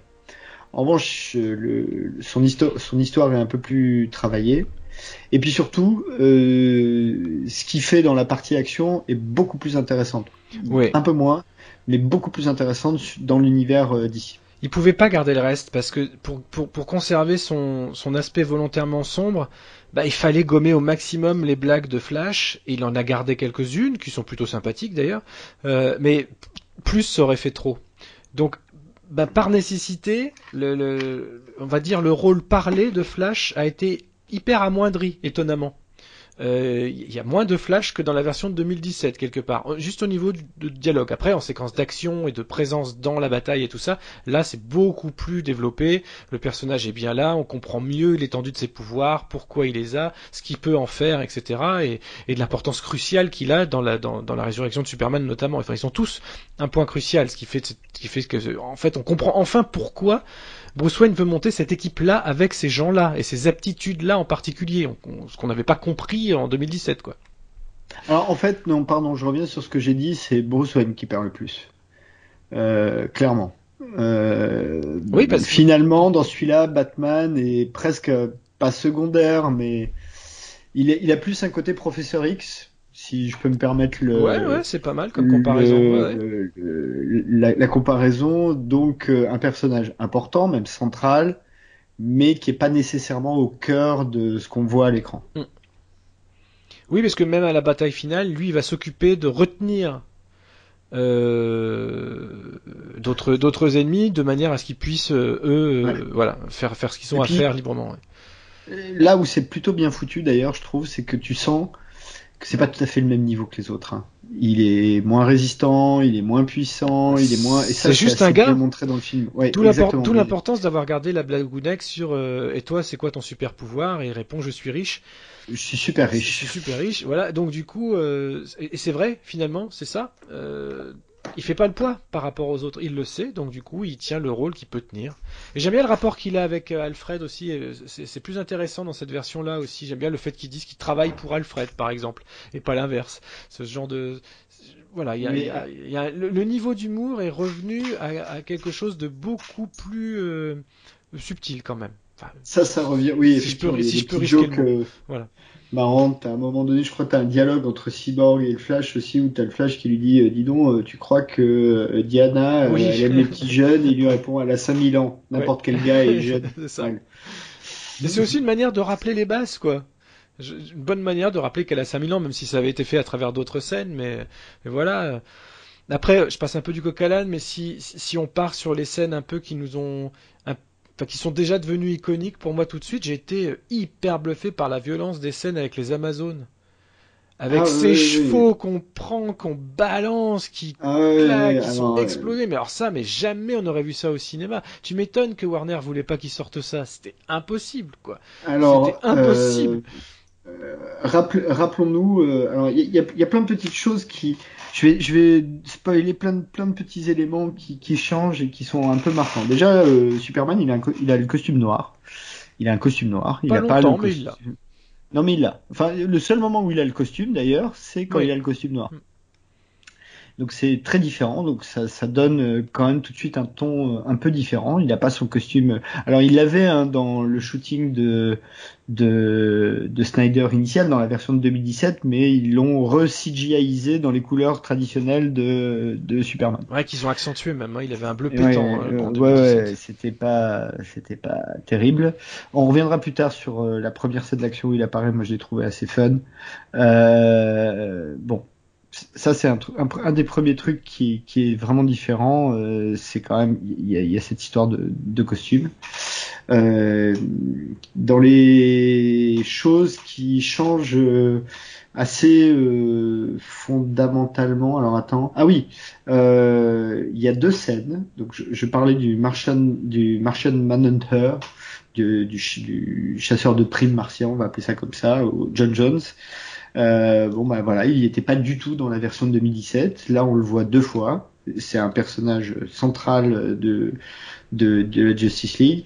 Il y a une scène qui se passe dans le passé, une grosse scène de baston, alors qui est un peu une scène à la Seigneur des Anneaux, hein, puisqu'ils se battent contre Darkseid, qui est pas tout à fait le même niveau. Donc euh, dans la version que vous avez vue en 2017, le méchant c'est Steppenwolf. Bah en fait Steppenwolf, c'est euh, le sidekick, c'est un lieutenant d'une créature qui est euh, niveau Thanos, grosso modo, hein, pour faire simple, qui s'appelle Darkseid. Et qui est déjà venu sur Terre, qui s'est fait kicker par euh, l'alliance euh, des humains, des Amazones, des Atlantes et des Green Lanterns, qui est un autre personnage important de l'univers. Donc on voit des petits bouts de Green Lantern. Euh, et des dieux, hein. Il y a Zeus, et, Zeus euh... et oui, mais la pâtée aussi, ouais. ouais. Oui, des dieux, et des dieux aussi, bien sûr, j'oublie les dieux. oh, c'est étonnant.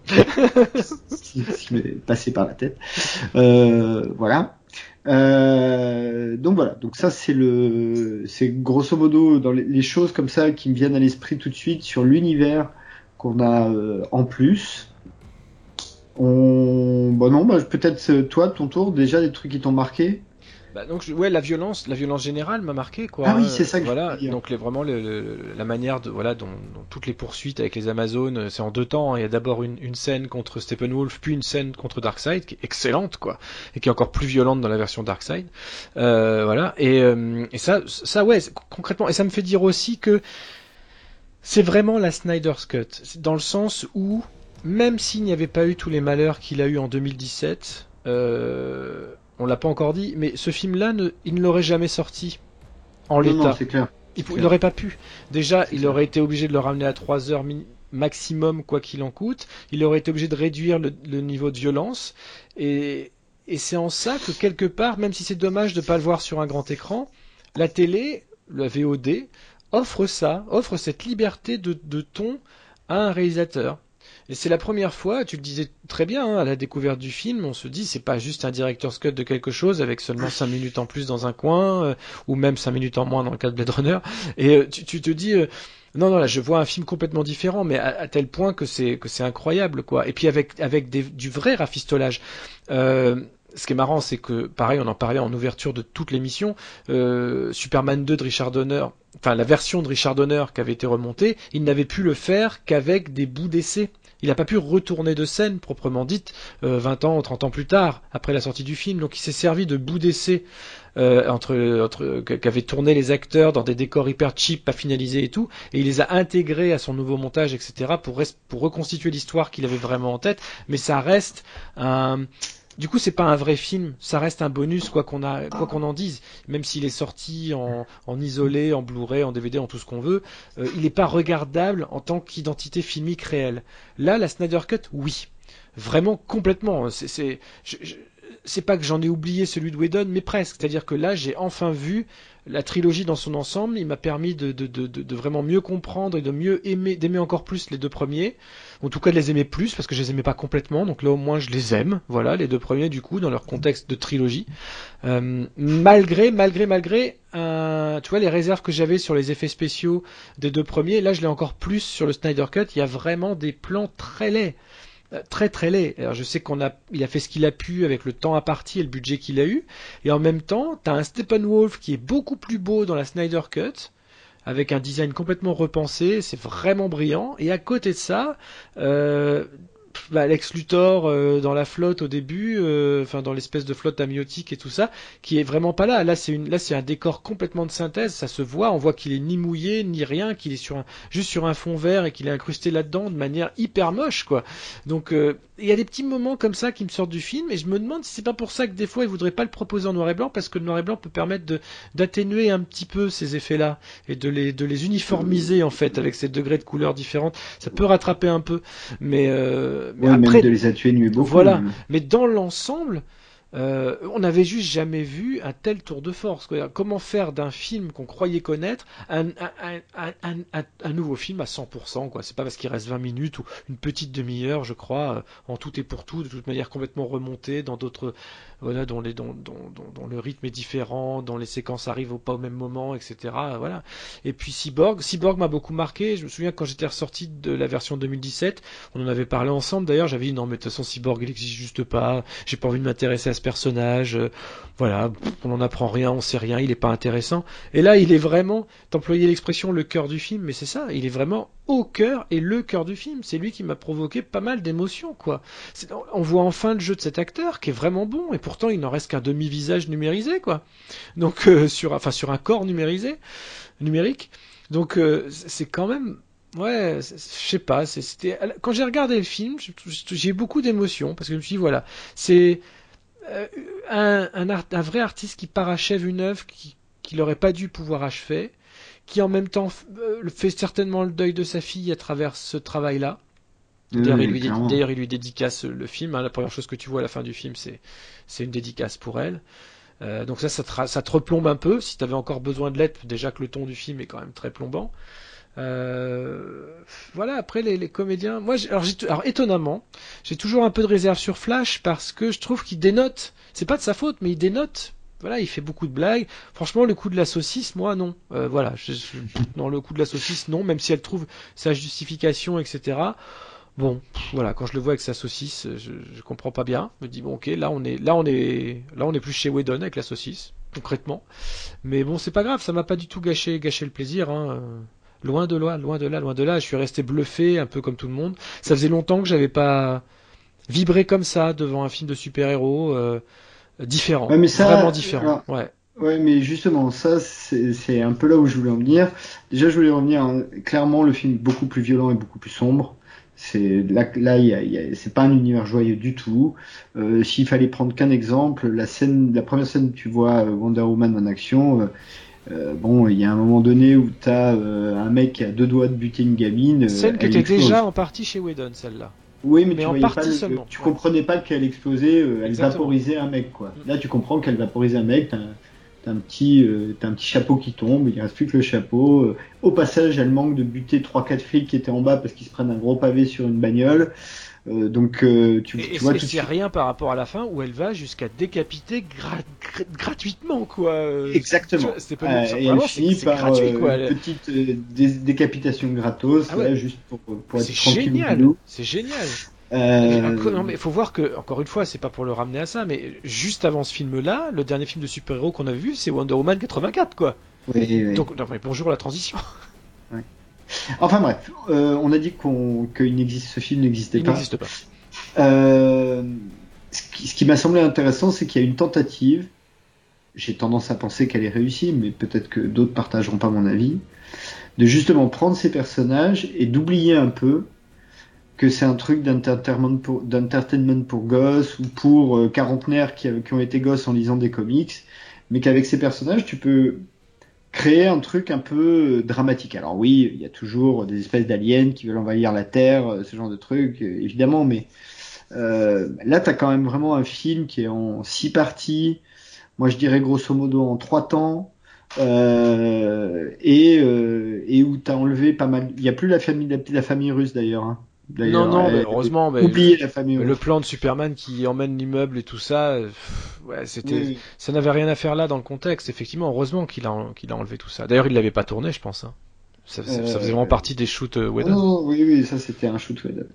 Donc, euh, la, la, tentative, c'est vraiment de, de créer de la, de la dramaturgie euh, et finalement, et, et c'est là où c'est sans doute une des raisons pour laquelle euh, le personnage de Wonder Woman est assez important, en tout cas ce qui se passe autour des Amazones et des Atlantes, euh, il y, a, y, a, presque un côté épopée antique, encore une fois dans la tentative. Alors je sais que les mots ont l'air très très forts, mais c'est vraiment tu prends des personnages hors du commun, tu leur construis, on va pas reparler de Joseph Campbell, mais on est quand même un peu là-dedans euh, un parcours qui les conduit avec des épreuves à se transformer, etc.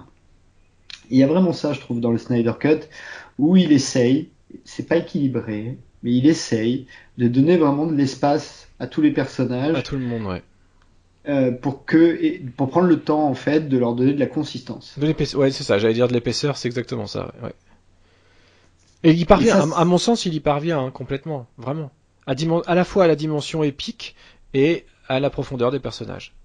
Pour, pour moi, c'est un, un, grand film parce qu'il est imparfait d'ailleurs. Hein. Ah oui, oui, bien sûr. Ah oui, il reste deux, trois facilités scénaristiques, euh, toujours un peu du même acabit que dans les deux films précédents, des raccourcis, on va dire, des choses qui vont, qui vont un peu vite, alors qu'il prend le temps sur d'autres choses, donc c'est plutôt marrant de, de, de, de voir ce contraste-là, mais. Euh, on dit un mot sur euh, la résurrection de Superman? Ah bah oui, c'est un peu, c'est un peu inévitable. Parce que en gros, hein, pour euh, reprendre le film, alors les, grands temps hein, sont à, peu près les mêmes. Donc tu as une première partie qui consiste grosso modo à réunir l'équipe. Tu as une partie un peu au milieu qui est la résurrection de Superman et tu as la fin qui est euh, on va latter la gueule à Steppenwolf assez facilement, je dois dire, finalement à partir du moment où le big guy débarque. Hein. Mais ça va dans le sens. En fait, ça, ouais, mais ça va justement dans le sens à partir du moment où il débarque, lui, c'est torché assez vite. Hein. Ça va dans le sens de ce qu'avaient établi les deux films précédents. Superman est imbattable. C'est un, c'est le surhomme de, parmi les surhommes, quoi. C'est, c'est, et ça, et ça marche beaucoup mieux que Captain Marvel qui débarque euh, à la fin des Avengers Endgame, quoi. Mais je, je, sais pas, moi je, je, trouvais ça assez brillant la manière dont il est ramené, et surtout là en fait on comprend pourquoi il est vraiment nécessaire de le ramener. Dans, dans la version 2017, il y a Bruce Wayne qui comme ça débarque un peu du jour au lendemain en disant bon faut vraiment qu'on résurrectionne Superman là les gars. Là on, en fait ils sont en train de discuter tous ensemble et a ce moment où qui qui s'apparente un peu à une, vraie, à une vraie révélation. Ils se rendent compte qu'ils ont chacun les capacités euh, et en particulier Cyborg puisqu'on apprend parce qu'on ne savait et pas, Flash. voilà. Et Flash, non, Flash, il a la capacité physique en fait, son pouvoir, c'est de le rendre la chose possible, alors que Cyborg lui est directement lié aux fameuses mm. Mother Box qui vont permettre la résurrection de Superman directement puisqu'elles sont elles-mêmes ont été réveillées par son cri d'agonie en fait. On l'a pas dit ça aussi au début. Les box sont réveillées par le cri d'agonie de Superman lorsqu'il meurt. Oui. Donc euh, voilà. on a dit que c'était le déclencheur. Ouais voilà, c'est le déclencheur. Donc du coup en fait tout est vraiment lié de manière intelligente et cohérente. Et, et, ça, ça change pas mal la donne, quoi, par rapport à la version de 2017, je trouve. Et quand il arrive et qu'il un peu déboussolé et tout ça, et que la première chose qu'il fait, c'est de bousiller un immeuble. c'est super drôle parce que là, c'est juste un pied de nez euh, en disant bon. ok, j'en repète un là, mais c'est le dernier. Je vous promets, après c'est le dernier. Après, je vais là où c'est plus habité. Mais là, il faut que j'en repète un quand même en arrivant parce que. C'est euh, le retour de Superman. Bon, ça aussi, hein, ça fait partie des arcs un peu iconiques de DC, donc on va pas s'étendre là-dessus, mais euh, ça ajoute quand même au côté christique, puisque là il y a la résurrection quand même. Là carrément la résurrection, vraiment.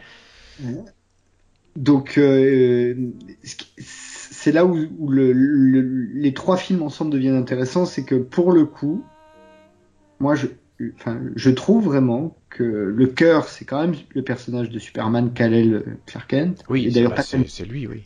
D'ailleurs pas tellement Clark Kent dans cette Non, il, il, existe quasiment pas. Euh, Clark Kent, euh, il est assez absent, c'est Kal-El euh, Superman, euh, et sur un parcours messianique, quoi. Ah, ni plus ni moins. Plus... D'ailleurs, il sort. Du... D'ailleurs, le moment où ils nous refont le coup de, de du, du, premier envol après résurrection, où de nouveau on a les petites pierres qui, qui, qui défient la gravité, la, la, la montagne qui, qui, qui, tremble et tout ça, les fameuses petites notes euh, graves qui, qui, qui arrivent. Et puis, en fait, il, sort d'une grotte encore. Hein. Donc, euh, bon. Là aussi, euh, il lui manque que les cheveux quoi. là encore, hein, le moment de la résurrection de Superman, tu m'arrêtes et on coupera si je me trompe, parce que dans mon esprit, il y a Flash qui a une vision euh, qui, qui euh, du coup lui, lui fait réfléchir. C'est peut-être pas à ce moment-là, c'est peut-être avant. Mais il y a un moment donné, il y a Flash qui a une vision à peu près en grosso modo hein, du même futur que voit euh, Batman où il voit un Superman pas cool quoi. Ouais, en gros il dit qu'il faut tout arrêter quoi. Et du coup voilà, et du coup pour lui aussi la question de la résurrection de Superman se pose parce qu'il voit ce futur dans lequel bah, le, Dieu s'est retourné contre les hommes d'une certaine manière. Mm. Complètement. Et il y a ce petit moment aussi, alors que j'ai interprété euh, peut-être un peu facilement avec l'univers Flashpoint, mais il y a ce petit moment où quand ils sont vraiment dans le process de résurrection et qu'ils courent et courent et vont très vite et tout ça, il y a ce moment donné où on voit l'eau ne plus couler dans le bon sens mais remonter. Tu vois, ah très brillamment. donc là, il est en... voilà, donc là, il est en train de créer son paradoxe en fait. Normalement, à chaque fois qu'il en crée un, il y a une ligne temporelle qui se déclenche. Oui, oui, oui, parce qu'en fait, euh, euh, il est en train, en fait, il doit courir pour faire de l'énergie parce que Cyborg a pas assez d'énergie sinon pour activer le truc, grosso modo. Il y a aussi un petit côté Frankenstein d'ailleurs hein, là-dedans. Euh, je, je, vais mentionner Brana rapidement, mais ça t'évoquera des choses. Ce n'est pas pour me déplaire. ça, ça, manque juste d'anguilles électriques. Euh, Et de Patrick Doyle, mais ça c'est un autre débat. Mais à la place des anguilles, il y a Flash qui doit courir super vite pour faire de l'énergie. Et effectivement, tu vois la Motherbox tomber. Alors c'est très joli, hein, évidemment, elle tombe pile poil sur une sur le, la pointe de trois arêtes euh, dans l'eau. Enfin, au ralenti, bien évidemment. Au ralenti à la Snyder. Et puis d'un seul coup, Flash va suffisamment vite pour que le temps s'inverse et tu vois la Motherbox remonter, ce qui va d'ailleurs laisser le temps au truc de se faire. Donc euh, ça, effectivement, tu comprends bien que on veut emmener le Flash vers euh, la question du temps. Euh, le fait qu'il court super vite, c'est presque secondaire. En fait, c'est le temps, le, rapport au temps qui est important. Et d'ailleurs, tous les flashs, toutes les itérations de, Flash finissent à un moment donné par une histoire qui a un rapport avec le temps. Oui, et puis ce qui est amusant, c'est que quand même, euh, le petit parallèle qu'on peut faire avec Superman 1 d'honneur, où euh, lui-même, Superman, remontait, faisait remonter le temps, enfin le temps, faisait remonter le temps à la planète en tournant à contresens très très vite tout autour de la planète, dans un effet un peu cheapos, mais euh, voilà, qui était un peu du même acabit finalement. Je m'en souviens très bien. euh, voilà, qu'est-ce qu'on a d'autre à dire? On a plein de choses à dire dessus. Il y a, en fait, ce qui, est, ce qui est assez compliqué avec ce film, c'est que une partie des choses les plus intéressantes, ce sont des choses assez insignifiantes. C'est ça, c'est des, des, petites choses, tu vois. Tu parlais de John John, moi j'étais très étonné quand, son, quand il est révélé en fait au public. Parce qu'on a déjà croisé le personnage sous sa forme humaine auparavant. Et puis on a une très jolie scène, très bien écrite, entre Martha, et, et, Loïs. Euh, très très jolie scène, euh, qui est d'ailleurs aussi presque à la, au dialogue près dans la version Whedon, mais tournée dans un décor différent. Donc, euh, ils avaient fait un reshoot avec les deux comédiennes. Et dans la version de 2017, c'est juste un dialogue entre Martha et Lois. Et là, en fait, chez Snyder, quand euh, c'est Martha, ouais, quand Martha ressort, on se rend compte qu'en fait, c'était pas Martha. C'était John John qui s'était métamorphosé. Et ça, pour, pour le coup, je l'avais vraiment pas vu venir, quoi. Et Mais honnêtement, ça, pour quelqu'un qui voit euh, le Snyder Cut, mais qui a pas et- vu, et qui- qui- ne serait-ce que Ne Supergirl, serait-ce que pas, voilà. Alors là, t'es complètement rien. largué. Hein. Là, c'est démerde-toi public, quoi. Et moi, j'aime ça. Mais- j'aime bien ce côté oui, démerde-toi oui. public. Mais quand même, c'est un peu brut. Pour le coup, c'est brutal, quoi. Oui non, parce que en même temps, il refait le coup une deuxième fois, Snyder, euh, pas folle la guêpe, où il y a cette scène où t'as en gros John qui va frapper à la porte de Bruce Wayne, tu vois, genre, Ah oui. tac tac, euh, salut Bruce. C'est c'est à la toute fin. C'est en post-générique, ça, non? Je sais plus C'est pas déjà. un post générique, mais C'est c'est c'est vers la fin, ouais, voilà. Euh, il dit en gros, bon bah écoute, euh, t'as fait ta banque de copains, euh, je voudrais en être, euh, appelle-moi quoi. Oui, Et surtout, il se place. Voilà. Alors dans les comics d'ici, le John John fait partie de la, Justice League, hein, donc euh, y a, ça reste canon, il n'y a pas de problème. Mais c'est juste que ce qui est intéressant, c'est que t'as as un plan sur la tête de Bruce Wayne, je crois même qu'il dit rien ou qu'il dit un truc, genre il remène un truc, euh, où tu comprends que lui non plus, il sait pas ce qu'il il comprend pas ce qui vient de se passer là. Ça, Il a vu un- exactement. Il a vu un, un martien débarquer devant sa porte qui a dit bon écoute je voudrais être de ton bande de copains euh, appelle-moi et qui se casse en volant d'ailleurs je sais plus Ouais, ouais. je crois Euh, et tu vois tu vois Ben Affleck qui fait sa gueule de genre what the fuck qu'est-ce qui vient de se passer là? Je sais quoi. Exactement. Euh, donc euh, le personnage de John Jones introduit un peu comme ça euh, c'est assez fun est-ce qu'on parle de la scène future Ah bah, de l'épilogue bah, allons-y, on verra après ce qui se passe, mais oui, bien sûr, bien sûr. Non, avant de parler de la, la scène épilogue, c'est important quand même. Une fois qu'ils ils ont buté Dark, pardon, Steppenwolf. Steppenwolf, euh, qui a été renvoyé dans la dimension de Darkseid. Non, d'a- d'a- d'ailleurs avant ça, il y a un truc qui se passe dans cette scène-là, qui est le moment du Flash, puisque euh, et c'est là où on comprend que Flash ça a vraiment un rapport au temps. Tu, vois évidemment où je vais en venir. Et c'est assez, assez bien foutu, je trouve, finalement, considérant les circonstances de montage et de tournage, etc.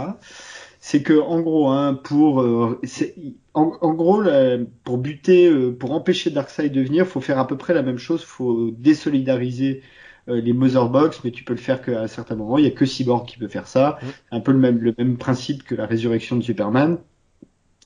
Et il faut que Flash file la patate, l'énergie. Ouais. Et il se trouve que euh, bah, tu as une première version où Flash arrive trop tard. Eh oui. Et donc ce qu'il fait en fait, c'est que bah, il manipule le temps pour arriver pile poil. voilà. Et là, tu as toute une scène où tu as le décor qui se reconstruit petit à petit pendant que Flash court et où tu comprends bah, qu'il remonte le temps pour arriver pile poil au bon, au bon moment. Et j'ai trouvé assez maligne cette scène. Je sais pas ce que toi La t'en scène penses. est très mais- maligne. Alors, tiens, justement, pour reparler un peu effet visuel, je suis pas complètement convaincu, en revanche, par la, par la façon dont court Flash dans, alors, qu'il soit au ralenti, ça c'est très bien, comme ça, on a bien compris, ça, accentue, ça c'est très très bien. Mais, je sais pas, il est toujours très très en avant, les jambes font un espèce, c'est c'est bizarre, enfin, je trouve que ça fait pas très, réel, c'est con de, de dire ça dans, une, dans un contexte comme celui-là, mais je sais pas, je, la, la, la position, la gestuelle me, me gêne un petit peu quand, euh, quand il court. C'est dommage pour Flash parce qu'il court beaucoup quand même.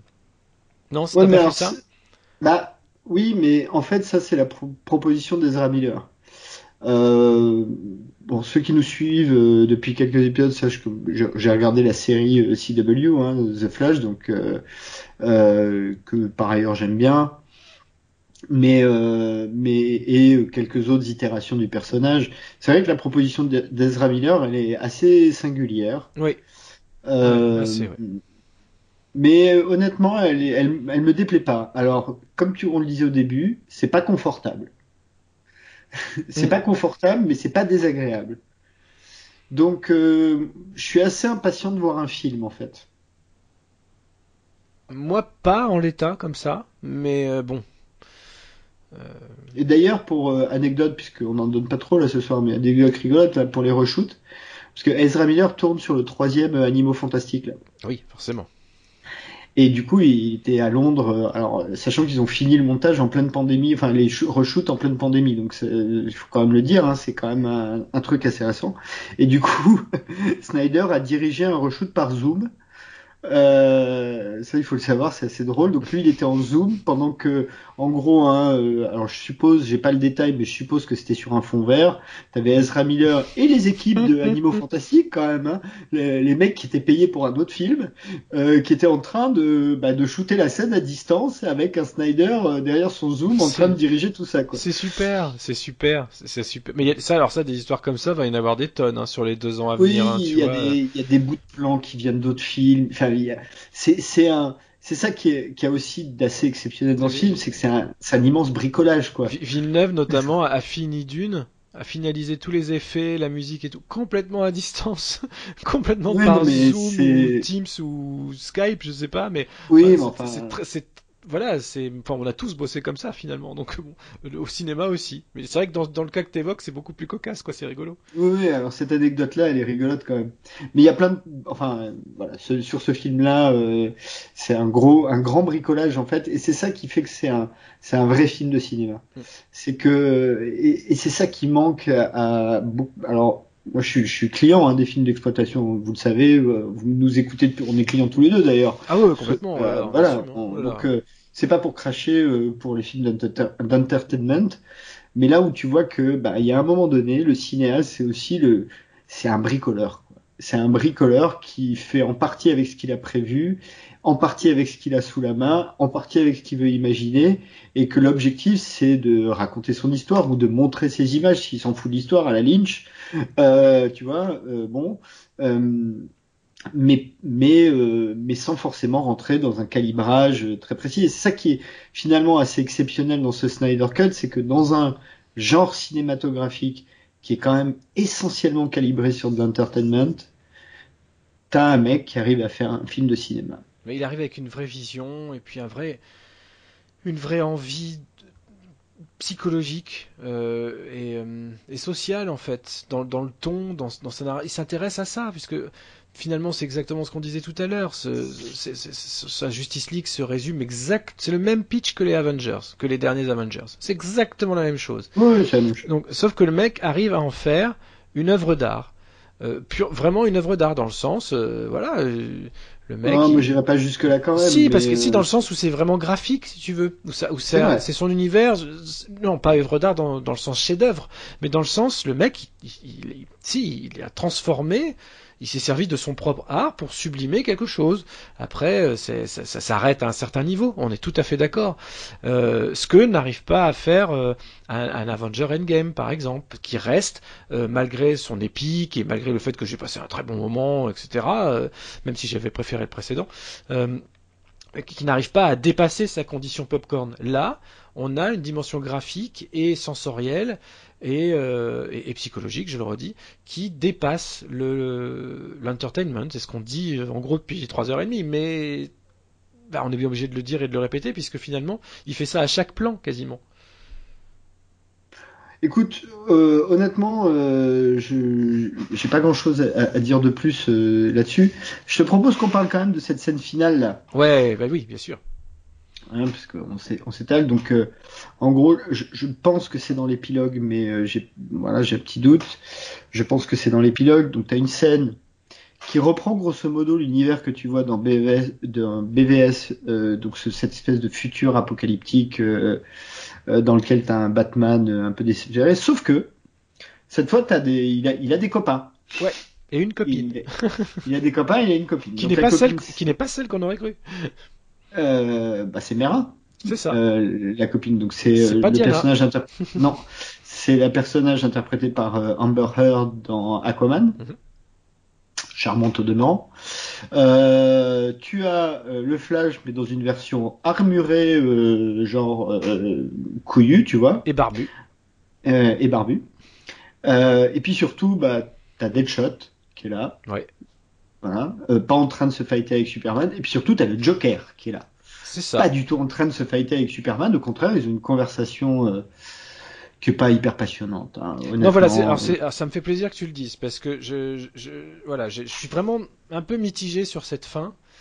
Euh, justement à cause de ce dialogue qui, pour le coup, nous balance tout un tas de, de, de, de, de troncs communs autour du Batman, quoi. On fait allu il fait allusion à Robin, la manière dont il est mort, etc. Bon, est-ce bien utile à ce moment-là du film? Je sais pas trop parce que ça fait quand même trois films qu'on se bouffe. Alors pas deux seulement avec Batman, mais Robin n'a même pas été mentionné une fois. Pas une fois. Et là, on nous sort le Jared, le Jared Leto, on nous, on nous ressort le Joker du, du, chapeau et on nous balance vraiment euh, bah, toutes les, en quelques phrases les plus grosses lignes de. En fait, voilà, il y a dans Superman à son Doomsday la mort de Superman, et eh bien dans, dans, dans Batman c'est la mort de Robin, quoi. Vraiment, c'est un, un, un, des, opus qui a le plus marqué comme ça. Mm. Et euh, d'ailleurs, il conserve, on voit qu'il conserve le, le, le, costume de Robin avec le Joker qui a fait un graffiti dessus euh, pour se foutre de sa gueule et tout ça après l'avoir buté. Donc, euh, je, je, comprends pas bien cette volonté-là. Et, et... puis on, a, on, apprend dans le même dialogue que Batman, lui, aurait tué Harley Quinn. Oui, en plus. Voilà. Donc en gros, c'est voilà, tu vois, alors toi t'as tué mon copain, mais j'ai mon copain qui a tué ta copine. Et ouais, je sais pas, ça, il y a un truc qui sonne faux en fait. Il y a un truc qui sonne un peu creux dans ce dialogue. Et à qui t'a choqué Bah moi, j'ai pas été hyper séduit par euh, par le Joker en soi. Alors j'adore Jared Leto, on le sait, hein, c'est pas c'est pas nouveau. Euh, j'ai pas aimé le visuel en fait. C'est Ouais, le maquillage, il est vraiment, vraiment sommaire. Il est tout bizarre, quoi. Ouais, moi, ça m'a pas choqué. Hein. Dans un univers post-apocalyptique, euh, ça m'a. Voilà. Il, m'a pas, moi, m'a pas hyper emballé plus que ça. J'étais content de retrouver Jared Leto dans le rôle parce que c'est peut-être le seul truc que j'avais sauvé de, de, Suicide Squad et encore. Euh, mais là, je me dis, il est même pas oh. cohérent avec sa vision en fait. A un truc un peu, je sais pas. Mais bon, surtout, surtout quand on sait qu'a priori, hein, si, si, la situation ne change pas, c'est quelque chose qui va rester sans suite. Donc on nous appâte avec un truc un peu gigantesque, enfin pour tout fan de Batman, quoi, gigantesque pour tout fan de Batman. Et euh, l'instant d'après, tu vois que c'est la fin et on te dit en gros, bah voilà, c'est vraiment vraiment fini. Euh, à part une, tu peux le revoir en noir et blanc dans 15 jours si tu veux, mais à part ça, euh, t'auras pas de suite, quoi. Écoute, euh, alors moi je serais moins dur que toi parce que en fait, euh, le dialogue euh, a vraiment assez peu d'intérêt, je suis d'accord, à moins que dans des futures productions il y ait quelque chose. Après, ce qui est pas impossible parce que, alors, ce, ce montage se fait avec la bénédiction de la Warner quand même. Hein, ah, quand même, voilà. Voilà. Donc ce qui est pas impossible, c'est que Snyder, tout codement, hein, ait eu une conversation avec les exécutifs de Warner pour connaître à peu près leur plan pour l'univers et avoir l'opportunité de caler deux trois éléments dans son film. Rien n'est ça, c'est pas du tout impossible, quoi. Bah, j'espère que non. Euh. J'espère que non, parce que maintenant on vit, maintenant on en veut plus, nous. Enfin. Oui, mais enfin. Euh, je serais pas euh, aussi définitif, mais enfin on verra. Euh, en revanche, j'aime bien la situation. Je trouve que ah oui, oui, complètement. Le, le, Mais là aussi, les choses qui sont posées sont hyper intéressantes. Qui est mort, qui est vivant, qui a tué, en gros. Là, ça, c'est vraiment ça déboîte. Ouais, puis si t'as pas eu, euh, si t'as pas eu un peu lu euh, des BD, je pense notamment à Sourier. Euh, ouais. Je pense, enfin, euh, bon, il y a, y a, y a une, une, tension sous-entendue dans ce dialogue que tu captes pas du tout, quoi et que d'ailleurs les, les, acteurs eux-mêmes ont du mal à faire passer parce qu'ils ont ils ont pas la matière qui a été jouée avant pour le faire passer. C'est à mon avis c'est ça qui pêche. Ouais, et puis c'est le problème du reshoot parce que là clairement c'est une scène qui a été reshootée pour euh, pour cette Snyder Cut et il n'y a pas les mêmes moyens que sur le reste. ça se voit au niveau des dialogues qui sont surexposés. Voilà, c'est surexposé pour cacher en fait euh, voilà le manque de détails du du, du, du, du set, du décor, ça se ça se sent. Les reshoots en général c'est quand même tourné assez rapidement. Là on est quand même euh, bah, près de 4 ans euh, après euh, le tournage d'origine, donc les... ils, ont... ils sont plus vraiment dans leur personnage. D'ailleurs, Bruce Wayne, il a bien maigri. bon, après, ça se justifie parce qu'on est plus tout à fait à la même époque et tout, mais il a aussi bien maigri dans des scènes contemporaines parfois. Donc voilà, ça se voit, ça se ressent un petit peu. Pas grave, hein, c'est juste un détail. Donc, euh, donc voilà, donc forcément ces scènes-là, ils ont bien fait de les shooter, ça, ça apporte vraiment quelque chose. Mais euh, bah, il y, a, y, a, une petite perte de qualité, euh, purement technique et graphique là, pour le coup. Et euh, j'ai perdu le fil de ce que je voulais dire. je, je, qui arrive. je, je, dois l'avouer. Non, non, bah, on va, on va peut-être un, un, peu conclure hein, là-dessus. Euh, juste pour dire que euh, c'est un. Ah non, on va parler de la musique. Oui, c'est vrai. On va parler de la musique. On va parler, de, la musique. Mais on peut conclure sur le film et embrayer sur la musique parce que je dis, je vais, je vais, je vais, je vais partir sur un débat un peu plus large et commun à, la trilogie en fait. Oui, non, c'est ça que je voulais dire. En même temps, en même temps, là où en tant que spectateur tu te fais pas arnaquer, c'est qu'il y a un autre film qui est sorti en 2017, qui maintenant d'ailleurs est assez, euh, je pense, accessible via une ou deux plateformes de streaming. Je, je suis pas très sûr, mais je crois. Euh, le premier de Whedon. Hein. Euh, donc c'est pas non plus une arnaque au spectateur. On t'annonce pas. Euh, tu sais clairement quand tu vois le Snyder Cut que bah, tu, tu vas voir un truc un peu bricolé, quoi. Oui, alors, du bricolage comme ça, j'en veux bien plus souvent, hein, c'est sûr. Après, on n'a pas précisé que le Snyder Cut, il n'était pas juste atterri sur une plateforme de VOD, il est pour l'instant euh, à la vente uniquement, même pas encore en location au moment où on enregistre l'émission. Euh, voilà, il faut payer euh, l'achat du fichier voilà. Il sera en location un peu moins cher à la fin du mois, donc peut-être qu'il sera déjà en location quand vous écouterez cette émission. Et il doit sortir en Blu-ray dans les mois qui viennent. Alors il y a plusieurs dates évoquées. On parle de l'été ou de Noël. Je crois que c'est plutôt l'été, mais j'ai pas de certitude là-dessus. Euh, ce qui pose un peu un autre débat, c'est que quand on te vend 15 15 dollars euh, ou 15 euros un fichier qui est vraiment très très loin d'une qualité Blu-ray hein, en termes de gigas, euh, ça se pose là, c'est pas du tout la même chose. C'est qu'on te prétend que c'est du 4K. Alors oui, sur le papier c'est du 4K, mais c'est du 4K hyper compressé, donc qui est moins bon qu'un Blu-ray natif. Donc voilà, je trouve que c'est très bien de vendre les choses, mais à la limite j'aurais préféré que ce soit juste en location en fait. En location, c'est moins cher. Tu regardes ton film, de toute façon, t'as rien, c'est du vent, t'as du vide, quoi. C'est un fichier, euh, voilà, tu, le loues, tu le streams, et puis après, quand le Blu-ray sort, moi, c'est ce que je compte faire, hein, tout simplement. Dès que le Blu-ray va sortir, je vais me l'acheter. J'espère qu'il y aura des tonnes de bonus hyper explicatifs et passionnants. J'attends que ça. Donc voilà, je trouve que là, pour le coup, on te demande vraiment de payer deux fois. Alors, on pourrait nous rétorquer, bah, quand tu vas au cinéma, tu payes ta place et après, tu rachètes ton film en Blu-ray. Euh, oui, mais là, je paye deux fois pour euh, les mêmes conditions de visionnage, c'est-à-dire sur mon canapé chez moi dont une première fois à qualité vraiment merdique. Moi, je, je l'ai fait, je l'ai fait dans les règles. Hein. J'ai, voilà, j'ai payé le truc et tout. Moi aussi, moi aussi. Le fichier est pas bon.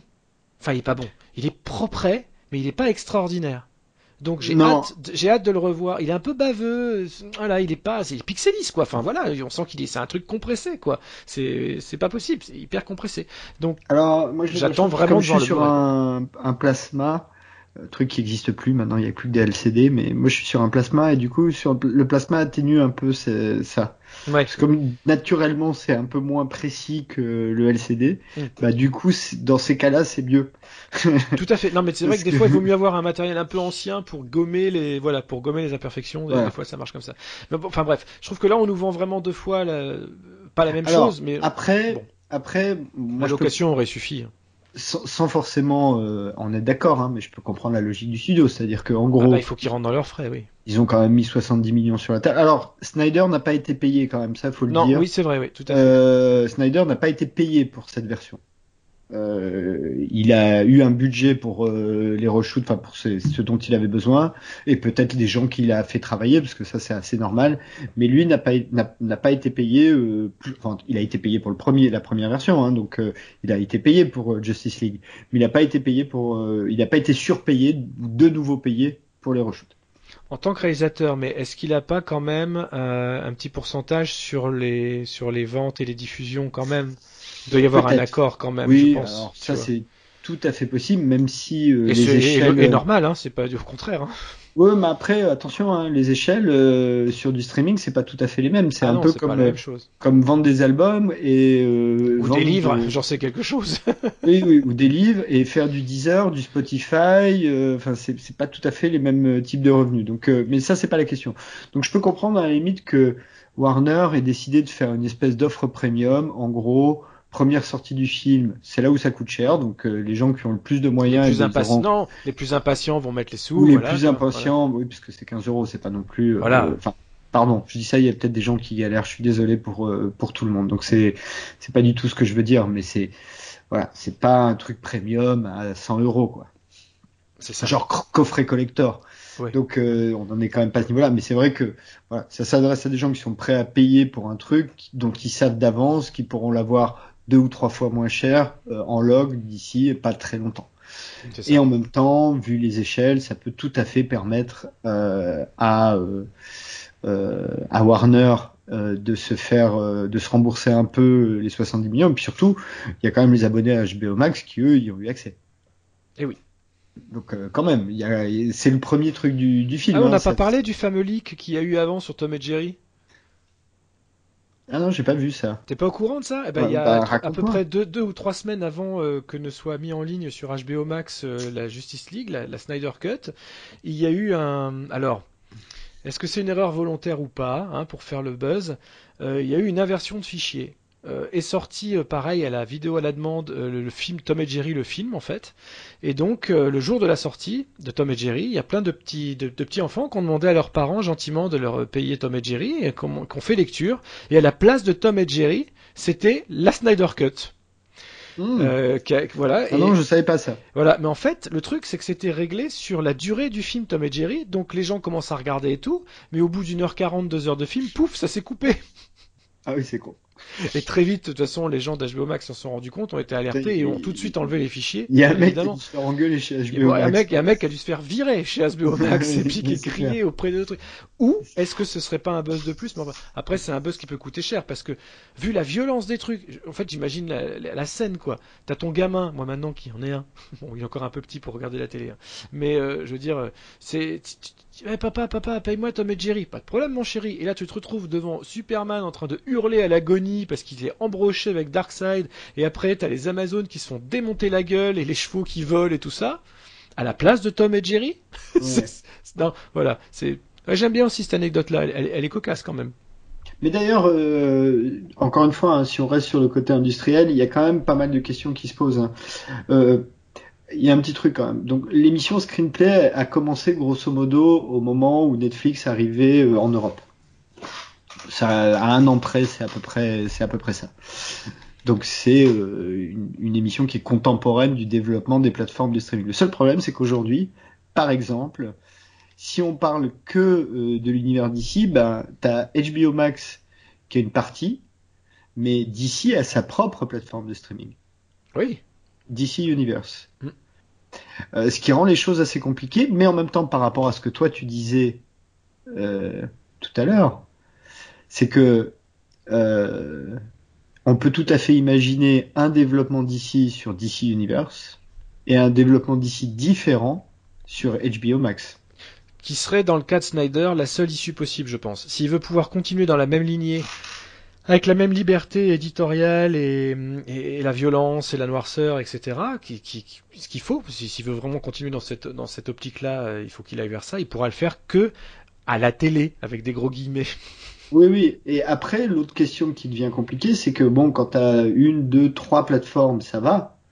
Mais là, on commence à en avoir vraiment beaucoup. Et du coup, Ah, bah, euh, c'est- là, c'est c'est l'éternel débat. Les gens en prennent une, deux, s'arrêtent là et téléchargent le reste. Faut pas se mentir. hein. À un moment donné, c'est pas possible de s'abonner à tout. euh, C'est indécent, quoi.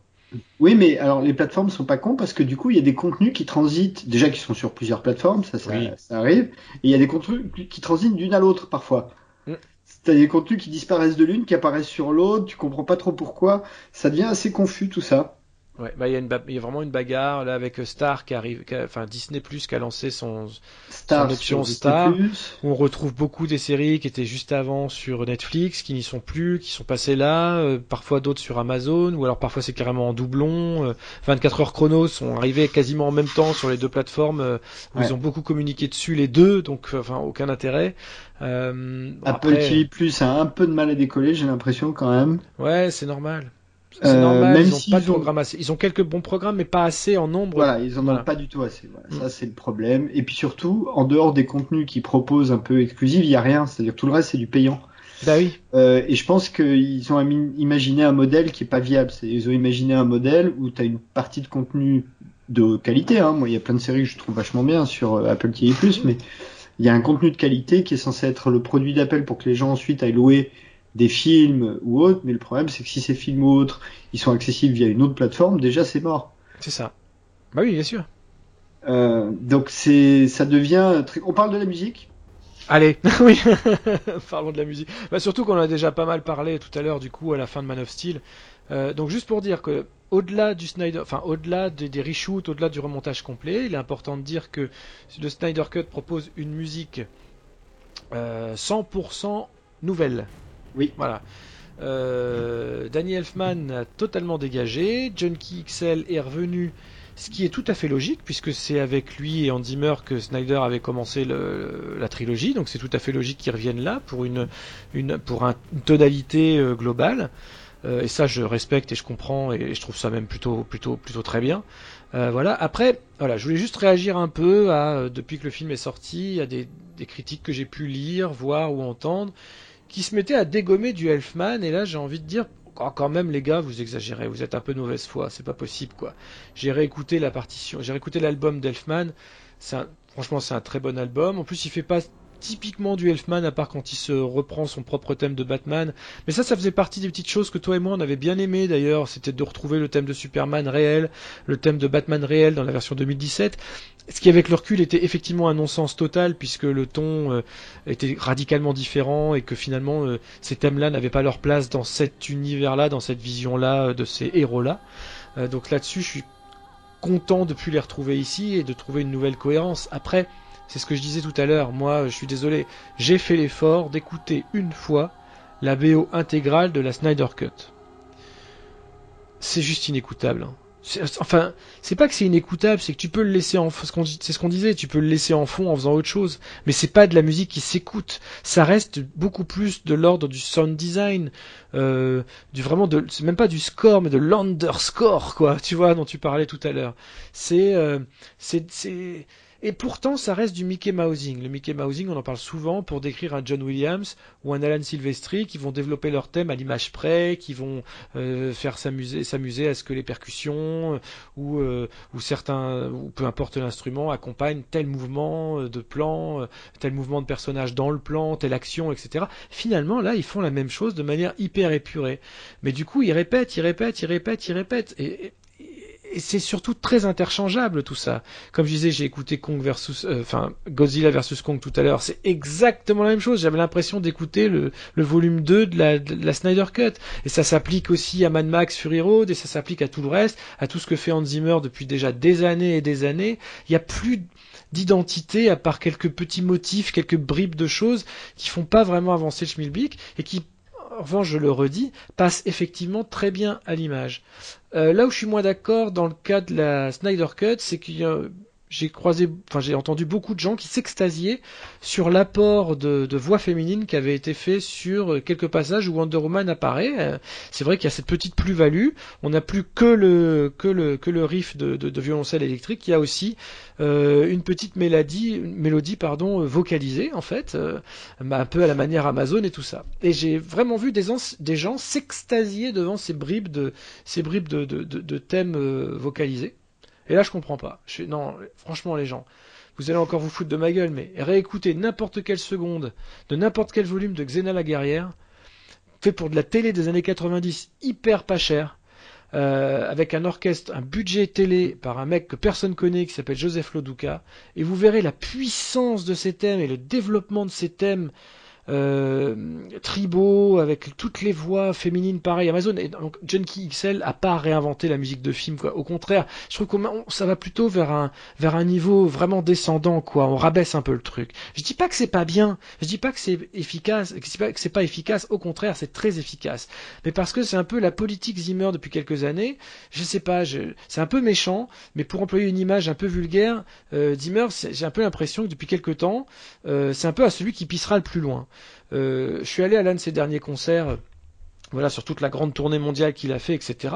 C'est plus de la musique de film, c'est du rock. Alors il se trouve que j'aime bien le rock, hein, voilà, mais le mec il s'amuse juste à faire de plus en plus de bruit, c'est-à-dire que il faut que il faut que ses percussions elles claquent, les basses elles sont à fond. On n'est plus du tout dans un dans un récit mélodique, mais dans un effet permanent où je vais vous chercher l'émotion, mais de toute façon vous n'avez pas le choix, elle vient parce que de toute manière je vous pousse à y aller quoi. Je vous laisse pas le choix.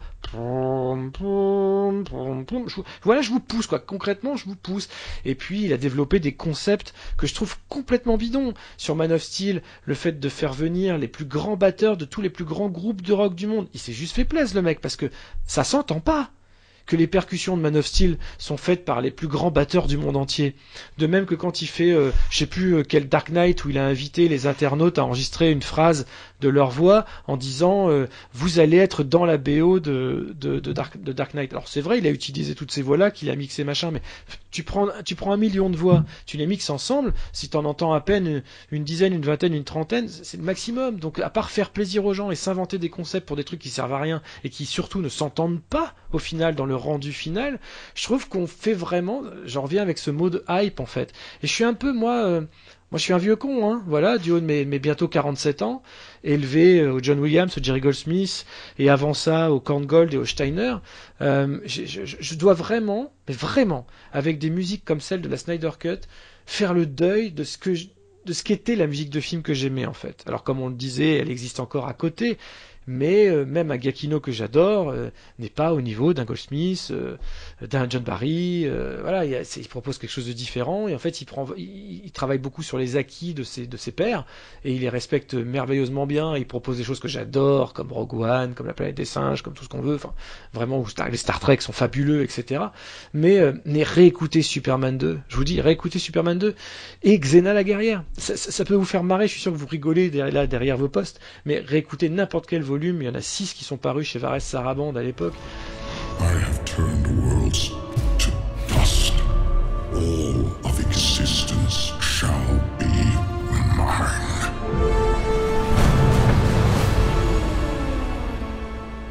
Un des grands acquis du Snyder Cut, peut-être on peut conclure là-dessus, c'est qu'il n'y a pas eu de, de test de test screening. Et non, ça c'est génial.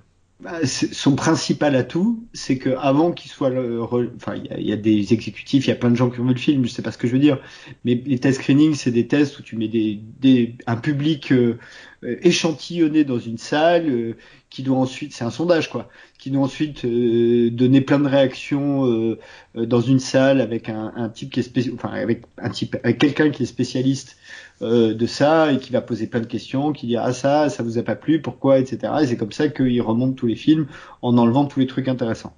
Euh, parce qu'évidemment, tu finis toujours avec le plus petit dénominateur commun. Eh oui. c'est c'est pas il faut pas être euh, mais ça marche à la fin ça fait gagner de l'argent à tous ces studios donc ils auraient tort de s'en priver ça marche en vrai la plupart d'entre eux ça pour la plupart d'entre eux ça fonctionne très bien Snyder's Cut de Justice League pas de test screening, donc ça, c'est son principal atout à mes yeux.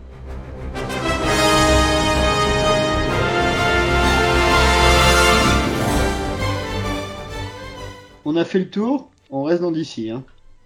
En commençant par ce qui est le plus frais euh, en, sortie, Superman et Lois, qui vient d'arriver sur euh, la CW, si je ne m'abuse.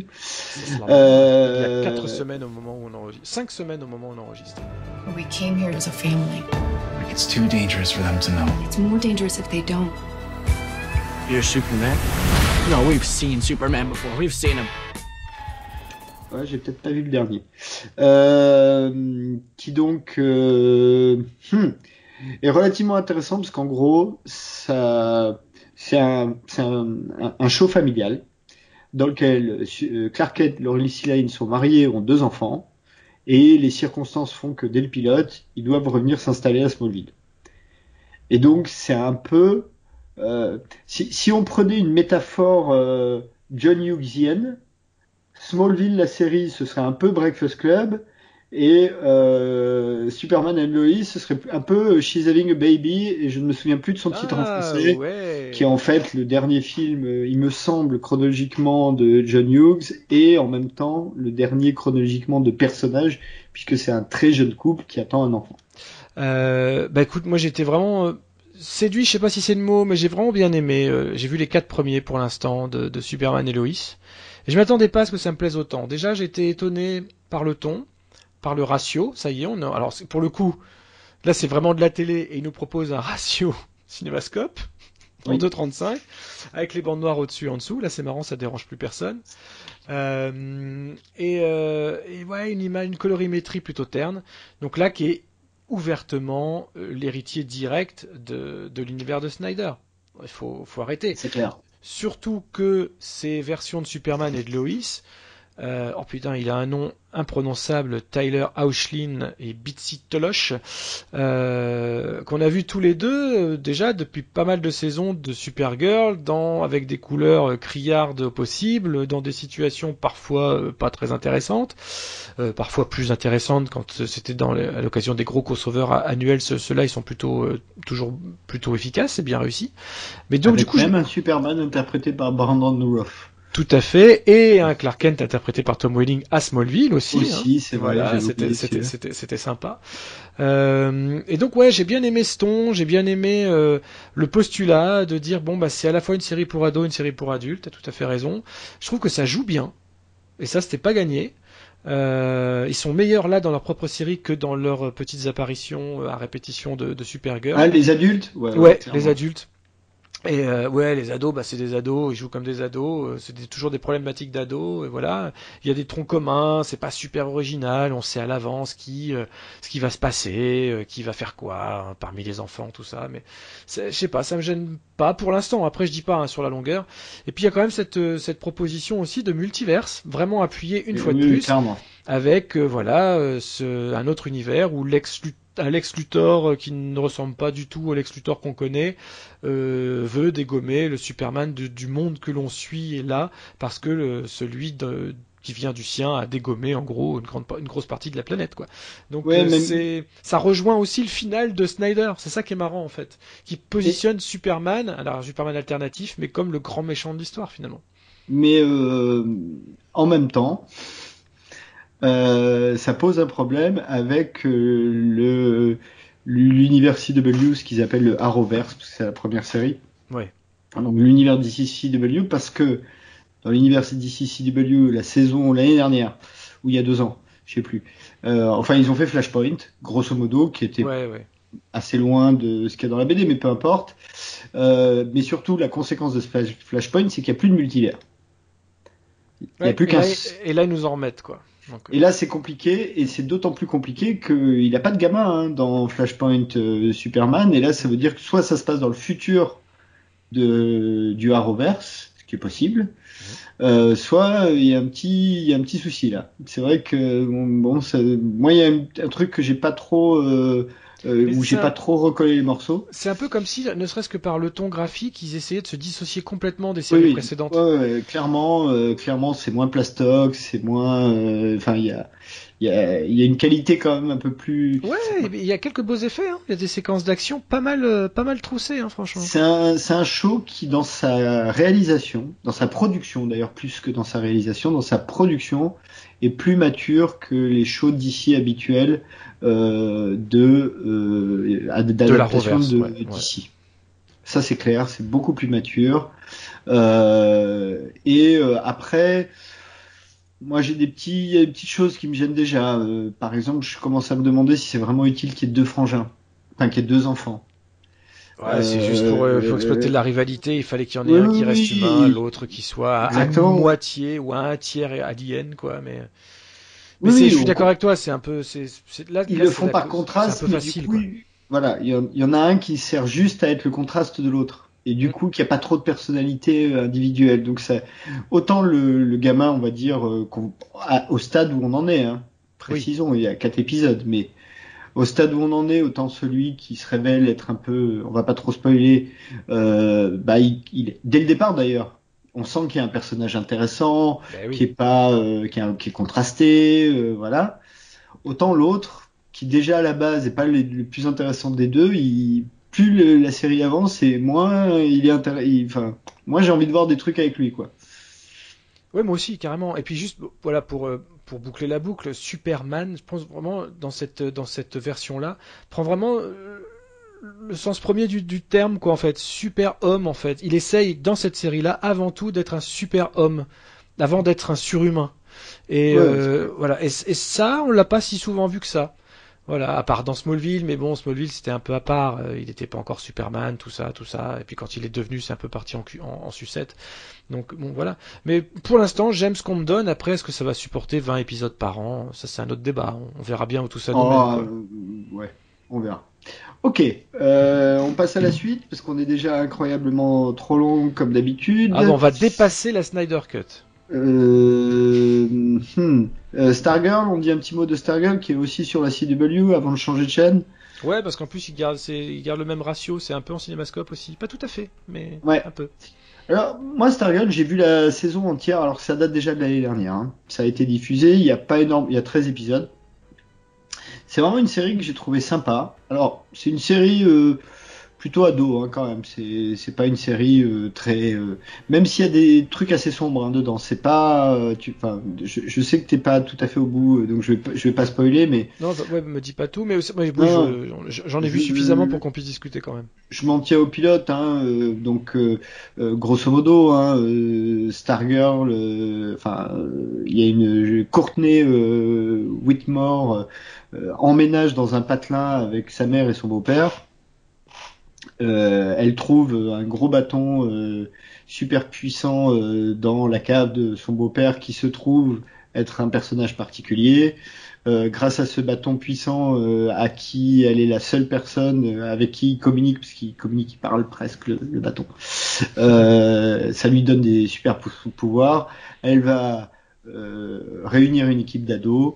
Euh, et euh, enfin ça déjà je pense c'est même déjà épisode 2 je crois qu'à épisode 1 t'en es même pas là euh, non mais j'ai vu quand même j'ai vu ça quand même et, euh, et en phase 2, tu as la Injustice Society of America, donc un groupe de méchants qui sont très méchants parce que juste ils sont méchants.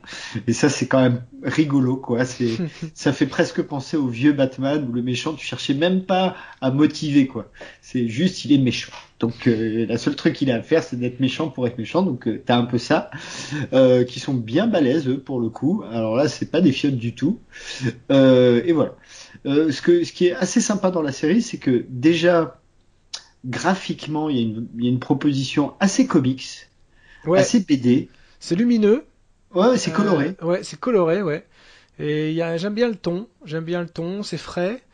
Et je, rapprocherais ça un peu, c'est pas tout à fait ça, mais euh, c'est à mi-chemin entre un Sabrina parfois, tu vois, un peu trop teen, et puis ça peut basculer dans le Lock and Key ou, euh, ah, Umbrella Academy. C'est même euh, assez dark. Hein. Tu verras euh, dans la saison, il y a des trucs. Euh, euh, pas piquer des, enfin pas piquer des verres, c'est pas non plus, euh, c'est pas Evil Dead H versus Evil Dead. Mais, euh, je finis pas dans le cul d'un macabé. c'est pas complètement nié, c'est ça que je veux dire. C'est pas complètement nié. Il y a il y a des jeunes, enfin il y a des mineurs qui, il y a des, des, des, enfants, des ados qui meurent dans la série, ça arrive. Donc euh, c'est pas complètement mature non plus, hein, voilà. Donc euh, voilà, moi j'ai trouvé la série plutôt sympathique, il y a une bonne énergie. Graphiquement, il y a une proposition très comics, mm. vraiment très comics.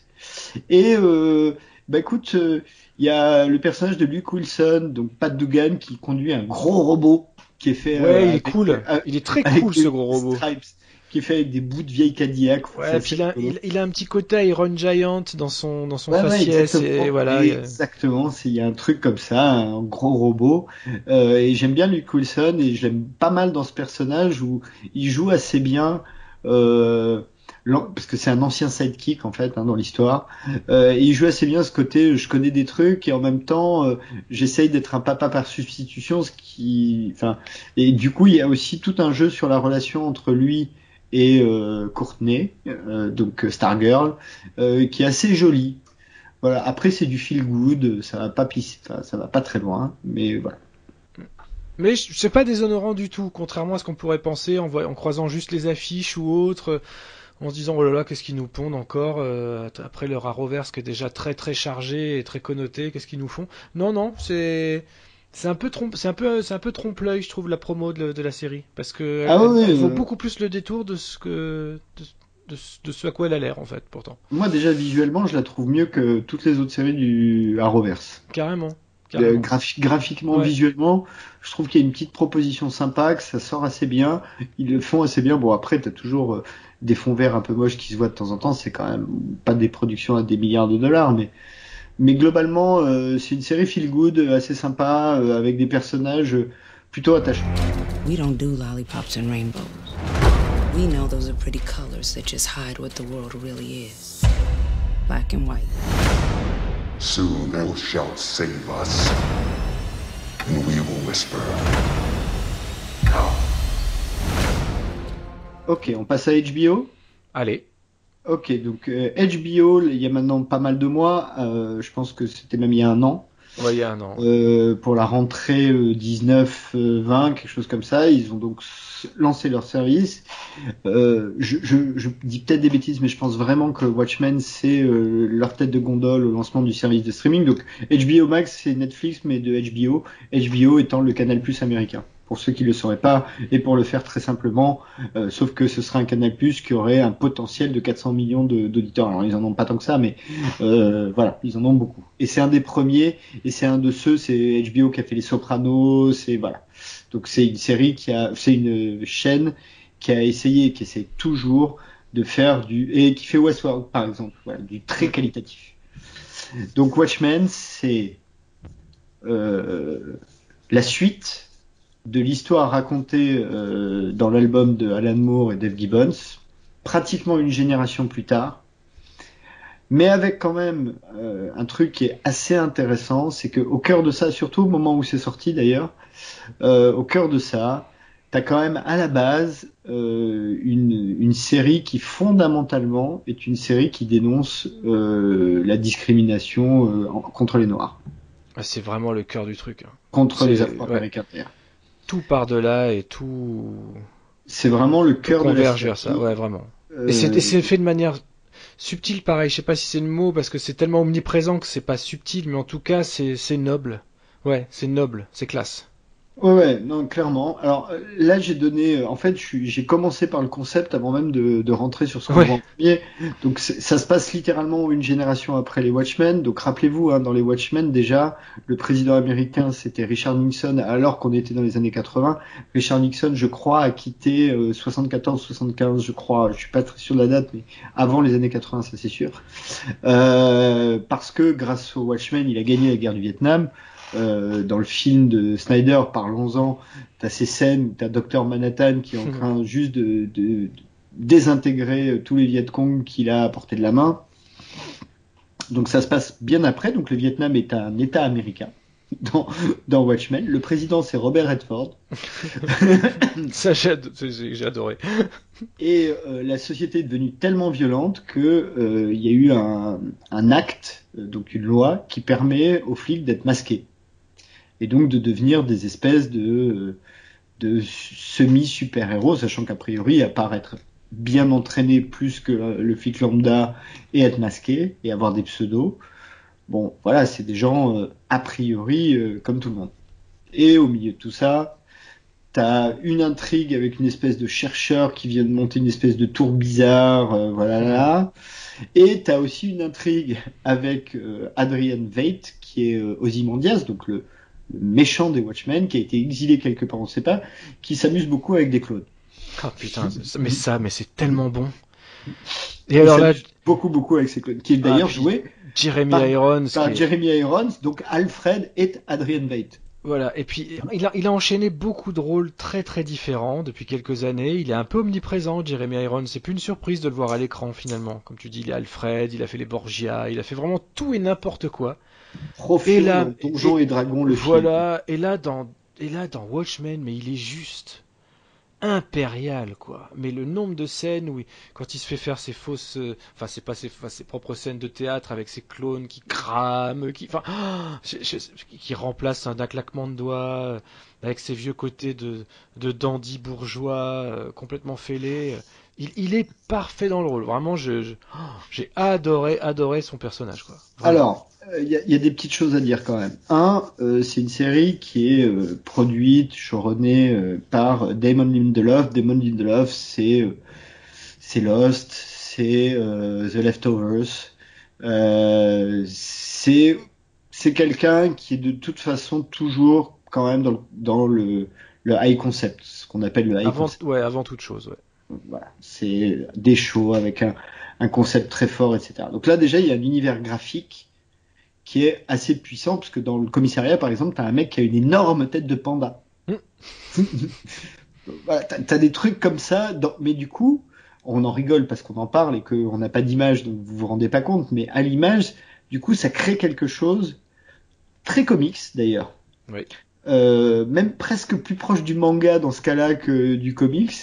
Mais vraiment, il y a, voilà, il y a des, des chocs d'images comme ça tout le temps dans la série. Il y a plein de mouvements dans le temps. Euh, de, de, voilà. Euh, des fois, tu te paumes un peu d'ailleurs où t'en es. Euh, ah, pas autant que The Witcher, je rassure tout le monde. Mais du temps, du, du, du d'autant pardon que c'est une uchronie et que du coup on se demande on n'arrête pas de on sait que c'est une réalité alternative mais malgré tout comme nous on a notre histoire mondiale dans la tête à un moment donné tu ne peux pas t'empêcher de te dire mais attends je comprends pas on est quand ça s'est pas passé comme ça. Puis après une seconde après c'est bon tu, tu, tu raccroches les, les, wagons de la fiction quoi. Mais y a, ça m'a fait deux trois fois comme ça euh, dans les flashbacks euh, me dire oula, oula attends mais ça, ça, correspond à quoi comme ah mais non mais je suis con c'est vrai non c'est c'est c'est autre chose. C'est Watchmen c'est autre chose pourquoi je cherche pas. Mais voilà je trouve ça ouais je trouve ça euh, le, dans les, la série, Docteur Manhattan est parti. Sachant que Dr Manhattan, dans les Watchmen, c'est l'équivalent, c'est vraiment un dieu, hein, mais vraiment, il peut créer un univers, il, peut faire ça. Mais il reste omniprésent. Il reste omniprésent. mais dans la série, il est omniprésent partout, tout le temps, déjà parce que il y a plein de gens qui taguent, qui le taguent partout. Enfin, c'est devenu une icône absolument incroyable. Tous les personnages. il y a des déguisements d'enfants, il y a tout. Ouais. Euh, tous les personnages de, des Watchmen originaux sont représentés, au moins, voire présents, mais au moins représentés, sans exception aucune. Et le truc amusant, c'est que rappelez-vous, les Watchmen, perpétuellement, il y a un jeu, enfin non, c'est peut-être plus dans la BD que dans le film d'ailleurs. Dans le film, c'est peut-être pas aussi sensible. Mais dans la BD, il y a perpétuellement un jeu entre les Watchmen, l'équipe qu'on suit, qui donc cette histoire de, du comédien qui meurt, blablabla, et en même temps, on fait des retours en arrière sur les Minutemen, qui sont les ancêtres des Watchmen, dans lequel il y avait déjà le comédien, et dans lequel le comédien essayait de violer le spectre de soi, euh, qui est la, mère du spectre de soi des Watchmen, BD ou film, euh, mais qui est présente aussi, mais sous son nom civil, dans les Watchmen, la série. Le, le personnage, elle y est. Mais sauf qu'elle est devenue euh, agent sans masse justement, c'est-à-dire la seule qui a été une héroïne à un moment donné où c'était moins standard, c'est la seule qui est pas costumée, pas masquée, et qui était la maîtresse ou l'amante ou la fiancée du docteur Manhattan. Donc voilà, c'est une série qui est visuellement assez maligne parce qu'elle elle fait bien le, lien entre le matériau original et euh, cette séquelle, puisque c'en est une, qui a un vrai discours social en creux euh, pas qu'en creux d'ailleurs, je dis en creux, mais euh, voilà, qui est, qui est pas inintéressant, et qui réserve son lot de twists et de surprises, euh, vous verrez quand vous arriverez à la fin. Et en plus, il y a Don Johnson. Pas longtemps. Ouais, mais pas longtemps. pas longtemps. Euh, et ça se passe en Géorgie, ça c'est important, qui est un des États les plus racistes des États-Unis. Who are you? Maybe uh, I'm Dr. Manhattan. He lives on fucking Mars. You curse too much. Moi, je voulais finir juste en parlant peut-être. Alors, je crois que t'as pas tout vu, toi, Vivien, d'un petit mot de Doom Patrol. Non, non, je te laisse jouer. Ah, pour le coup, j'ai vu que le pilote. Alors, Doom Patrol, ça a été lancé en backdoor pilot, ce qu'on appelle un backdoor pilot, c'est-à-dire euh, quand tu crées dans une série qui existe déjà des personnages secondaires qui deviennent les personnages principaux d'une autre série que tu vas créer après. De la série euh, Titan, euh, qui devient une machine à faire des, des séries, puisque Batwoman aussi est, était dans Titan. Euh, euh, et c'est devenu une série, c'est une série euh, complètement déjantée, mais alors vraiment complètement déjantée, mais vraiment complètement déjantée, euh, dans laquelle euh, tu as tout un tas de personnages qui sont tous des des, des, des, marginaux, mais des marginaux totaux, divers et variés, je vais pas vous les décrire. Un peu à la Umbrella Academy, si vous avez vu Umbrella Academy, c'est vraiment des concepts très similaires, sauf que là c'est dans l'univers d'ici, et que justement, et c'est pour ça que je voulais en parler, un des personnages de la série, c'est Cyborg. Et eh oui, il est partout. Et eh oui. Et là, du coup, évidemment, il a toujours des problèmes avec papa, qui en plus, dans la série, papa arrive à... Parce qu'en fait, dans la série, Cyborg, il a une espèce d'IA dans ses circuits hein, d'intelligence artificielle, et son père arrive à la craquer, donc ça, ça fout un bordel pas possible chez Cyborg. Euh, et ils affrontent un Mr. Nobody qui est joué par l'excellentissime Alan Tudyk, qui en plus a un rôle où en gros ce qu'on lui a dit c'est Alan faisant des tonnes, donc il en fait des tonnes. Faut pas lui en promettre à lui, hein, sûr. Ah non mais c'est super drôle. Euh, D'ailleurs j'en profite pour dégraisser, moi je m'amuse beaucoup devant Resident Alien avec le même Alan Tudyk, qui je trouve vraiment très drôle, qui était dans Firefly. Voilà, donc Doom Patrol, c'est intéressant au moins. Moi, j'aime bien dans la Rogue série. One, hein. Dans Rogue One, il est excellent aussi. Hein. C'est lui qui joue Kato Ouais. ouais. Euh, euh, Euh, donc voilà, donc je voulais mentionner Doom Patrol parce que l'air de rien, en mettant Cyborg dans la série, il raccroche vraiment les, les wagons avec le l'univers canon. Parce que là, pour le coup, Cyborg, c'est vraiment l'univers canon. Autant Doom Patrol, c'est un peu secondaire. Euh, autant euh, Cyborg, c'est vraiment l'univers canon. Après, c'est une série qui est complètement déjantée, avec des, des personnages qui sont des anti-héros totaux. Hein. Il y en a une, c'est en fait, c'est une nana qui a de multiples personnalités, mais pour de vrai. C'est-à-dire que et en plus chaque personnalité a des pouvoirs bizarres, donc euh, et elle contrôle rien du tout, donc c'est un grand n'importe quoi. Voilà, donc c'est très drôle Doom Patrol, moi ça ça m'a bien plu, je me suis beaucoup amusé à regarder ça. Euh, c'est un, peu potage des fois, même un peu un peu radé pâquerette, mais bon c'est plutôt rigolo. Voilà. Parfait. Eh, Oh. eh ben, c'est- c'est- ça, c'est- c'est- après toutes nos marveleries pendant des années, on devait bien ça à DC quand même. Hein. C'est vrai. C'est vrai. Bon, bah écoute, on arrive au bout, largement. Oui. Normalement, il n'y a plus personne qui écoute hein, à ce stade, euh, logiquement. Ici, ils écoutent euh, en plusieurs fois. Ils... Oui, si, ils nous écoutent jusqu'au bout. On le sait. On sait que les gens nous écoutent jusqu'au bout. Euh, bah, on vous dit à la prochaine fois, on sait pas du tout pourquoi. Euh, alors si quand même, une petite chose. Euh, on pensait faire un Dune, mais finalement on va attendre que le film sorte. Oui. Euh, comme ça, on sera un peu complet. Surtout que c'est pas comme s'il y avait du matériel euh, énorme non plus. Enfin, Vivien dirait le contraire. Il vient de faire un bouquin sur Dune, mais euh, Ah, du matos, Mais en a, mais bon. en film et série, en, pardon, en film et série qui piquent les yeux, euh, même si elle n'est pas écrite complètement avec les pieds, euh, il y a euh, un film, une, enfin il y aura deux films et une- deux mini-séries. Quoi. Bon, bah on vous dit euh, au revoir les gens peut-être. Bah ouais, au revoir. Ah, attends, attends, attends, attends, Ouais. toi t'as Sériphonia, faut peut-être en parler quand même. Ah oui, bah toujours Seriphonia sur VL Media euh, qui continue de manière hebdomadaire. C'est publié chaque mercredi dans, dans l'après-midi. Donc, euh, on, donc une petite pastille euh, radio autour de la musique de film, soit par thème, soit par un compositeur, soit voilà, ça change un peu toutes les semaines. Je fais ça, toujours un petit peu d'écran fantastique, mais pas trop parce que j'écris des livres maintenant et que ça me prend forcément beaucoup beaucoup de temps. Ok. Bon, bah on va dire au revoir aux gens. Bah ouais, au revoir les gens. On est vraiment ravis d'être de retour. Moi, ça m'a fait un bien fou, hein, cette petite soirée avec toi, Christophe. J'étais vraiment content. J'espère que ça vous plaira. Je suis Et pas puis- sûr que la- l'adjectif petite s'applique complètement. pour C'est vrai, c'est vrai. C'est- c'est- Cette bonne grosse soirée, cette bonne grosse soirée. Allez, les gens, à la prochaine fois. À la prochaine. Ciao.